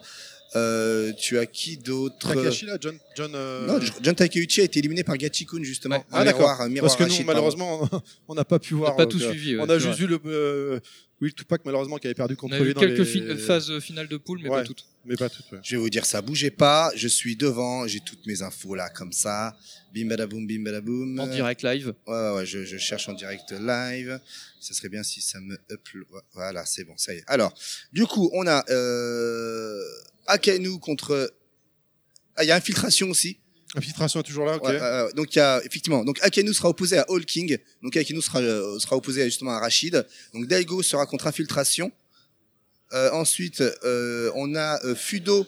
Ah, non il y a Aitani pardon. Aitani qui est présent avec son Gookie c'est vrai qui sera opposé à Enel donc euh, le coréen qui joue euh, Kami. On aura euh, Gachikun qui sera opposé à Fujimura Ok. Ok. donc ce sera euh, Rachid contre euh, Ibuki On aura encore du beau spectacle, ouais, effectivement. Et alors effectivement, comme dit Clad, ton pronostic pour toi? Honnêtement Comment tu le sens? j'ai le pronostic euh, de l'espoir Il y a le pronostic du cœur et euh, le pronostic Le- euh, tête le- froide. Le, le, pronostic, le pronostic de l'espoir, j'ai envie de vous dire Akainu, parce que contre contre contre euh, All King, Il a ses franchement, chances, il a largement ses chances, mais ah, complètement, mais vraiment, hein, vraiment, vraiment. Après, tomber contre Infiltration Daigo, euh, ouais, ça va être chaud. Mais voilà. Donc, l'espoir me dit euh, Akainu, hein, bien sûr. Vous aussi, vous êtes pour Akainu, les gars. Évidemment, Voilà, évidemment, merci, mais- merci. Français représente. Voilà. Mais euh, mon côté, euh, mon côté euh, professionnel a envie, a envie de vous dire soit infiltration, soit Fujimura. Qui gagnera Mais la phase finale, tu verrais, tu verrais qui en phase finale? Infiltration, Fujimura. Les deux, ces deux-là, d'accord. Ouais, je vois les deux en finale, ouais. Et ce serait le gagnant, infiltration. Fujimura. Fujimura plutôt. Fujimura. Il est trop, il est trop. euh, là, il a passé un palier, cet enfoiré. Il a passé un, il a passé un palier et ça m'énerve. Ça m'énerve. Et Je lui dis. Ah, ils sont forts ces salopards. hein. Ah, putain, mais moi aussi, je veux avoir les yeux bridés, quoi. Franchement, euh, les gars. Mais, Ouais, euh, ouais, mais enfin, ouais. après, il y a des contreparties, hein, méfie-toi. Ce qu'il faut savoir, c'est que ce qu'il faut savoir, c'est que moi, ce que je trouve beau avec euh, Fujimura, euh, les gens vont peut-être euh, me critiquer là-dessus, mais euh, ce qui est super beau, c'est que souvenez-vous, euh, à la saison 2, on avait une armée d'Ibuki sur Street Fighter 5. Ibuki euh, bombe, bombe et bombe et bombe. Ouais, Ibuki trop violente, on la nerf. Mais moi, lors de mes lives, je me moquais des gens qui avaient qui avaient lâché Ibuki à la saison 3 parce que le personnage officiellement était tombé euh, dans les euh, dans les lambes Dans le de- 18 dans, dans, dans, dans, dans les enfers, ok? Mais aujourd'hui, eh bien Fujimura gagne plus, a gagné plusieurs tournois, euh, non seulement Capcom Pro Tour, mais aussi des qualifications de la dernière chance Red Bull Comité, avec que des tueurs au Japon. Et, euh, et, le pers- et le mec avec Ibuki qui était soi-disant euh, Morte. plus top tier, voilà, morte, plus top tier, etc. Eh bien, il gagne des tournois avec. Là encore récemment, euh, cette nuit, euh, au tournoi à Melbourne, au BAM 10, eh bien, euh, Tokido certes a gagné le, le, le, le tournoi avec Guki, mais était en finale contre Shian qui jouait Ibuki. Donc Ibuki finalement elle est pas morte, elle est toujours clairement. présente, elle est Ouais. toujours présente. Mm. Donc euh, qu'on arrête de me dire euh, voilà, faut qu'on arrête avec euh, ces, euh, ces spéculations euh, buff euh, et nerf et euh, au bout de 48 heures nous dire bah voilà le perso il est mort. Attendez un petit peu les gars, attendez. Euh, Faites-vous une idée que plusieurs mois plus tard ou même plusieurs semaines plus tard, testez les trucs. Comme aujourd'hui, je rigole quand les gars ont dit euh, oh mais Guile, son somersault IX euh, pousse de plus loin, c'est un nerf. Non mais faut arrêter, faut arrêter les gars. C'est un buff de malade. Moi quand je joue Alex contre Guile maintenant, mais je pleure parce que je reçois un somersault IX, je suis à l'autre bout de l'écran et je dois tout recommencer pour retrouver le corps à corps avec cette histoire de Sonic Boom. Donc non, faut attendre que les choses. Ouais, c'est ça. Ils, voilà, ils il font, faut ils tester font, ils font bien des comme il jugements faut. bien trop hâtifs. Hein, la C'est ça, hein, c'est ça, c'est ça. Et, et, et malheureusement, malheureusement, ceux qui font les, les, les- ces, ces, ces, ces jugements un peu trop hâtifs, ce sont les joueurs pros. Et oui, les joueurs pros s'emballent un peu trop. En plus. Et ouais, mais c'est même pas les joueurs euh, euh, casual ou, euh, ou intermédiaires. Ce sont les joueurs pros qui s'emballent et qui euh, et qui se prennent pour des Wikipédia. Ouais, les mecs, ça. faut vous calmer. Faut Mais vous heureusement, calmer. parmi eux, il y en a qui les font mentir, quoi. Tu vois. C'est ça, c'est ça. etc. Et c'est ce qui est le plus beau. C'est ce qui est le plus beau, vraiment. Très bien. Et voilà. Allez, notre dernière euh, question du moment avant de te libérer et Yes. que tu puisses profiter de, de- également du, du festival. Ouais, ouais. Euh, tu joues à quoi en ce moment? Puisque tu es un joueur quand même, avant tout. Ouais, Euh, ouais. Tout confondu, hein, t'es pas obligé de me dire Yes. euh, un jeu de baston, ton Yes. jeu du moment, Ton ou dernièrement, ton ce que tu t'es fait, ton Bah. petit kiff, c'était quoi? Bah là, alors, euh, là actuellement, j'ai, euh, je suis en plein euh, God of War sur PlayStation 4. Je joue juste tranquillou sur ma télé 4K, au calme. Euh, le jeu est juste euh, extra, vraiment euh, hyper immersif, trop cool. Euh, J'aurais jamais pensé qu'on puisse faire un God of War de, de, de, de- la sorte. C'est un peu le jeu du moment. Ouais, ouais, ouais, ouais. Au début, je me suis dit, tiens, c'est très linéaire, etc. Mais quand tu commences un peu, c'est un peu euh, cette sensation de Final Fantasy VII où euh, tu commences à faire tes petits trucs linéaires et d'un coup, bim, tu te retrouves, euh, eh bien, avec ton petit bateau et tu te balades. Je spoil pas, hein, les gars, hein, mais tu te balades et, euh, et en fait, euh, le jeu t'incite à te balader. Donc, les gars, si vous faites God of War? Et que dès que vous trouvez, le- dès que vous êtes sur le bateau, mon conseil est de vous balader. Baladez-vous et essayez de trouver tout ce qui est euh, tout ce qui peut être trouvé parce que c'est juste trop craqué. En fait, le jeu il est pas dans la dans le scénar, mais le jeu il est sur ce qu'il y a autour. Ouais. Et ensuite, euh, récemment, j'ai joué euh, bah, en 2017 et je crois que c'est le jeu qui est resté dans ma tête, c'est Zelda sur Switch. Euh, ce jeu m'a profondément euh, marqué parce que euh, quand je l'ai terminé, je me suis dit merde, j'ai envie de retourner sur Hyrule, mais je peux pas, j'ai fini le jeu. Tellement le jeu était énorme. Certes, il y a beaucoup de détracteurs qui disent ouais, mais le jeu est un peu vide, il se passe rien, mais non, c'est que les gens ont pas compris comment comment était le truc. Le jeu est hyper immersif. Bah, l'intérêt n'est pas là. Voilà, forcément. exactement. Moi, je, c'est balade, c'est balade en courant euh, à travers les plaines pour aller d'un point A au point B, chercher les petits, euh, les petits temples, euh, résoudre les énigmes, parce que effectivement, un Zelda de base, c'est quoi? C'est euh, plusieurs donjons. Tu rentres dans le donjon, t'as ton coffre, machin, etc. Et ce qu'il faut savoir, c'est que le Zelda sur Switch, le jeu en soi est un donjon, en fait. C'est un donjon le jeu. Oui. Donc, euh, donc c'est comme ça qu'il faut le voir. C'est un donjon à ciel ouvert en C'est ça, quoi. voilà, et c'est juste incroyable. Le jeu était juste incroyable, et, et je vous dis franchement, les gars, quand, quand je vous parle, je pense que je vais me le refaire en fait. Donc, euh, donc voilà, il est juste trop énorme. Si si vous n'avez pas fait, faites-le. Euh, les musiques sont super, euh, sont juste géniales. Elles sont encore plus immersives parce qu'il n'y a pas de musique. C'est juste des petites notes qui, te- qui vous mettent dans l'ambiance. Qui interviennent à des moments clés. euh. C'est ça, ouais. Donc voilà. Moi, Zelda, c'est le jeu qui m'a vraiment ouf, que je n'avais pas, je, je n'ai pas retrouvé ces sensations depuis que j'avais 15, depuis depuis 20 ans. Je, je ne suis plus très jeune. Depuis Ocar- Ocarina of Time, finalement. Euh, Quelque part. Non, non, non, pas encore plus. Avant. Depuis- Ah ouais? FF7. Euh, depuis euh, depuis euh, Link to the Past. Ah oui. D'accord. Oui, oui, j'ai. euh, alors, voilà, j'ai mon âge, j'ai- j'ai 36 ans. Ouais, nous aussi, hein. Voilà, Ouais, ouais, donc euh, donc euh, on est, voilà, on est voilà. la même année. Donc le truc c'est que euh, Ocarina, euh, voilà, Ocarina of Time, j'ai pas vraiment connu. Moi, j'étais ailleurs, j'étais sur euh, Dragon Ball Legend sur PlayStation euh, avec euh, Dracula X, euh, Street Fighter 02, etc. Tout ça. Mais euh, mais voilà, Zelda et ensuite la God of War en passant par euh, Zero Down. Euh, non, je mine de rien, je suis un gros joueur de jeu. Je suis un gros gros joueur et là le jeu que j'attends euh, personnellement. euh, Ah, puis tu fais pas les plus courts. Oui, Ah en non, plus, non, ouais. non. Parce que Zelda, Horizon, euh, God of War, il y, a, y a de la J'aime bien, j'aime bien les y jeux y euh, dans lesquels euh, il y a de l'immersion en fait. C'est du plaisir au long cours. Ouais, bah là, ouais, t'as le temps de t'immerger, ouais, c'est clair. Ouais. Ouais, Où je- tu peux te faire quelques petits chapitres, tu joues, tu t'arrêtes, tu sauvegardes, tu peux revenir, etc. Ouais, maintenant. Parce que je suis euh, pas trop. Moi, je joue aussi à Monster Hunter hein, à la base, mais euh, bon, là malheureusement Monster Hunter sur PlayStation 4 euh, et Xbox One PC euh, n'est pas aussi euh, fourni qu'un Monster Hunter classique. Donc euh, malheureusement, on se lasse assez rapidement. Les sets sont très occ- occidentalisés. Donc du coup, on fait une petite pause de Monster Hunter World. Par chance, on nous a annoncé Monster Hunter sur Switch, la version euh, Generation mais version G.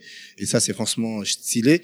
Et, euh, et je pense que je vais me le faire sur la version Switch, euh, le Monster Hunter. Certes, graphiquement, je vais pleurer du sang, c'est pas grave, mais euh, avec plus de 100 monstres différents, euh, des, des sets infinis euh, ouais. Voilà. Ça, Il arrive quand déjà celui-là sur Switch En là août, en août, est en août, ouais, Je vais peut-être l'acheter finalement celui-là. J'en ai jamais fait un moi. Là, le prochain jeu que j'attends, c'est Detroit, Human. euh, Ah oui, oui. Voilà, celui-ci. Ah oui, oui, j'attends. oui, oui.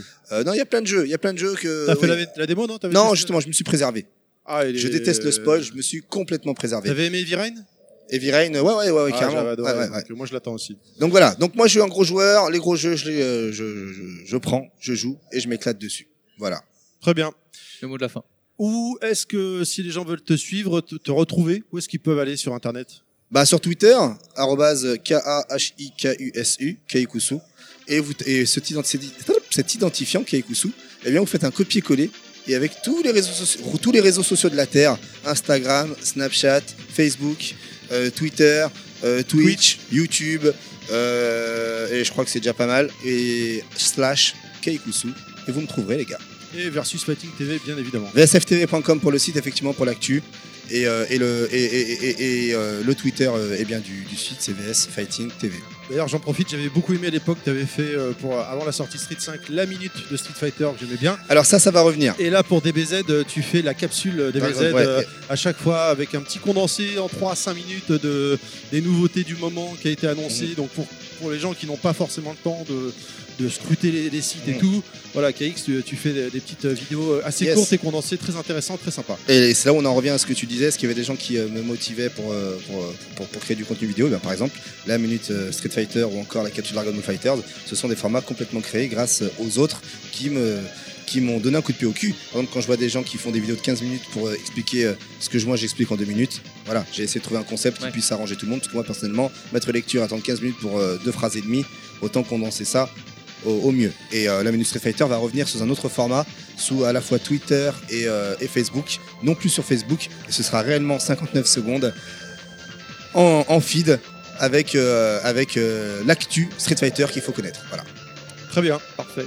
Du concentré. Merci à toi de nous avoir accordé un Merci petit à vous, de les temps, gars. KX. Merci beaucoup, Merci à vous. Euh, bonne fin de journée, puis bah, Yes. bon retour chez toi, parce que tu es de Lyon. Ouais, exactement. Ouais. Donc, Ah ouais. euh, et puis bah, euh, moi je reviendrai te voir sur, sur tes streams. Avec moi, plaisir. te voir. Avec plaisir, merci beaucoup. Et euh, à bientôt alors. Yes. Bonne continuation. Salut, salut, merci. Ciao, ciao. Et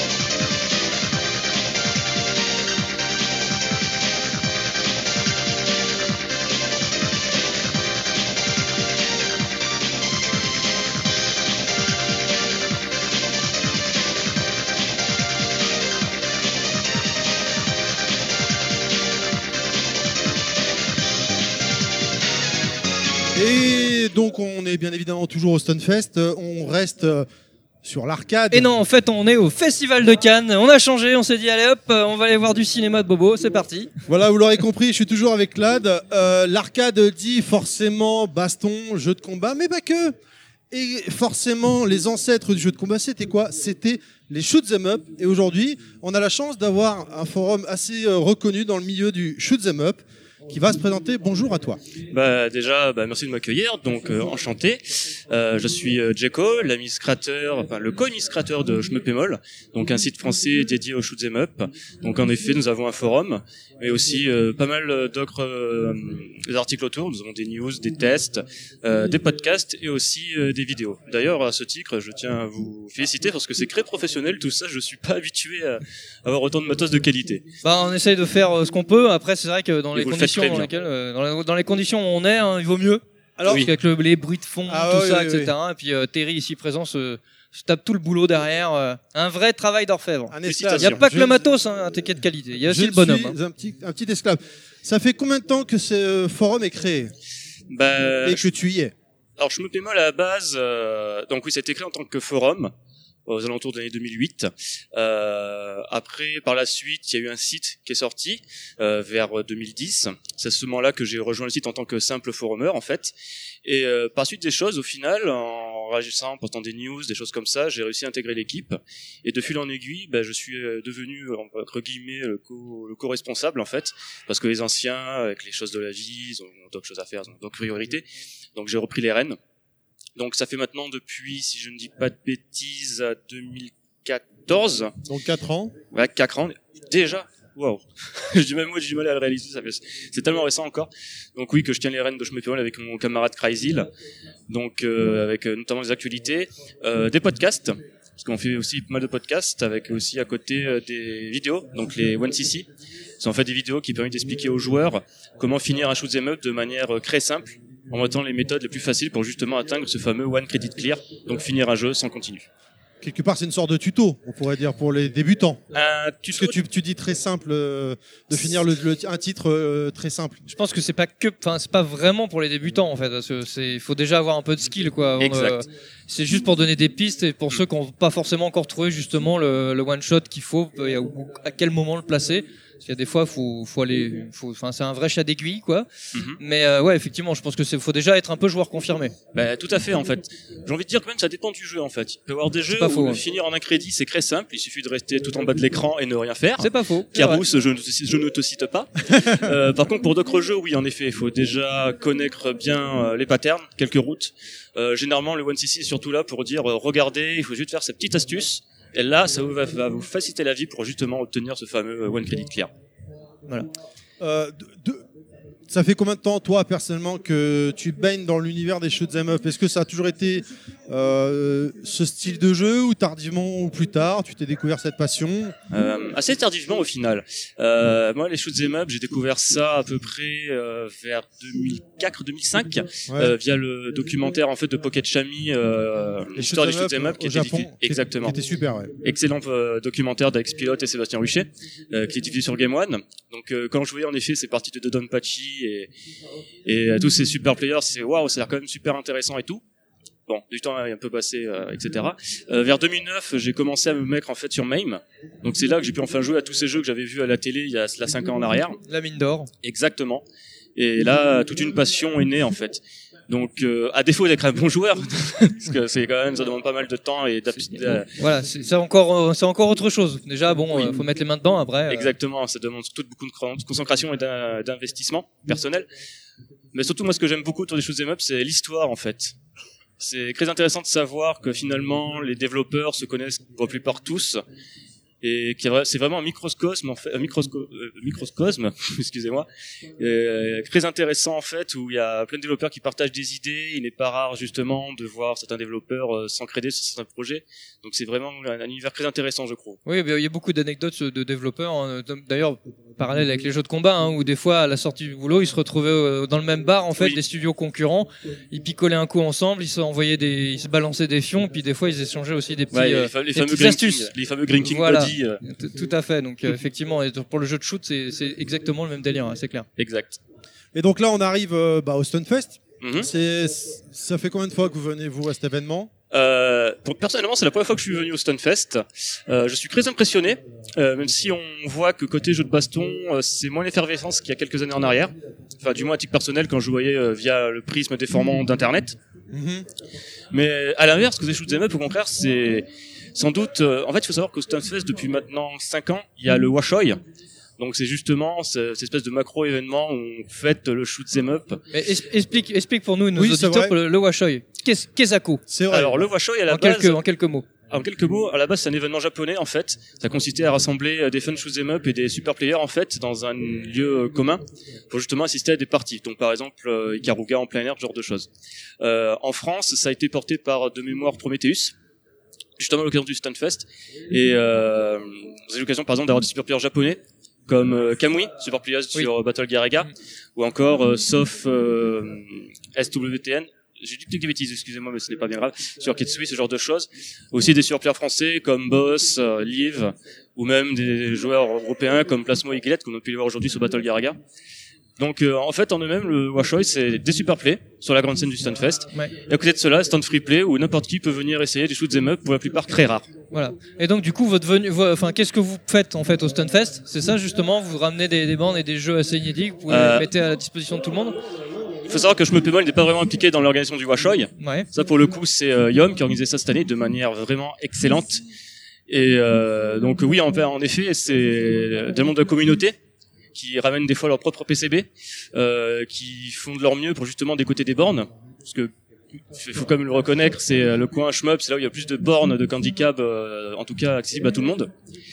Et euh, pareil, cette année, en fait, on a eu la chance d'avoir les développeurs de nouveaux systèmes d'arcade, Exarcadia, qui sont venus en France, justement pour présenter leur nouveau jeu, leur nouveau système, et je trouve ça vraiment excellent, en fait. Ouais, c'est super Donc c'est exactement, donc c'est tout le travail de, de- de toute la communauté, pas uniquement française, mais vraiment internationale, en fait. Parce qu'il y a même des joueurs américains et allemands, suédois qui sont venus aujourd'hui, enfin ce week-end. Et donc du coup, votre rôle à vous, plus spécifiquement sur un événement comme le Stunfest, ça se résume à quoi? Bah, plus le couvrir en fait. Ouais. Donc euh, un petit Le peu- relayer aussi, peut-être? Le relayer exactement sur notre site, réaliser des interviews par exemple, euh, ce genre de choses. C'est justement faire partager euh, la, la, la richesse, le, le côté vraiment euh, grandiose du Washoy auprès de nos lecteurs. Et Faire auditeurs. vivre la flamme. Exactement. Ok.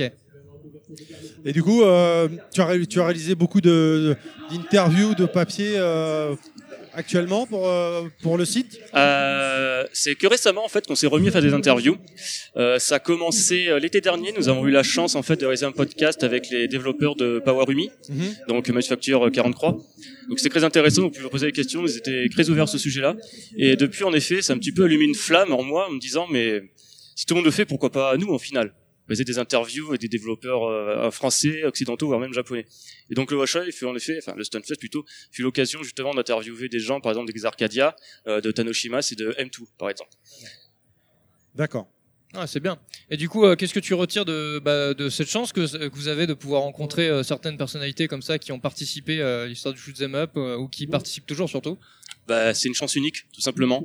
C'est quand on voit des gens comme par exemple le CEO de Tanoshimas, Monsieur Kimura-san, qui était un ancien employé de chez Cave, qui a bossé euh, sur l'un de leurs premiers shoot'em up euh, mobile original, qui était Dodonpachi Maximum, qui est à la suite de la fermeture de la division shooter, donc qui sont arrêtés de faire de la carte tout ancré sur le jeu mobile chez Cave, a, a fondé son propre studio de développement pour justement développer un shoot'em up sur mobile, justement parce qu'il y avait une attente à ce niveau-là. Je trouve ça vraiment extraordinaire.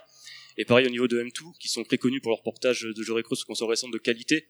Euh, les voir ici, justement, pouvoir échanger avec eux sur leur processus euh, de, de travail, sur euh, et vraiment se rendre compte que c'est des passionnés autant que nous au final, Ouais, bah qui réalisent juste ouais. un travail de taré, c'est extraordinaire. C'est des gens comme toi et moi au final. Sauf que bon, bah, ils sont créatifs, ils ont eu peut-être la, la chance d'être au bon endroit au moment, puis bah, ils- et puis surtout, ils, enfin, ils ont le, ils ont le courage de se lancer dans leur truc, quoi. C'est ça. hein. Et euh, euh, est-ce que tu as une peut-être une petite anecdote de toutes ces rencontres à nous, à nous raconter comme ça J'en ai tellement. Euh...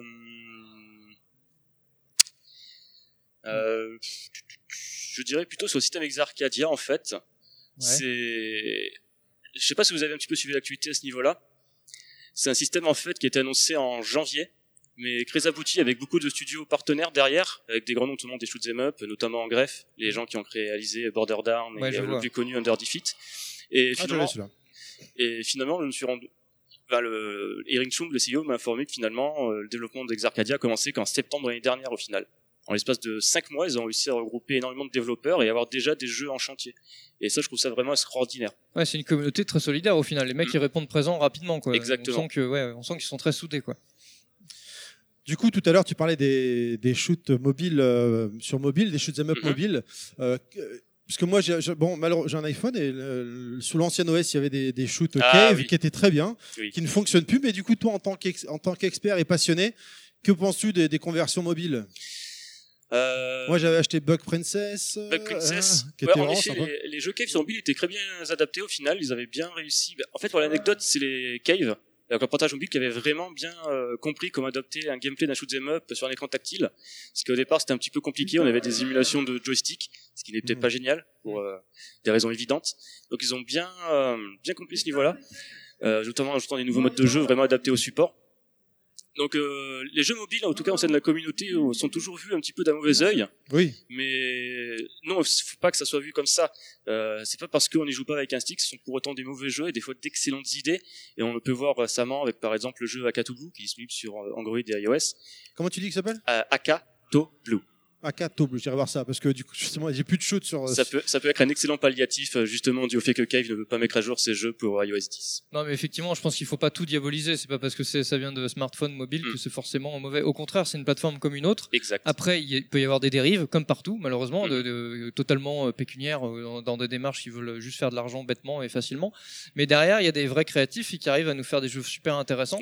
Et, euh, et au contraire, parce qu'au final, je pense que surtout pour des, des secteurs ou des jeux un peu de niche, hein, on va pas se voiler la face, comme le shoot'em up, ça donne un peu une bulle d'air pour justement relancer certains créateurs et certains, euh, certaines idées euh, sur le, for- sur le for- format-là. Mhm. D'autant plus que le, bon, le format de l'écran permet justement d'avoir des, des jeux de shoot euh, donc euh, Oui. euh, de Bah, façon euh, verticale euh, plus, plus assez plus facilement. En effet, c'est parfaitement adapté pour Ouais, du tâter. Ça s'y prête très bien, effectivement. Bah moi qui bon, je consomme un petit peu des jeux mobiles, mais je, je me suis découvert tardivement une passion pour les shoots également, mais à un plus petit niveau que toi. Oh, Euh, faut pas dire ça, voyons. Non non non, mais je veux dire, je je suis pas en, constamment en recherche à vouloir. acheter- je- quand j'en vois un qui, qui a l'air sympa, je le prends.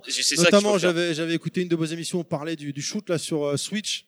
Euh, euh, en démat uniquement euh, Unlimited 3 là comment il s'appelle Dan Mako Unlimited. voilà Oui. et ben je l'ai acheté et Mhm. euh, je me régale même si je suis une quiche Oui, je- moi aussi, t'inquiète pas, moi aussi, je suis une quiche. je m'éclate bien et j'avais été assez surpris sur iPhone l'adaptation effectivement je je dirais pas que j'allais retrouver des sensations console mais pas loin honnêtement Oui. Le, le tactile fonctionnait vraiment bien et, et c'était bien adapté donc c'est pour ça vu que Mm. toi tu, tu connais bien le sujet je, je voulais avoir ton avis sur la question quoi Euh, ton shoot de cœur Oh, Il y en a tellement. ah ouais mais là non Ah, tu ah, c'est simple, t'arrives sur une île déserte, Voilà. t'as le droit qu'à un jeu. Je crois qu'il y a un jeu. Hein Eh ouais, t'es obligé de faire un choix. C'est un shmup obligé Oui, on va Ah dire. bah, on va on- dire- on va dire que c'est un ah, on va dire vas-y, on va. Alors, t'as le droit à deux jeux, un shoot et un autre. Comme ça, on va voir à peu près euh, tes goûts, on va laisser te les cerner. euh. Alors, Ah. déjà, c'est une désert, donc il faut un jeu qui ait pas mal de replay value. Ah bah après, c'est. Donc voilà, il faut ouais. pas un jeu qui soit trop répétitif. On, on sent le mec pragmatique, hein, il réfléchit, euh, c'est pas mal, c'est pas il faut mal. réfléchir. Dans l'éventualité où j'ai un groupe électrogène. Euh, Illimité. Je dirais euh, Ketsui de Cave. Ouais. Parce que le système de score est très intéressant en fait. Très facile à prendre en main, mais très compliqué à, à maîtriser. Un petit peu comme le poker au final. Ouais, il y a une, une Donc, grosse marge plus, de euh, progression. Quoi. Exactement. Donc t'es plus intéressant que d'autres jeux de cœur qui euh, sont au final assez simples. Et celui-là il est disponible sur quelle plateforme? Alors, Ketsui est disponible euh, en arcade sur euh, Xbox 360 en version japonaise, zonée, euh, sur PlayStation euh, troisième du nom en region free. Et prochainement, M2 va sortir une version euh, dématérialisée et physique euh, sur PlayStation 4. ah très intéressant du Avec euh, justement, euh, anecdote, un, un mode de jeu euh, en exclusif, le Ikeda Special 2007, qui est en fait une version euh, qui a été jouable uniquement pendant un jour, euh, durant la Cave Matsuri de 2007 en fait.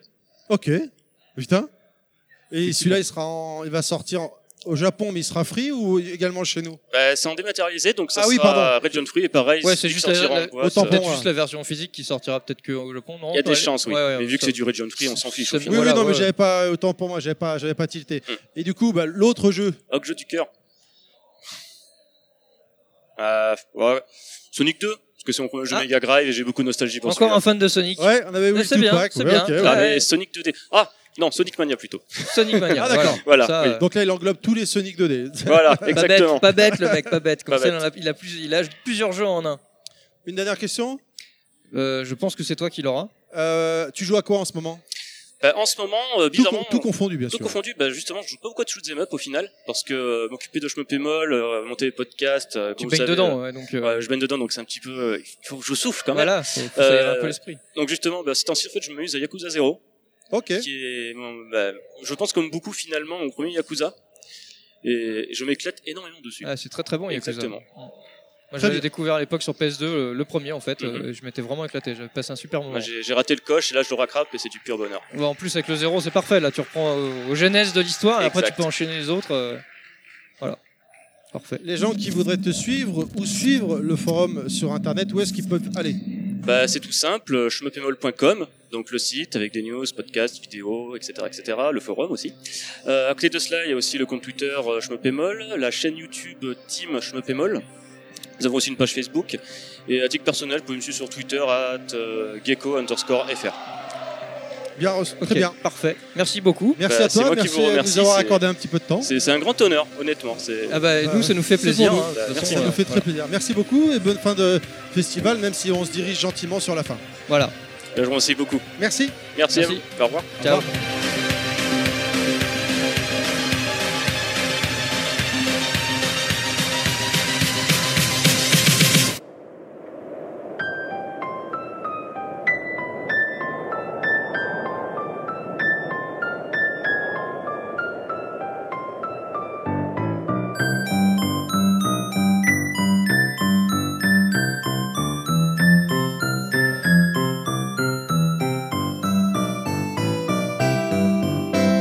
voilà, on continue notre progression, Terry et moi-même, euh, dans ce formidable jeu de combat.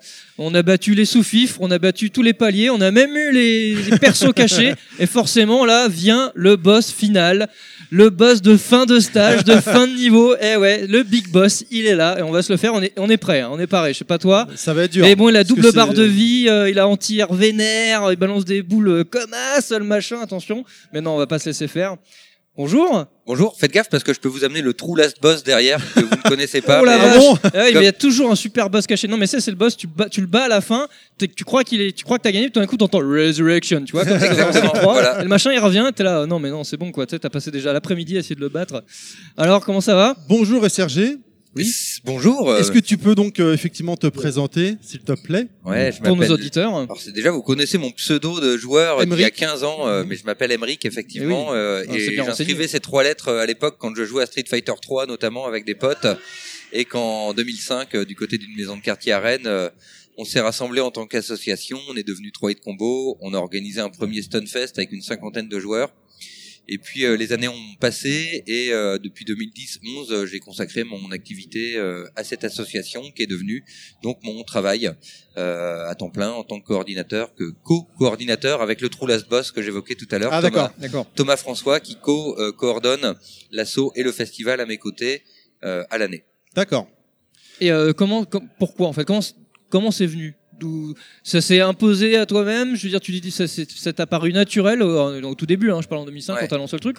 Ou euh, il y a eu, euh, je sais pas, un déclic, un truc, une anecdote, quelque chose. euh, En 2005, on va dire que c'était euh, spontané et presque naturel, c'est-à-dire que j'ai un euh, je vais pas rentrer dans les détails, mais comme euh, comme vous deux, j'imagine, j'ai un passé de, de joueur, Ouais. euh, euh, d'intéressé par le jeu vidéo. Ah, mais, déjà, euh, tu disais tu, tu jouais à Street 3-3. J'ai Voilà. envie de te dire, c'est bon. Là, t'as avant, voilà, tout ce qu'il faut. Là, il n'y a pas besoin d'aller plus loin. Voilà, hein. j'étais un gamin qui a eu son, sa Mega Drive sous le sapin à Noël euh, à une lointaine époque, et puis qui a, qui a fait sa vie de joueur petit à petit, qui a nourri cette vie de joueur de par des, des points de vue croisés sur euh, le fait que le jeu vidéo c'était euh, non seulement un objet ludique et de loisir, mais euh, aussi et surtout un objet culturel qui pouvait donner lieu à des formes qui y sont associées.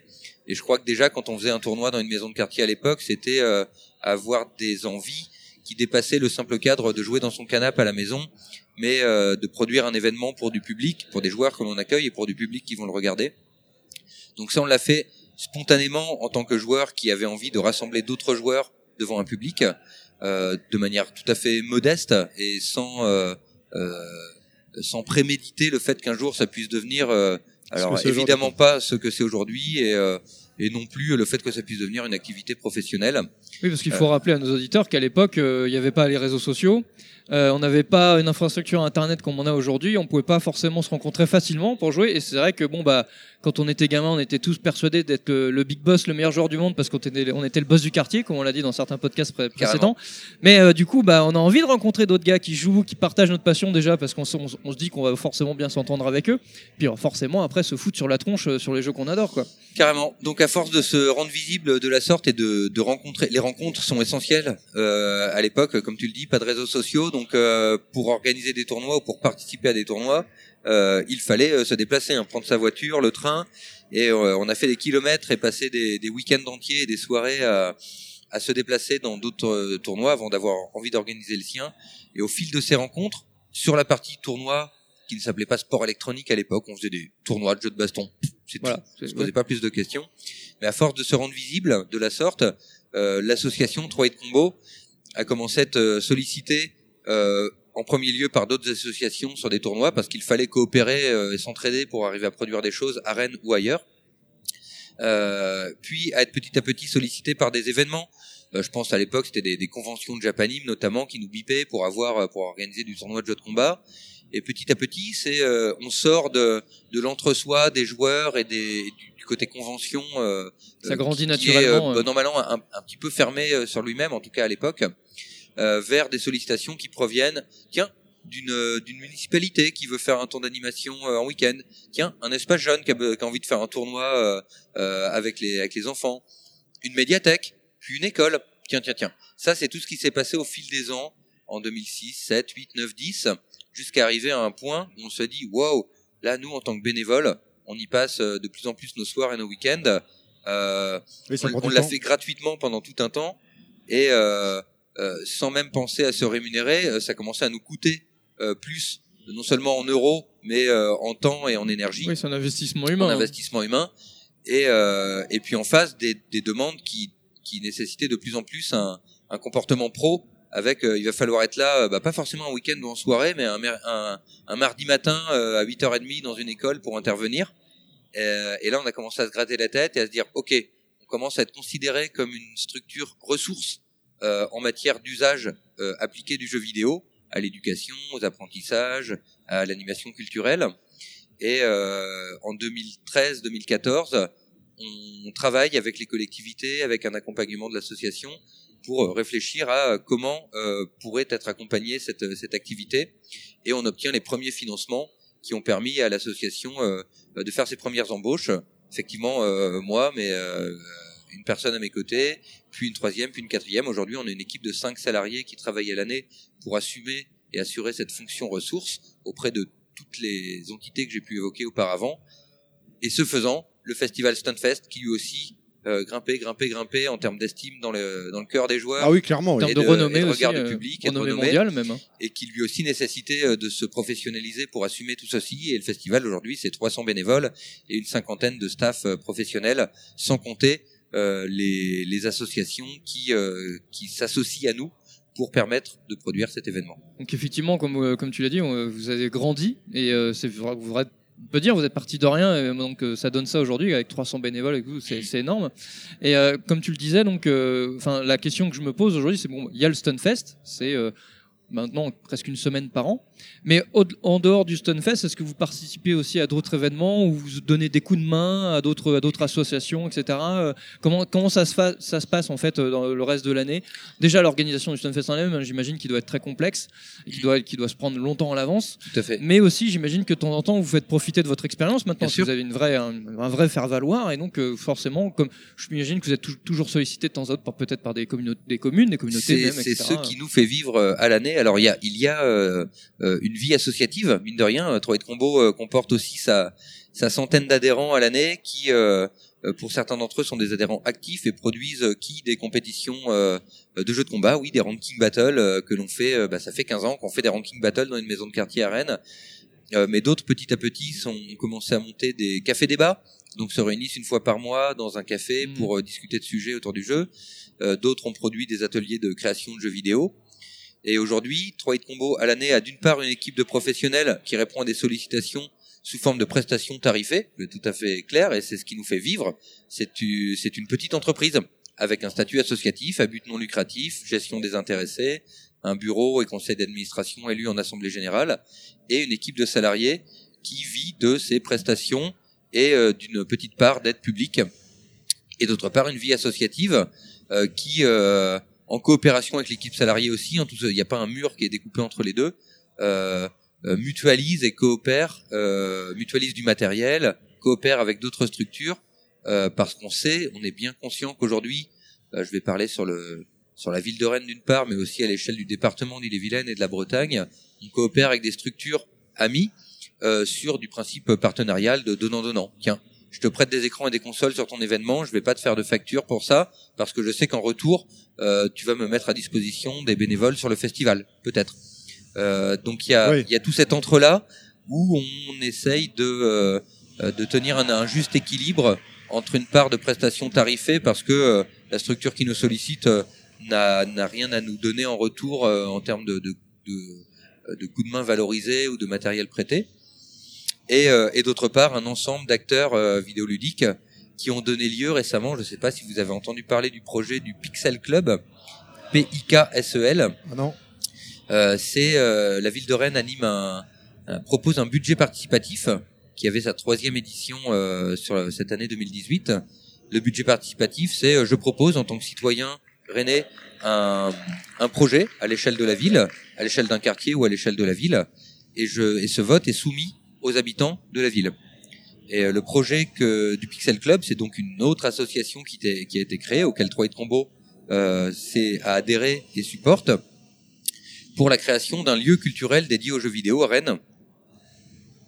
Euh, on, le nom de- on a déposé le nom de domaine Maison du jeu vidéo. Je pense Mhm. que ça illustre très bien l'idée d'une maison du jeu vidéo apte à accueillir la diversité des acteurs euh, du- d'un réseau d'acteurs vidéoludiques euh, autour de nous. Ce réseau d'acteurs, il est composé de studios de jeux vidéo, de bars e-sport, de euh, boutiques de jeux classiques euh, à Rennes, je pense au Coffre à Pixel, d'associations. Il y a nous, 3 et de combo, mais il y a Indie Collective, c'est des indépendants euh, euh, qui œuvrent ici et là euh, autour de Rennes. Euh, Retro Game Zone, qui est dans le jeu purement rétro et qui fait une broc rétro à Rennes. Cet ensemble d'acteurs constitue un réseau, un réseau qui est, il est question de développement économique, il est question de culture, il est question de Ouais, euh, vous de entraidez pour grandir, finalement, Et on s'entraide pour grandir. Et puis ce serait un lieu qui, euh, qui serait la, la confluence de, tout, de, de tous ces aspects du gaming, hein, que ce soit le rétro, effectivement, les, les créateurs, les développeurs, euh, les compétiteurs, enfin ceux qui aiment euh, se rencontrer euh, pour jouer ensemble, etc. quelque part tout ce qu'on retrouve au Stunfest. Je vous dis pas qu'on trouverait une maison aussi grande que Liberté, mais dans l'idée, un lieu apte à accueillir et à prolonger euh, les croisements qui peuvent avoir lieu sur un temps comme le festival à l'année. Alors du coup, pour nous, c'est notre deuxième fois qu'on vient. On était venu la première fois il y a deux ans. Ouais. Et euh, quand on est venu, moi j'étais euh, évidemment très excité parce que je regardais les streams depuis quelques années, depuis euh, que ça, enfin ça a été apparu sur Internet. Et euh, je suis venu avec de l'argent en disant je vais pouvoir acheter plein de choses euh, ici. Et à ma grande surprise, il y a plein de choses, mais rien à vendre. Quasiment pas. Quasi, oui, il y a que quasiment pas, oui. Et c'est très bien.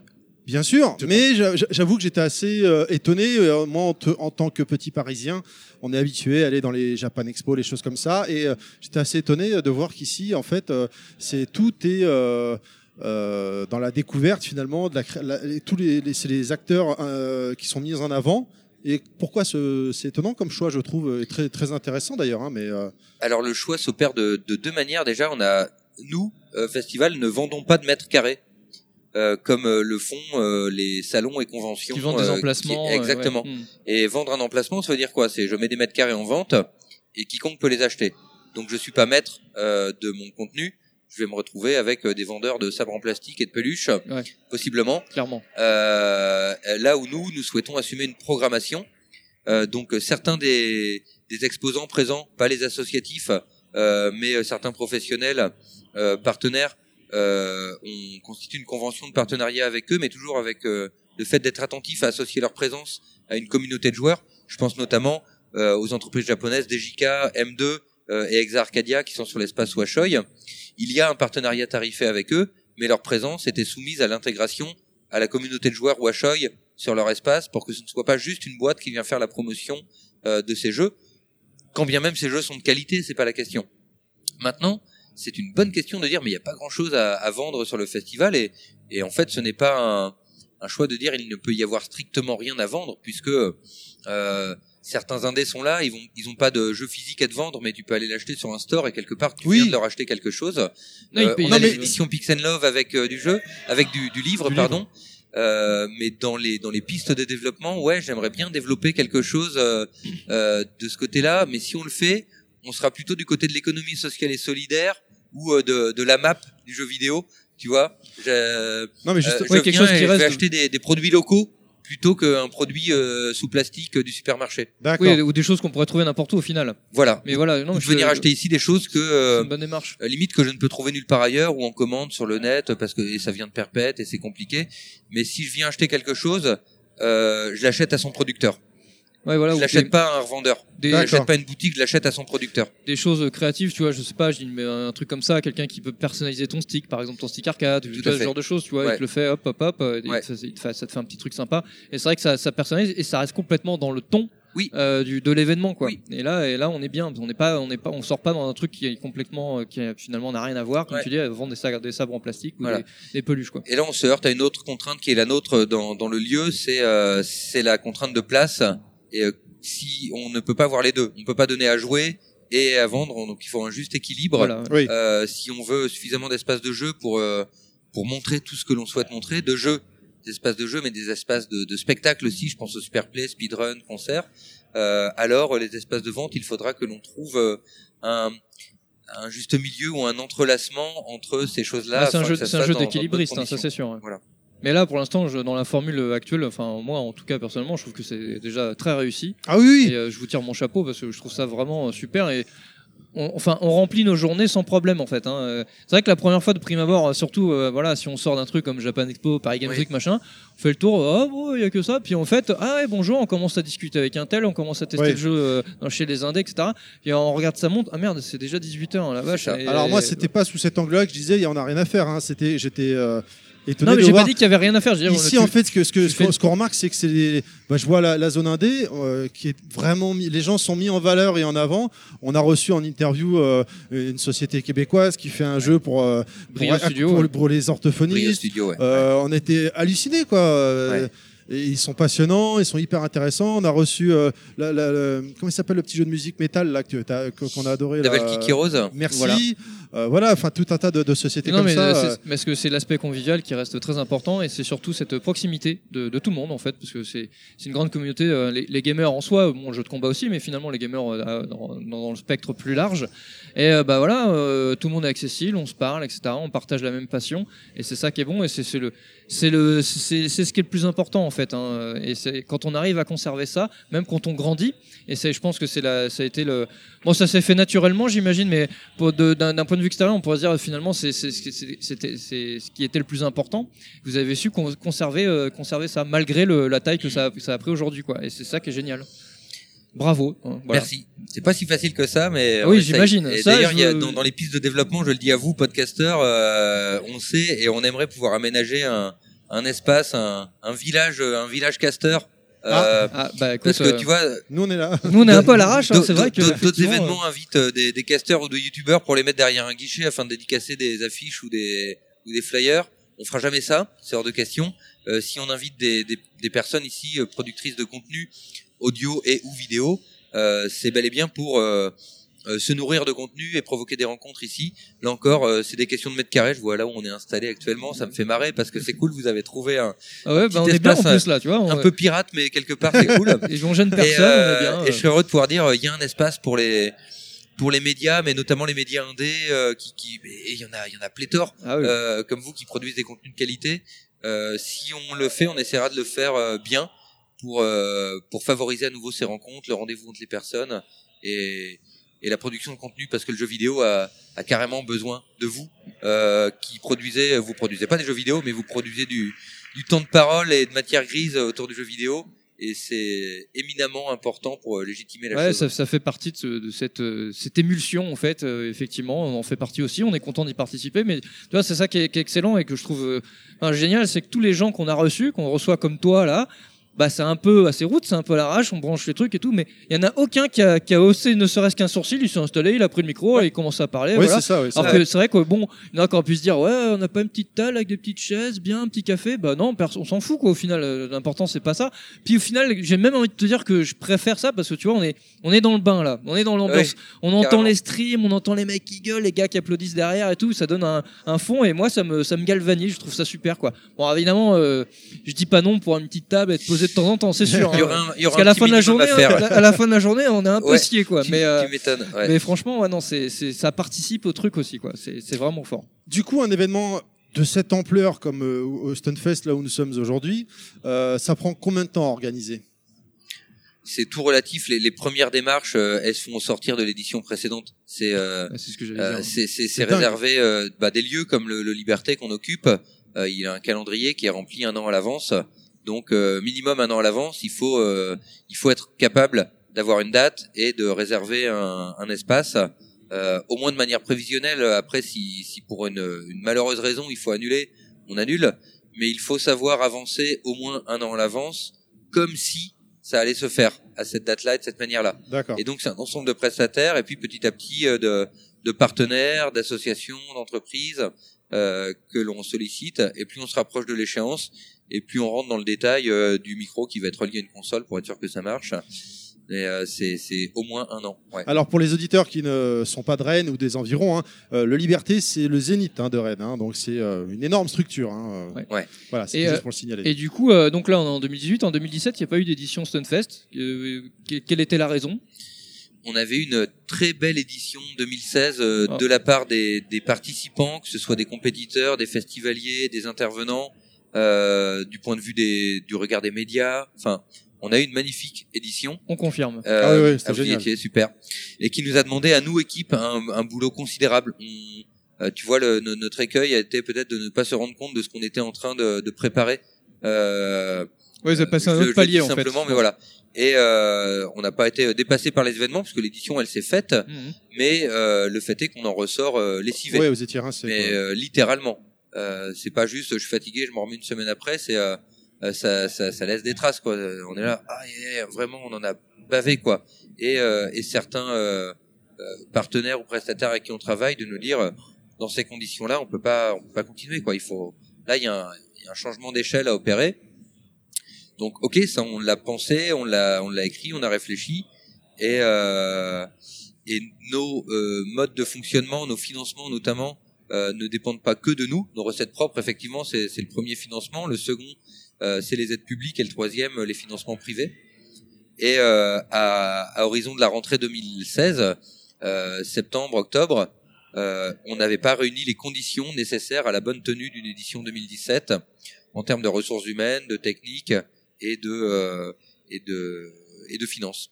Oui, parce que le problème, c'est que d'étape, de- d'année en année, vous avez, des trucs de plus en plus dingues, donc fatalement, vous voulez toujours euh, garder le même standing euh, ou augmenter, quoi. À défaut de faire plus, on voulait faire euh, aussi bien et surtout le faire euh, mieux euh, en termes de, bien-être des personnes qui, font euh, le festival.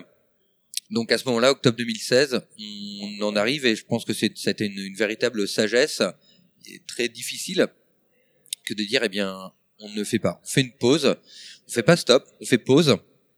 Et durant cette pause, euh, c'est vraiment l'image de je fais une pause sur le bord du chemin euh, et euh, je regarde le chemin parcouru, euh, je me permets de prendre les euh, les sentiers alternatifs sur le côté et d'aller euh, voir à l'extérieur ce qui se passe, d'aller nous nourrir d'autres formes.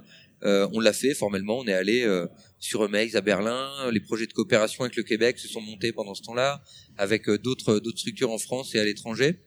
Tout ça, c'est se, se nourrir de tiens, comment comment ça marche avec les autres, tiens toi on aimerait bien travailler avec toi. Euh, et puis le, le temps de la pause, c'est tout simplement euh, le temps où on n'a pas la tête dans le guidon, on prend le temps de réfléchir, Se remettre de en prendre question. des décisions, de se remettre en question, de se dire euh, bon cette recette si elle est cool, euh, il y aurait peut-être des choses à changer, à faire évoluer. Je pense notamment aux jeux d'auteur dans les dômes euh. euh, qu'on a pu mettre dehors, c'est se laisser du temps de respiration pour dire allez. Et vous, avez- vous l'avez peut-être constaté cette année, euh, moins moins de jeux rétro. Oui, c'est vrai. de jeux rétro. Euh, il y avait un côté copier-coller dans le dans l'idée euh, hop chaque année Ouais, bah, le Stunfest ouais, on voilà. met du rétro et de l'arcade et c'est parti et à un moment donné c'est pas que c'est pas cool de jouer à du jeu rétro je, je kiffe toujours autant jouer à une euh, une Famicom une PC Engine ou, euh, ou une vieille borne d'arcade Euh, mais au bout de 15 ans bientôt presque euh, on se dit que les, les mœurs sont changées euh, plein de gens les, y ont déjà joué à ces jeux-là ils vont avoir plaisir à y jouer mais euh, comment est-ce que nous festival on reste euh, pertinent dans ce qu'on propose en faisant toujours un pas de côté pour surprendre les gens. Et aujourd'hui euh, tu vas surprendre personne en leur mettant une, euh, une Super NES ou une borne d'arcade. Ils vont trouver ça. cool mais ils vont pas être très surpris. Ils en ont déjà vu à Japan Expo à machin un truc. Euh, donc comment on montre des choses vraiment différentes et là bah, quand on amène un, un vinyle OS ou un line wobbler euh, jouer un jeu sur un- une platine vinyle euh, Ouais, on a vu, on en scratchant pour jouer ou line wobbler sur une euh, Oui, ligne, un euh, fil de LED euh, ouais. qui se qui se déroule sur le sur le bâtiment même où il est installé sur le dôme bon bah là c'est des trucs auxquels vous ne pouvez pas jouer à la maison Non, c'est Voilà. unique. donc on, on va dans ce sens-là de dire on propose du spectacle sur scène et des jeux que vous avez assez peu de chances de voir ailleurs Des expériences. des expériences des expériences vidéoludiques à, à vivre Ouais, c'est c'est- c'est bien. Puis et puis de toute façon, il y a toujours un peu de rétro quand même. S'il y a et des il en gens reste qui veulent toujours un peu s'éclater sur des vieilles bornes ou euh, par exemple sur le stand de Neo Geo Fan qui mettent Voilà. à disposition des ils ont branché des Neo Geo on peut jouer voilà il y a toujours quand même euh, Ah oui. cette possibilité là Oui, mais c'est bien il y a du shoot, Et- il y a de et la c'est bien parce qu'au final ça permet d'assurer la transition parce que si de, de façon abrupte vous avez dit non plus de rétro c'est du jour au lendemain ça aurait été bizarre, ça aurait été euh, ça aurait pas apparu bizarre mais finalement Voilà. faut le faire naturellement parce que c'est vrai comme tu dis maintenant le rétro bon toutes les consoles ressortent dans leur version mini machin bidule là en ce moment là euh, Ouais, donc c'est un peu la ferveur du moment. Sur internet euh, sans parler des recall box et compagnie enfin voilà on peut enfin bah, tout ça on y a accès assez facilement. Donc c'est sûr que jouer dans les conditions de l'époque peut-être moins avec les vraies consoles les vraies bornes de l'époque c'est sûr c'est moins évident mais comme tu le dis je pense que maintenant on a le temps de s'y faire. Il y a eu le il y a eu un espèce de gros gap du rétro euh, début 2010 Ouais. Euh, voilà, c'était vraiment la mode sur les marchés, les collectionneurs, les machins, les, et on en remettait euh, dans, les, dans des événements, c'était cool. Enfin voilà. Maintenant, on en revient un petit peu et faut pas, faut, faut pas l'oublier non plus parce que c'est de là qu'on vient après tout. Mais faut- je pense qu'il faut pas non plus euh, risquer l'overdose parce que ce serait dommage. Ouais, quoi. faut, faut l'aborder différemment, je pense. Je sais pas si vous êtes allé faire un tour dans le dojo de la Cité internationale à l'extérieur du Liberté, au rez-de-chaussée, dans le bâtiment à côté. Il y a d'autres propositions On n'a pas eu le temps euh, pour qui sont accessibles en gratuité. Si vous avez euh, une Ouais, petite bon, demi-heure, on allez y faire un On tour. va y aller après. Et là. dedans, il y a notamment euh, David Bagel, euh, qui euh, Mike Commodore 64, il a joué sur scène euh, sur le festival parce qu'il mixe du son sur Commodore depuis euh, Ouais, je vois, je vois qui c'est. depuis perpète et il a produit des expos soit dédiés aux univers Lovecraftiens dans le jeu vidéo tout ce qui est Alone in the Dark les inspirations des mondes Lovecraftiens il a produit des, des expos de jeux rétro euh, sur les jeux LucasArts Point and Click Monkey Island et compagnie il a produit de l'expo et il l'a fait au Stunfest sur euh, Doom. Euh, donc là on était dans l'exposition le regarder du jeu rétro et jouer à du jeu rétro.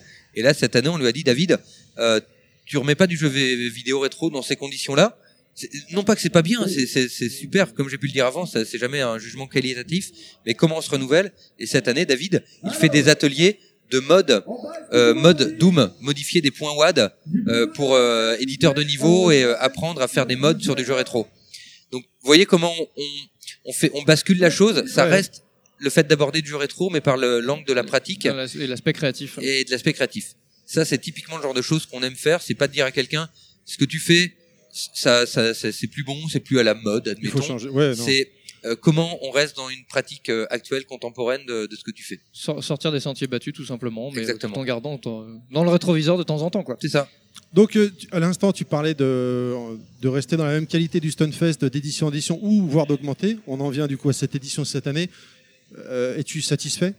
Jusqu'à Nous, maintenant, c'est pas encore fini, hein, mais oui, sûr, oui. voilà, on est le dernier nous, jour, On hein, enregistre, il voilà. est midi 39 le dimanche. voilà. Euh, Mais effectivement, parce là, que nous, nous, en tant que visiteurs, on s'éclate, on se régale. Mais toi qui es derrière, qui, qui après, parce que tout autant de travail fourni Ouais. pour euh, arriver là. Qualitativement, on est ravis. Les, les retours sont hyper positifs sur euh, bon tout ce que ce sur quoi on vient d'échanger. euh, je crois que ça a été remarqué et, Ah oui, et, et apprécié par par les personnes qui, qui ont pu venir.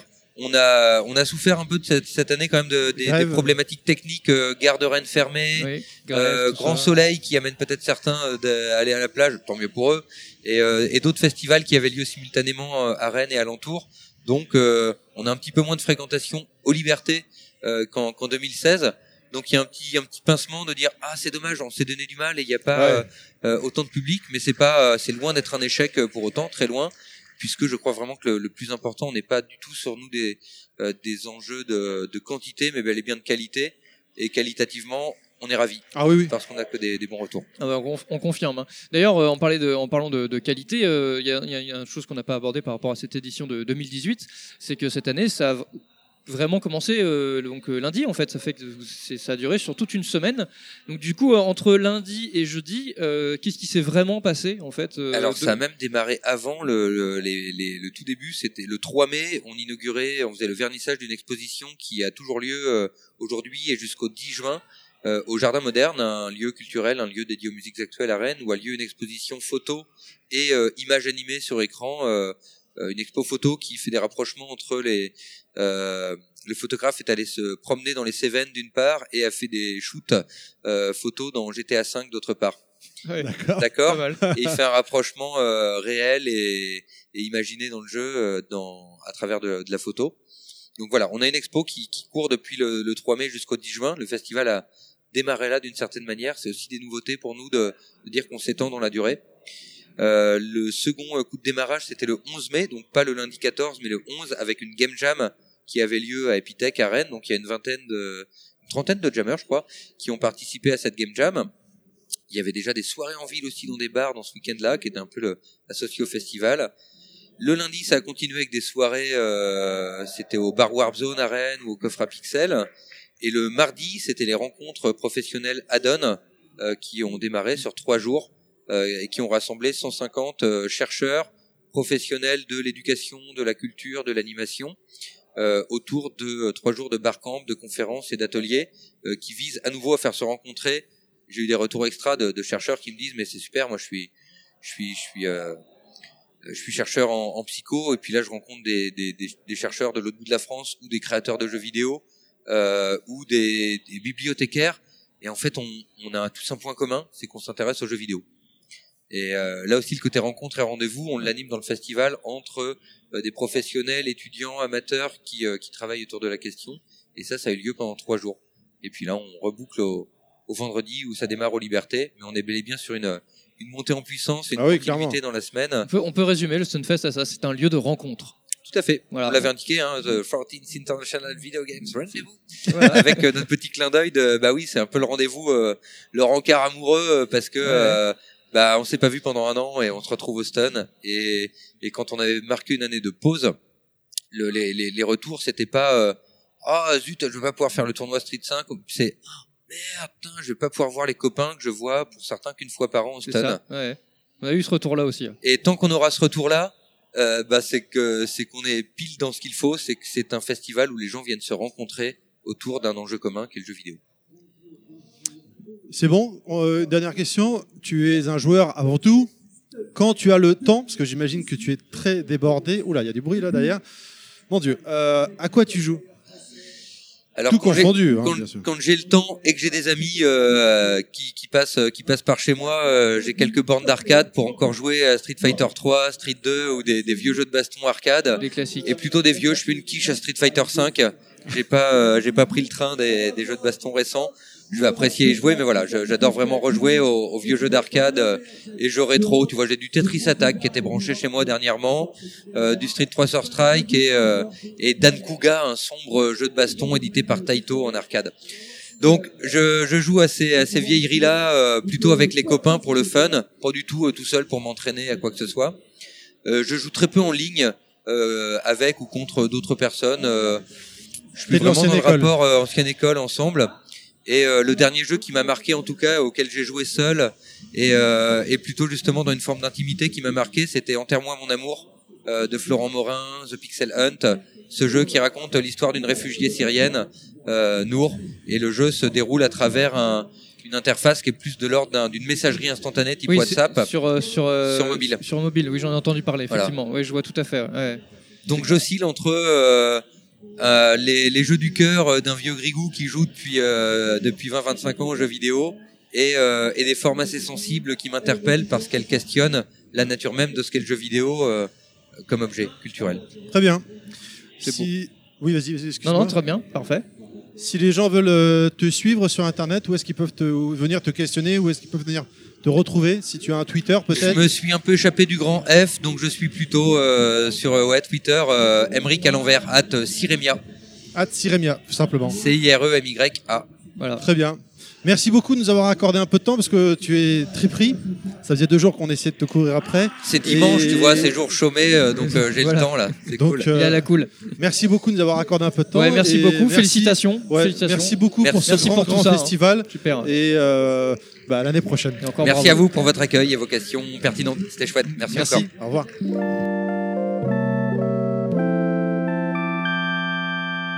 Ah, ça y est, Voilà. on est arrivé au bout. Eh ouais. On a fini, euh, on, a, on a vaincu le, le, le dernier boss. On a Voilà. plus de. Là, il y a les crédits qui défilent. heures d'émission. Les crédits qui défilent. C'est ça, c'est- c'est c'est la fin. Là, en fait, tu sais, déjà, on a déjà tous connu ça. On a la satisfaction, on est arrivé au bout du jeu, on l'a fini, on est content, mais en même temps, on a ce petit, euh, cette petite amertume. On se dit, oh mais non, non, j'ai pas envie. ah, en fait, j'ai pas envie que ça s'arrête. J'ai envie, j'ai envie de continuer. Il est minuit. Bah c'est pas grave. Allez, replay, c'est parti. Allez hop, on sort, on sort main rasade. Ouais, alors là, ça, perso, euh, je suis au bout de ma vie. Là, hein. Ouais, non, mais toi, euh, en même temps, ça peut pas te faire de mal. Hein. C'est bon pour la santé, hein. un petit peu, faut bouger, tout ça, faut transpirer. Voilà, chers auditeurs, donc j'ai supporté ça pendant trois jours. Ça a été très dur, très fatigant, très intense. Euh, mais c'est le problème de la société d'aujourd'hui, c'est qu'on doit supporter Dieu. Et je pense qu'il y a un vrai débat philosophique à faire là-dessus, mais on en à parlera savoir plus qu'il tard. ne s'appelle plus Godclad. Cl- ni- Il s'appelle plus Clad ni Godclad, mais Godclad Sama. Voilà, j'ai dé- j'ai décrété que c'était ça. Voilà. Et je viens de voir passer quelqu'un qui a le mulet, et là je me dis, oh putain, c'est pas encore mort ça. Faut qu'on lui fasse une interview, Oh c'est là. ça oh, j'avoue, oh, ce mulet, en plus le mec, il est, il est, s'il te plaît, il est, bon bah voilà, il a une, calvitie qui part du front jusqu'à l'arrière du crâne, et juste en dessous, c'est un mulet.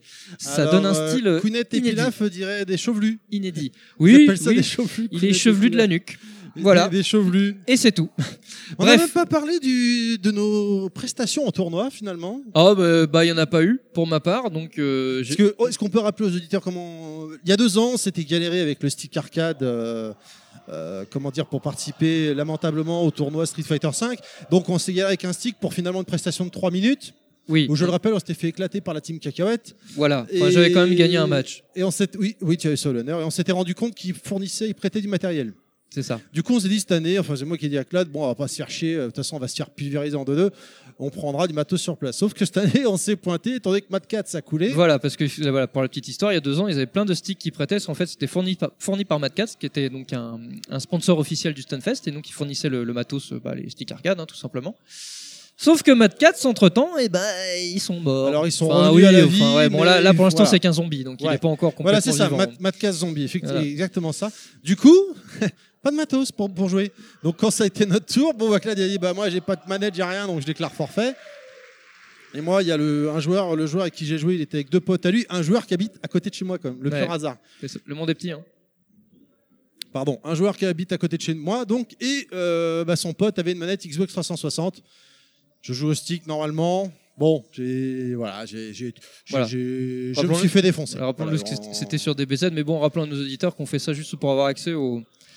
Au tour- au- la zone tournoi. à la zone tournoi, effectivement, pour euh, éventuellement euh, choper des compétiteurs et leur parler, etc. Parce que c'est la condition sine qua non pour aller dans cette zone-là. Donc bon, on, sait très bien qu'on n'a aucune prétention sur l'aspect euh, compétitif, mais euh, ça permet au moins de rencontrer certaines personnes. Voilà. Un petit bilan sur le Stunfest pour toi, Claude? Eh ben écoute, euh, c'était aussi bon que l'année dernière. euh, toujours aussi de toute façon tout au long des, des- des interviews qu'on a eues, hein, euh, je- le son de cloche est toujours le même. C'est très convivial, c'est vraiment excellent.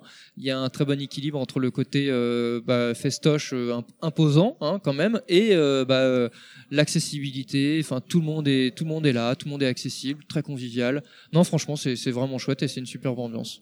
Je suis complètement d'accord et on a fait beaucoup de belles rencontres. Oui.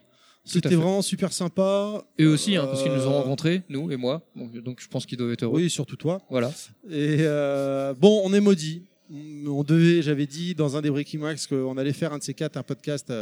On devait faire un podcast au Stunfest spécial e-sport avec euh, Bagro Point. Et euh, ils ont été ultra débordés ce week-end. On Non, mais de toute façon, euh, réussi à les choper. On les a chopés, on a réussi à se faire une bouffe avec eux. à Non, mais on midi. peut dire que c'est tout comme, hein, parce que j'ai l'impression qu'on est devenu une succursale de, de Bagro Point en fait. Non, mais bon, c'est que partir mi, on, a c'est cho- pas on, a, grave. on a chopé le perso caché, on a chopé Nathan, c'est déjà ça. Oui, oui, voilà. euh, je sentais de toute façon que ça allait être compliqué. Finalement, on les a tous eus au moins une fois séparément. Oui, c'est ça. Donc, quelque part, par petits bouts, on a fait le, le podcast avec. Il euh, ne manque plus que la, version finale où ils seront tous ensemble. Et quelque chose à rajouter avant de clôturer, Claude? Oui, bah, une petite anecdote, euh, parce qu'on l'a eu en off, donc sur les- le la présence des transats. Donc, euh, Ah oui, c'est vrai. Au Stunfest, parce que oui, le Stunfest, vous avez une grande salle principale où se jouent les tournois, le Washoy, etc. Et face à cette scène, des transats. Et ça fait partie de l'ADN. Hein. C'est quand on dit Stunfest, on pense transat. Mais pourquoi? Et donc le, le président, euh, donc euh, SRG, nous a raconté tout à l'heure qu'en fait, à l'époque du parking, parce qu'effectivement, ils étaient dans un parking. Euh, ils ont demandé à la municipalité, municipalité de Rennes, pardon, euh, euh, ce qu'ils pouvaient leur prêter comme matos hein, dans, dans ce fameux parking. Et Rennes leur a ouvert un local, bah ouais, bon, il y, a des- il y a deux trois tables, il y a des chaises, et puis bah là il y a les transats, parce qu'en fait la, la ville fait une, une opération souvent en été qui, s'appelle le transat en la ville, un truc comme ça. hein. Transat à Rennes non Tran- transat en ville, je crois. Enfin bref, peu importe. Et ils mettent des transats un peu partout où les gens peuvent se poser dans les parcs, etc. Et donc du coup, bah là, ils étaient entreposés là. Et puis bah, il a regardé, il se dit bah pourquoi? Bah allez, on va en prendre quelques-uns, on ne sait jamais. Puis final, Puis délire transat ils ont posé parking, des quoi. voilà des transats dans un parking. Les mecs euh, ont pas compris, les mecs qui se pointaient, les compétiteurs et tout. Puis finalement, les mecs très naturels sont mis, sont mis dedans. Ils ont mis leur aise et finalement, ils, ouais, c'est c'est bien, on est bien, on est on est au beurre. Et après, le mec il s'est dit bah vas-y, hein, on, on- on va on va garder ça l'année d'après et ainsi de suite. Et maintenant, ouais, c'est indispensable. C'est devenu quelque part un petit peu quand même la marque de fabrique. Voilà. Voilà, et ben écoute, euh, il me reste plus euh, qu'à te remercier, euh, Claude, d'avoir été, euh, comme d'habitude, euh, mon co-animateur pour ce, ce type d'événement. Eh bien, ce fut un plaisir et voire même l'animateur principal. j'ai envie de toujours un dire, plaisir, oui, bah. Puisque on sent, j'ai bien senti des fois que tu étais tout seul parce que tu débordais de passion pour l'interview du moment à chaque fois. C'est ça. Donc j'en ai Regarde, pris tu vois, tous ils m'applaudissent. Oui, allez-y, allez-y. J'en ai pris autant que vous, chers auditeurs. Non, bouge pas le micro, ça va faire des. C'est pas des grave, je m'en fous, il m'applaudit, j'en Ouais, profite. C'est moi qui vais me faire chier. Euh, donc merci euh, à toi, cher ami. Je ne vais pas te demander où est-ce qu'on te retrouve sur les réseaux sociaux. Voilà. puisque tu n'en as pas. Ah, moi je suis le perso caché ultime. Je vais également remercier donc tous les invités qui nous ont accordé un petit peu de leur temps durant ces trois jours parce que bah, tout le monde court partout, tout le monde veut euh, vient faire plein de rencontres. Euh, Le Stunfest c'est aussi un endroit, comme on le disait, on l'a dit avant, où les, gens se recroisent chaque année. C'est l'occasion de se revoir un petit peu, comme disait Serge tout à l'heure. Donc c'était vraiment la course. Donc euh, merci, vraiment merci à, tous euh, de, de- nous avoir accordé un petit peu de leur temps. Et bah voilà. Euh, Si, vous voulez nous suivre, euh, on est sur Twitter bien évidemment avec underscore levelmax tout, atta- tout attaché. pardon. Suivez-moi également sur Twitter Terry underscore levelmax ainsi que sur euh, ma page Facebook Terry espace levelmax. Je vous remercie de nous avoir écoutés. Merci à ceux qui ne nous ont pas écoutés également. J'espère que vous avez passé un bon moment avec nous, que vous avez apprécié ces différentes interviews qui étaient assez variées. Je vous rappelle que nous avons une euh, page Facebook, les podcasts de Level Max, et que nous sommes disponibles sur SoundCloud, iTunes et R10. N'hésitez pas à vous abonner, à partager notre podcast. Comme dirait TMDJC, mettez 5 étoiles sur iTunes, bordel, euh, pour euh, un meilleur référencement. On vous remercie d'avance. Et euh, bah écoute, Merci Terry. merci à toi. Merci beaucoup. Merci beaucoup. Parfait. Et, on- puis à dans un an. À dans un an pour le Stunfest. Voilà. J'espère qu'on arrivera à embarquer avec nous le reste de l'équipe ou une partie de le- du reste de l'équipe. On va leur Et botter le cul. euh, De descendre en, en escouade, j'ai envie de dire, euh, au Stunfest. Allez, on vous dit au mois prochain si tout va bien. Salut les gens Bye bye